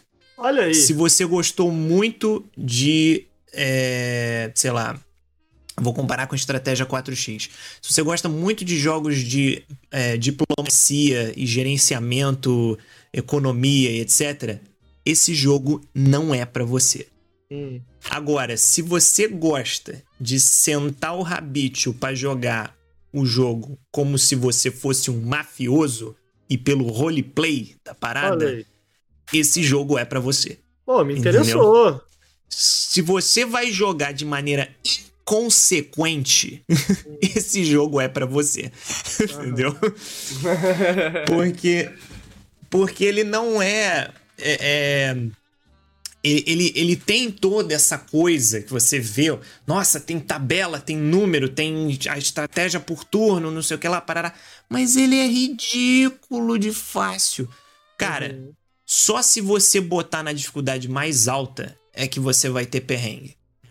Se você colocar. Olha lá, vou botar na dificuldade mais alta, vou encher de. de, de, é, sei lá, de. Ah, outros mafiosos, que você pode dizer quantos você vai querer, quantas facções você vai querer que tenha. Acho que o máximo é 13. E ah, o número de bairros que você quer também, o máximo é 10. Aí você vai botar tudo no máximo e na dificuldade mais alta. Aí você vai começar a ter problema. Se você não souber quebrar o jogo. Uhum. E. E eu- uma maneira que eu achei mais desafiadora de jogar, que foi a segunda vez que eu zerei ele, é tentar fazer um achievement que ele tem, que é você tem que zerar o jogo só com o chefe da gangue, sem contratar mais ninguém. Uhum. E aí, aí o jogo foi difícil. Pera Aí aí. o jogo tu- ficou bem tu- difícil. Tu joga só com um boneco? Tipo, Você só joga com um boneco. E é isso. caralho. Entendeu? Uhum. E não e, e eu de tabela eu acabei fazendo dois achievements, que é você zerar o jogo sem morrer ninguém. Porque realmente, se morrer o chefe é game over. Então, não, se você só tem um boneco, ele morre, é game over. Então, Você tá me dizendo que- coloquei Que, que mecanicamente e os sistemas deles não são tão bons. É isso? É porque a, a minha É. primeira impressão quando eu vejo o jogo aqui rodando é de fato eu penso em XCOM. Assim, é, é... Sim, é. É uma, tá dizendo- Acaba sendo uma, uma propaganda enganosa, porque é o seguinte: é, quem já jogou Fire Emblem vai concordar comigo que o Fire Emblem ele usa um sistema interno que é proposital. A Nintendo fez testes de público e etc. para chegar nessa conclusão de que as porcentagens que o Fire Emblem oferece não são de fato as porcentagens do jogo. Elas não são as porcentagens reais. Uhum. Então, tipo, se, se você tem um, um- um teste pra fazer, ele tem opção pra você colocar porcentagem real. Pelo menos os Fire Emblems mais recentes eles têm isso. Mas se você faz um teste e ele diz que é 90% de chance, é praticamente 100% de chan- de chance Uhum. sabe? Que é pra. Porque no cérebro da pessoa é uma questão psicológica. Uhum. Ela tá pensando que 90% vai dar bom na maioria das vezes. Mas porcentagem real não funciona desse jeito. Uhum. Sabe? Quem já jogou DD e, e. Ah, eu tirei 20 no dado, é um crítico, não sei o que lá, parará. Aquilo ali é 5% de chance. Você tirar um 20 no dado é 5% de chance. E você fica impressionado com a quantidade de vezes em uma sessão, em uma noite que você joga RPG, que esse maldito desse 20 aparece. Entendeu? Então, 90% você tá pensando que 10% de vezes, da- das vezes é um número baixo, mas não é. Uhum. E, e isso incomoda as pessoas, porque o cara olha e fala: Caraca, XCOM, 98%. Pau, errou. Brincadeira, não acredito, porque é 98% de verdade, né? E, e, e tem uma questão também do, do XCOM, já que a gente pode usar de comparativo, que são as animações. As animações atrapalham a sua compreensão do que, que é um acerto válido e do que, que não é. Eu colar num cara com uma ponto .50 com 92% de chance e errar é absurdo, sabe? Porque é uma ponto .50. Você tá dando um tiro de metralhadora giratória colado num cara e tá errando, sabe? Então, é, o Empire of Sin, ele te facilita muito. Você vai dar muito tiro de 50%, de 40%, golpes de 30% você vai acertar. Uhum. Então, é, e eu acho que isso é, isso é baseado na dificuldade do jogo. Quando você seleciona a dificuldade do jogo, ela afeta esses acertos também, Uhum. né? Mas qual, que, E- qual que é o momento a momento do jogo, Sal? Tipo, o que você faz mais é Qual é o atirar? Qual que é o momento a momento do jogo? Porque você, você- pelo que eu tô entendendo, É o tá me dizendo- combate. É o combate. Mas você É não combate, gosta do É o que combate. mais acontece no jogo é o combate. Hã? Mas você não gosta do combate. Ou você gosta? Não, aí é que tá. Esse que é o bizarro. O combate dele é divertido por causa das animações. Entendeu? Uhum. Tipo, você. A sensação de você. Você tá jogando com um mafioso, você, por exemplo, ali, ó, a cena que passou, que foi um dos personagens que eu zerei. O Frank Donovan. Ele é um irlandês. Um dos golpes dele é pegar um taco de cricket e dar três porradas no cara com um taco de cricket. Aí você já conscientizou ali, pô, beleza, o cara é irlandês, ele é violento. Ele vai. É tão roubado, é tão desequilibrado, ele cruza a sala inteira e na mesma ação ele dá três porradas no cara. De, sei lá, 70% de chance. E, e entra crítico, porque a chance de crítico da parada é alta e tal. As armas têm críticos absurdos, é 50% de chance de crítico e tal. E, e aí os, os personagens acabam sendo extremamente frágeis quando eles estão enfrentando inimigos altamente treinados. Então, quando você tá enfrentando, e é boa parte do tempo você tá enfrentando inimigos fraquinhos, você não nota isso. Mas na primeira invasão que tu fizer de uma das, de uma das bases dos mafiosos, é aí que o negócio começa a ficar complicado. Uhum. Porque se tu deixar um desses chefes atacar você, ele tem as mesmas habilidades que você tem. Ele tem as mesmas chances absurdas que você tem. E tu vai acabar perdendo o personagem, né? E, e aí ele tem um sistema de você. Ah, ele é parecido com o XCOM nesse ponto também. Você tem a, a- a árvore de habilidade dele é muito simples. Eu gosto de haver- árvore de habilidade simples, que é tipo assim: o que, que você quer escolher? Um, dois ou três? Um, dois. Um, dois ou três, sabe? Essas coisas assim. Uhum. Pouquinho, não é para cada nível que o cara vai subindo. Uhum. E, e aí eles colocaram um sistema de raridade. Então você tem a ficha de personagem que você coloca itens de diferentes raridades, né? E você pode comprar, você pode. Cara, é tão absurdo, você pode negociar com outros mafiosos os itens lendários deles pra você comprar pra você. O que o cara usaria no combate contra você, você vai lá e compra, que apareceu aí no vídeo agora. Você vai lá e troca com o cara, negocia. Então o sistema de, de, de, de negociação dele tem, tem um fator crucial ali pra saber se você vai é, vencer rápido no jogo ou não.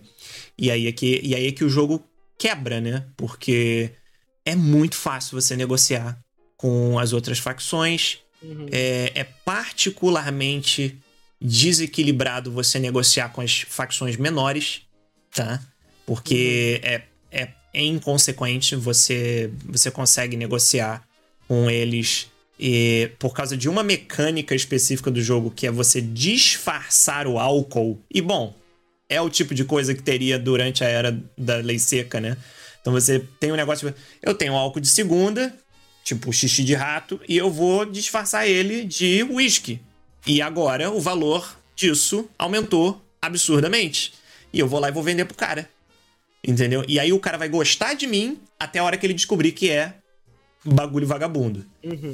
Mas, Se você fizer isso com as facções menores, não dá em porra nenhuma. Uhum. Entendeu? Então é aí que meio que, que, que perde um pouco da graça uh, do jogo. A minha Mas você- aqui é, você pode- Salsa, primeiro, Ah. a- as brigas são sempre entre gangues, não tem polícia no meio. E segundo, tem, Tem alguma polícia, opção de Tem roleplay? polícia. Tem, tem várias opções de roleplay. Você pode perder pessoas se você não fizer as missões do jeito certo ah, na, na- na- no arco daquele personagem, né? Você tomar decisões erradas, o cara pode simplesmente sair da tua gangue. Assim, do nada. Ele vai, vai falar assim: ah, não, não, não gostei dessa decisão que você tomou, adeus. E às vezes o cara pode ser o teu melhor. Cara, ele pode, ter pode ser o teu underboss. Você pode ter colocado ele como teu conselheiro. E do nada você tomou uma decisão ruim porque você não leu direito o diálogo e decidiu escolher uma parada errada. Ou você esqueceu de um detalhe de um acordo que você fez com ele antes, muito tempo atrás. E aí. E aconteceu um negócio desse comigo. A personagem virou pra mim e falou assim: Ó, eu não gosto desse cara. Quando chegar a hora, você tem que deixar ele pra mim. E eu não dei trela pra aquilo que eu tava no roleplay da parada, entendeu? Tipo. E aí eu, eu encontrei com o cara numa praça. E ali na praça apareceu a opção: matar ele. Eu falei, mano, tu vai rodar agora. Tu tá me dando problema, tu vai rodar agora. Depois chega. Pô, matei o cara. Aí eu fui falar com a mulher, a mulher, porra, eu falei pra você que não era pra matar o cara. Que era pra deixar ele pra mim, não posso confiar em você, não sei o que lá, tarara. E aí eu fiquei a um teste de persuasão de perder a mulher do grupo. Entendeu? Uhum. Porque eu tomei uma decisão louca, sabe? Mas é, é- é por isso que eu falei, faz parte do jeito que você vai jogar, do jeito que você vai interpretar os personagens. E tem gente que não joga desse jeito, tem gente que quer jogar a estratégia tática, Aham, o gerenciamento minucioso, né? Aham, aham. E infelizmente, o jogo ele é falho nesse ponto, sabe? Ele, ele é desequilibrado e é, a parte de economia dele é fácil demais de se, de se quebrar, de se resolver. né? Você tá Mas é divertido. O pior de pela tudo é que o de maldito do jogo é divertido. Você recomenda. É, é que eu tô entendendo que o jogo tem problemas. Eu tô querendo entender aqui. Sim. Mas você gostou. Você tem problema, mas você Eu gostou. gostei, Você eu me que a parte de diverti. roleplay é bacana, é isso? É, é, é. Eu me diverti. Os diálogos são bons, é bem escrito, é bem pesquisado. A esposa do Romero fez um excelente trabalho porque eles são descendentes de família mafiosa e eles foram atrás disso. Eles usaram um livro ah, que foi best-seller de, de, de, de pesquisa de máfia ah, para usar como o processo de pesquisa para esse jogo. Todos esses mafiosos que você joga existiram. Todos, os Ah, homens, as legal. mulheres, todos. Se você for na Wikipedia, você vai ver a história de todos eles. E eles reagem como a história deles diz. Entendeu? Bacana. Tipo, eles são especialistas no que eles eram especialistas na vida real. Entendeu? E... Muito maneiro Então é isso. maneiro isso. Eu, eu achei legal. E essas coisinhas são legais do jogo, sabe? Mas é, os combates vão ser repetitivos. ah, os cenários de combate vão ser repetitivos, né? Mas a movimentação é em tempo real até a hora que você entra em combate, sabe? No mapa, o mapa é enorme, o mapa é gigantesco, tá? E como eu disse, dá pra ser até 10 bairros, né? Uhum. de, de para você dominar, você tem que dominar os bairros para, você tem que ter controle desses bairros para para você se proteger dos caras. Você tem que é, subornar a polícia, você pode negociar com a polícia. Os outros caras podem virar é, e te atacar se você não, não fizer. Às vezes você pode estar negociando com outro, com outra facção que não é do interesse deles e eles vão tentar te convencer a cortar a relação com o outro, né? E, e aí eles podem te, tipo, ah, beleza, se você parar, eu te dou uma grana. Ah, se você parar, eu te dou um item. Se você parar, eu te dou um dos meus gangsters, sabe? E eu não. Então tem vários níveis de negociação. E você pode dizer, não, vai pastar, não quero. Você não gostou, vem, me bate, vamos pra guerra, né? A diplomacia dele é bem preto no branco, sabe? É bem, bem rápida, não é, não é aquela coisa enrola, enrola do Civilization e do, de outros jogos de estratégia 4x, não. É, Nesse ponto eu, eu gostei, essas coisas eu gostei do jogo, né? É, me parece ser um jogo bem visível. O chat tá. Tem duas coisas que o chat tá apontando aqui. É porque o vídeo que eu tô passando eu botei o review da IGN pra tocar, né? E a IGN deu 4. E o pessoal tá falando, pô, por que Sim, será ele que tá levou mixed. 4? Me parece um jogo bem divisivo mesmo, tanto que na própria Steam Ele tem levou gente que gostou quatro. muito. Levou 4, é. Na, na- É, ele levou 4 provavelmente porque ele é bugado, tá? Tem isso também. Ele tem bugs, ele tem bugs de animação que eles estão resolvendo com o patch. Saiu o patch dia 6 ou 9, sei lá, não sei quando que saiu. Foi recente. Eles estão resolvendo aos pouquinhos alguns dos bugs, mas ele é um jogo bugado, sim, e às vezes acontecem bugs que são game breaking, do tipo assim, caraca, matou um boneco que não era pra matar. Tipo, já aconteceu de um boneco meu morrer no turno e ele ressuscitar naquele turno e eu achar que ele não tinha morrido e depois ele morre no final daquele turno de novo, sabe? Então, por causa da animação, né? Dele levantar e, tipo. ah, às vezes acontece de porque tem vários sistemas acontecendo ao mesmo tempo. ah, por exemplo, eu posso causar uma emboscada nos caras a hora que eu quiser. Então eu posso estar correndo na rua e, e encontrar uma gangue rival. E aí eles, tipo, fazem assim, hã? Aí vê que, tipo, você tá se aproximando muito, tem uma interrogação. É o tempo de reação deles pra ver se eles vão entrar em combate ou não. E você pode apertar Ctrl pra entrar em emboscada e atacar eles antes dos caras. Só que já aconteceu de eu apertar Ctrl no mesmo frame que o cara iniciou o combate dele e travou a porra do sistema inteiro e eu tive que é, reiniciar o jogo. Entendeu? Então. Acontece É, é, o- esses tipos de bugzinhos. O Pai Geek tá perguntando aqui também no chat, Salsa. É necessário ter um bom inglês pra aproveitar bem o jogo ou um inglês básico intermediário dar? O que você acha? Não necessariamente. É, ele usa muito linguajar dessa época, Hum, sabe? Então é mais É, os né? personagens, eles são de etnias diferentes. Então tem gente que é descendente de, né, como eu disse, de irlandês, tem o cara que é italiano, tem o outro que é francês, tem o outro, tem gente de tudo, tudo quanto é canto. Porque vocês têm que lembrar que nessa época tava acontecendo o famoso né? melting pot nos Estados Unidos. A imigração tava em alta, né? E então eles tentaram manter o linguajar de cada uma dessas desse, desse tipo de gíria que estava acontecendo, de misturas de idiomas que estão acontecendo. E então você vai ter um pouquinho de dificuldade de entender. Nada muito grave, mas você vai ter dificuldade de entender. Ah, tem certas nomenclaturas, termos da época da, da lei seca que, que pode ser que você não entenda, né? Tipo, sei lá, eu sei que pra muita gente pode parecer óbvio isso, mas pra outras nem tanto. Não, sei lá, às vezes você pode falar booze, booze é bebida alcoólica, o outro pode falar speakeasy, speakeasy é um bar clandestino, né?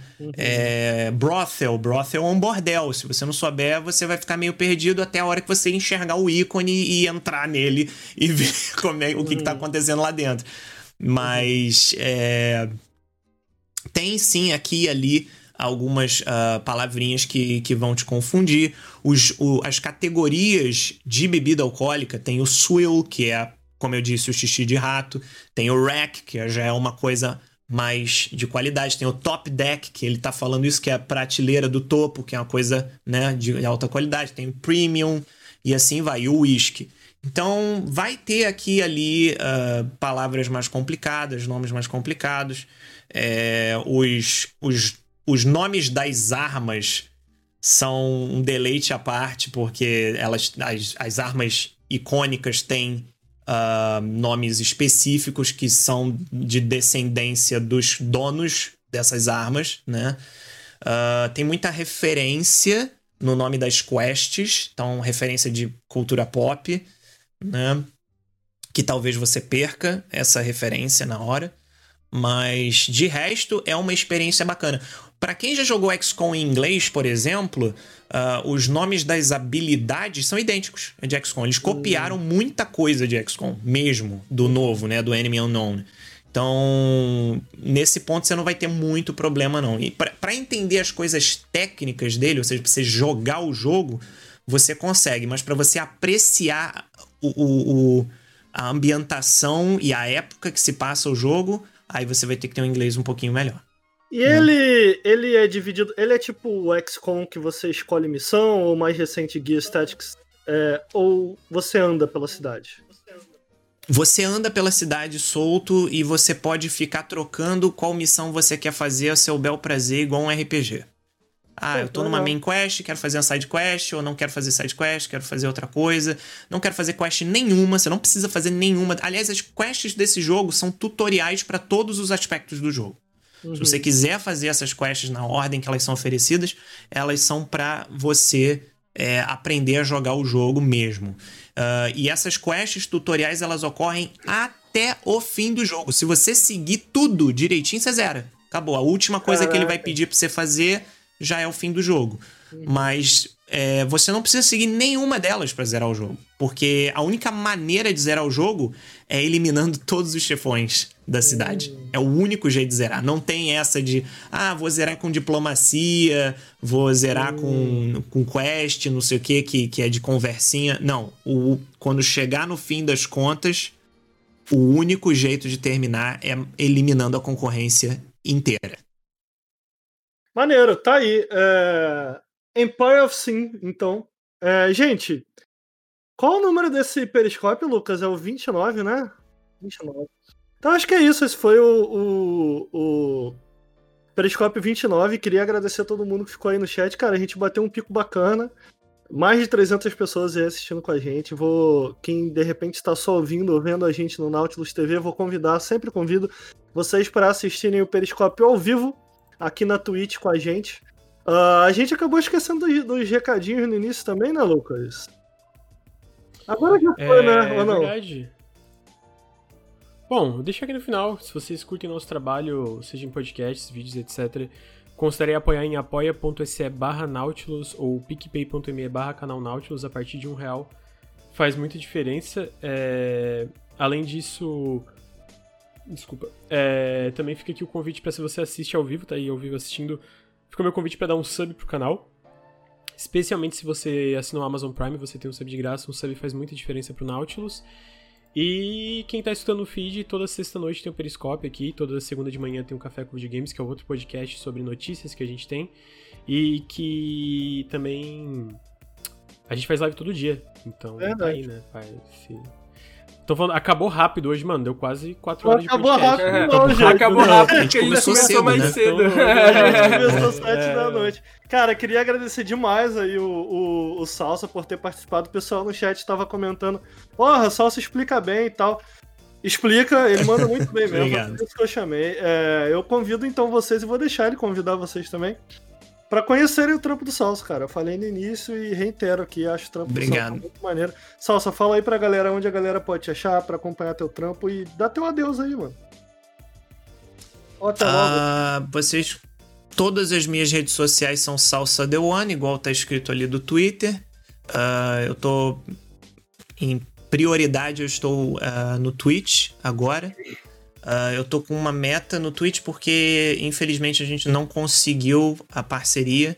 Pô. E eu prometi para minha esposa que eu iria encerrar o canal se eu não conseguisse a parceria até o fim do ano. E promessa é dívida, né?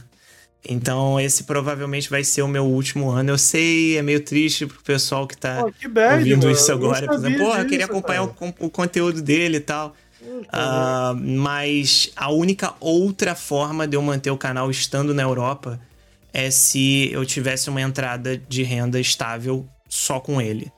E aqui as coisas são bem mais caras, é bem mais difícil. Se eu tivesse no Brasil, eu tenho minha casa própria lá e tal, tudo mais. Eu não estou. Aqui eu estou pagando aluguel e etc. Então a gente fez uma meta que para eu ficar confortavelmente morando aqui e tendo esse emprego, para eu poder pagar todas as coisas, tipo previdência, enfim, essas coisas que a gente precisa para ter, para viver e aluguel e etc. É, eu cheguei a um número de 200 subs, 250 subs mais ou menos é um número confortável para isso. E aí eu botei essa meta, tô, tô tentando ver se eu chego lá, a gente tá com 114 subs agora, né? É, pro, pro fim do ano, até antes do fim do ano. E com isso eu estou promovendo é, sorteios de credenciais para BGS 2021 todos os dias, acesso a tudo, inclusive imprensa, o dia de imprensa. São cinco credenciais. Eu já sorteei uma, eu vou sortear mais uma quando chegar em 150, outra quando chegar em 200 e mais duas quando chegar em 250. Então, se alguém tiver interessado, segue lá no Twitch.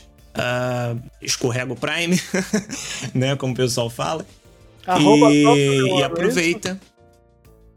Hã? Arroba Salsa The One, né? Isso, no Twitter é arroba Salsa The One, isso. É, aqui no Twitch também é Salsa The One. No YouTube também. Eu, eu tô fazendo todo dia cobertura de notícias, né? Que é o pessoal gosta bastante das conversas, das análises, etc. Isso é o que tá dando mais público. E volta e meia eu jogo alguma coisinha, pra, por- até porque eu recebo as cópias e eu preciso fazer análise delas. Então, de vez em quando eu tenho um espacinho pra mostrar em live. Ah, fora isso, tem a curadoria do Steam, que isso é uma coisa que eu falei que, mesmo que o canal acabe, a curadoria eu vou continuar fazendo, tá? É, e, e a gente já tem mais de 1.400 jogos analisados desde que a gente começou. Então, Uhum. é isso. Acho que é isso aí, mano. Boa, de verdade, desejo muito boa sorte. Convido, reitero de novo o convite da galera pra conhecer lá. Cara, espero demais que você bata aí tuas metas. Mano, se precisar de uma força, grita. Obrigado. Quiser fazer alguma coisa em conjunto, mano, grita aí, tamo junto aí. Eu espero que dê tudo certo de verdade, mano. Beleza. É, boa sorte, de Obrigado. verdade, mano. Digo É, mesmo, digo mesmo, digo mesmo. Lucas, teu adeus aí, mano. Tchau, né? Boa noite, É já deu. isso, mano. Quatro horas de podcast, não aguento mais, velho. Tá o bom. podcast foi bom, cara. A conversa foi boa, mano. Foi bom, foi bom. Claro Porra, foi. Sempre tu me é, faz pô. acordar Mas 9 quatro horas, horas é da manhã e tu tá reclamando. Quatro horas é muito tempo. Porra, Isso é verdade. cara. Porra, mas- Caralho, irmão. Porra, tu acorda, tu acorda às vezes, né, Ricardo? Pariu. Isso daí Não, é... vocês, vocês fazem outras pessoas acordarem, Ele porque tá- o programa é de vocês. Henrique, ele tá assim porque ele perdeu pra mim no bolão. e aí ele tá assim agora, nervosinho. Mas é a vida, né, cara? Quem, quem, quem criou o Nautilus foi eu. Quem entende mais de videogame sou eu. Coloque-se no seu lugar. E dá o seu adeus aí, Henrique. Bom, é. Um beijo, pessoal. É... Boa noite. Durmam bem. Beijos. A gente Acabou. vai abrir live, Lucas? Eu esqueci. Não sei. Vai querer abrir Eu live? não sei, eu acho que não, não vou conseguir. Não, aqui Eu tô com sono. Eu- o pessoal pediu pra eu abrir live de Cyberpunk, eu tô com sono. Mas igual ontem, ontem eu falei, galera, eu tô com sono, não vou abrir live não. Mas eu fui dormir não, eu fui jogar Cyberpunk. Hoje eu tô com sono, eu vou dormir não, eu vou jogar Cyberpunk. Mas aí pra, pra fazer live com sono, entendeu? Eu vou ficar devagar. Acredita, vocês não vão querer. Você não vai fazer live, eu acho que eu vou fazer live então. Tá bom, mano. Tá bom, o, Luca, o Henrique vai abrir live aí. Então, cara, obrigado, Henrique. Obrigado, Lucas. Muito obrigado, Salsa. Gente, Obrigado, Salsa. Muito obrigado, cara. Nada, gente, que isso. Agradeço vocês. Mano, foi muito da hora. Periscópio 29. É, Lucas, 29 eu nunca lembro. 29, 29. Esse foi o Periscópio 29. Muito obrigado a todo mundo que ouviu e assistiu. Até a próxima. Falou! Dá tchau, Lucas. Tchau, por que, que sempre um, mano? Pede pro Henrique e pro, pro Salsa também.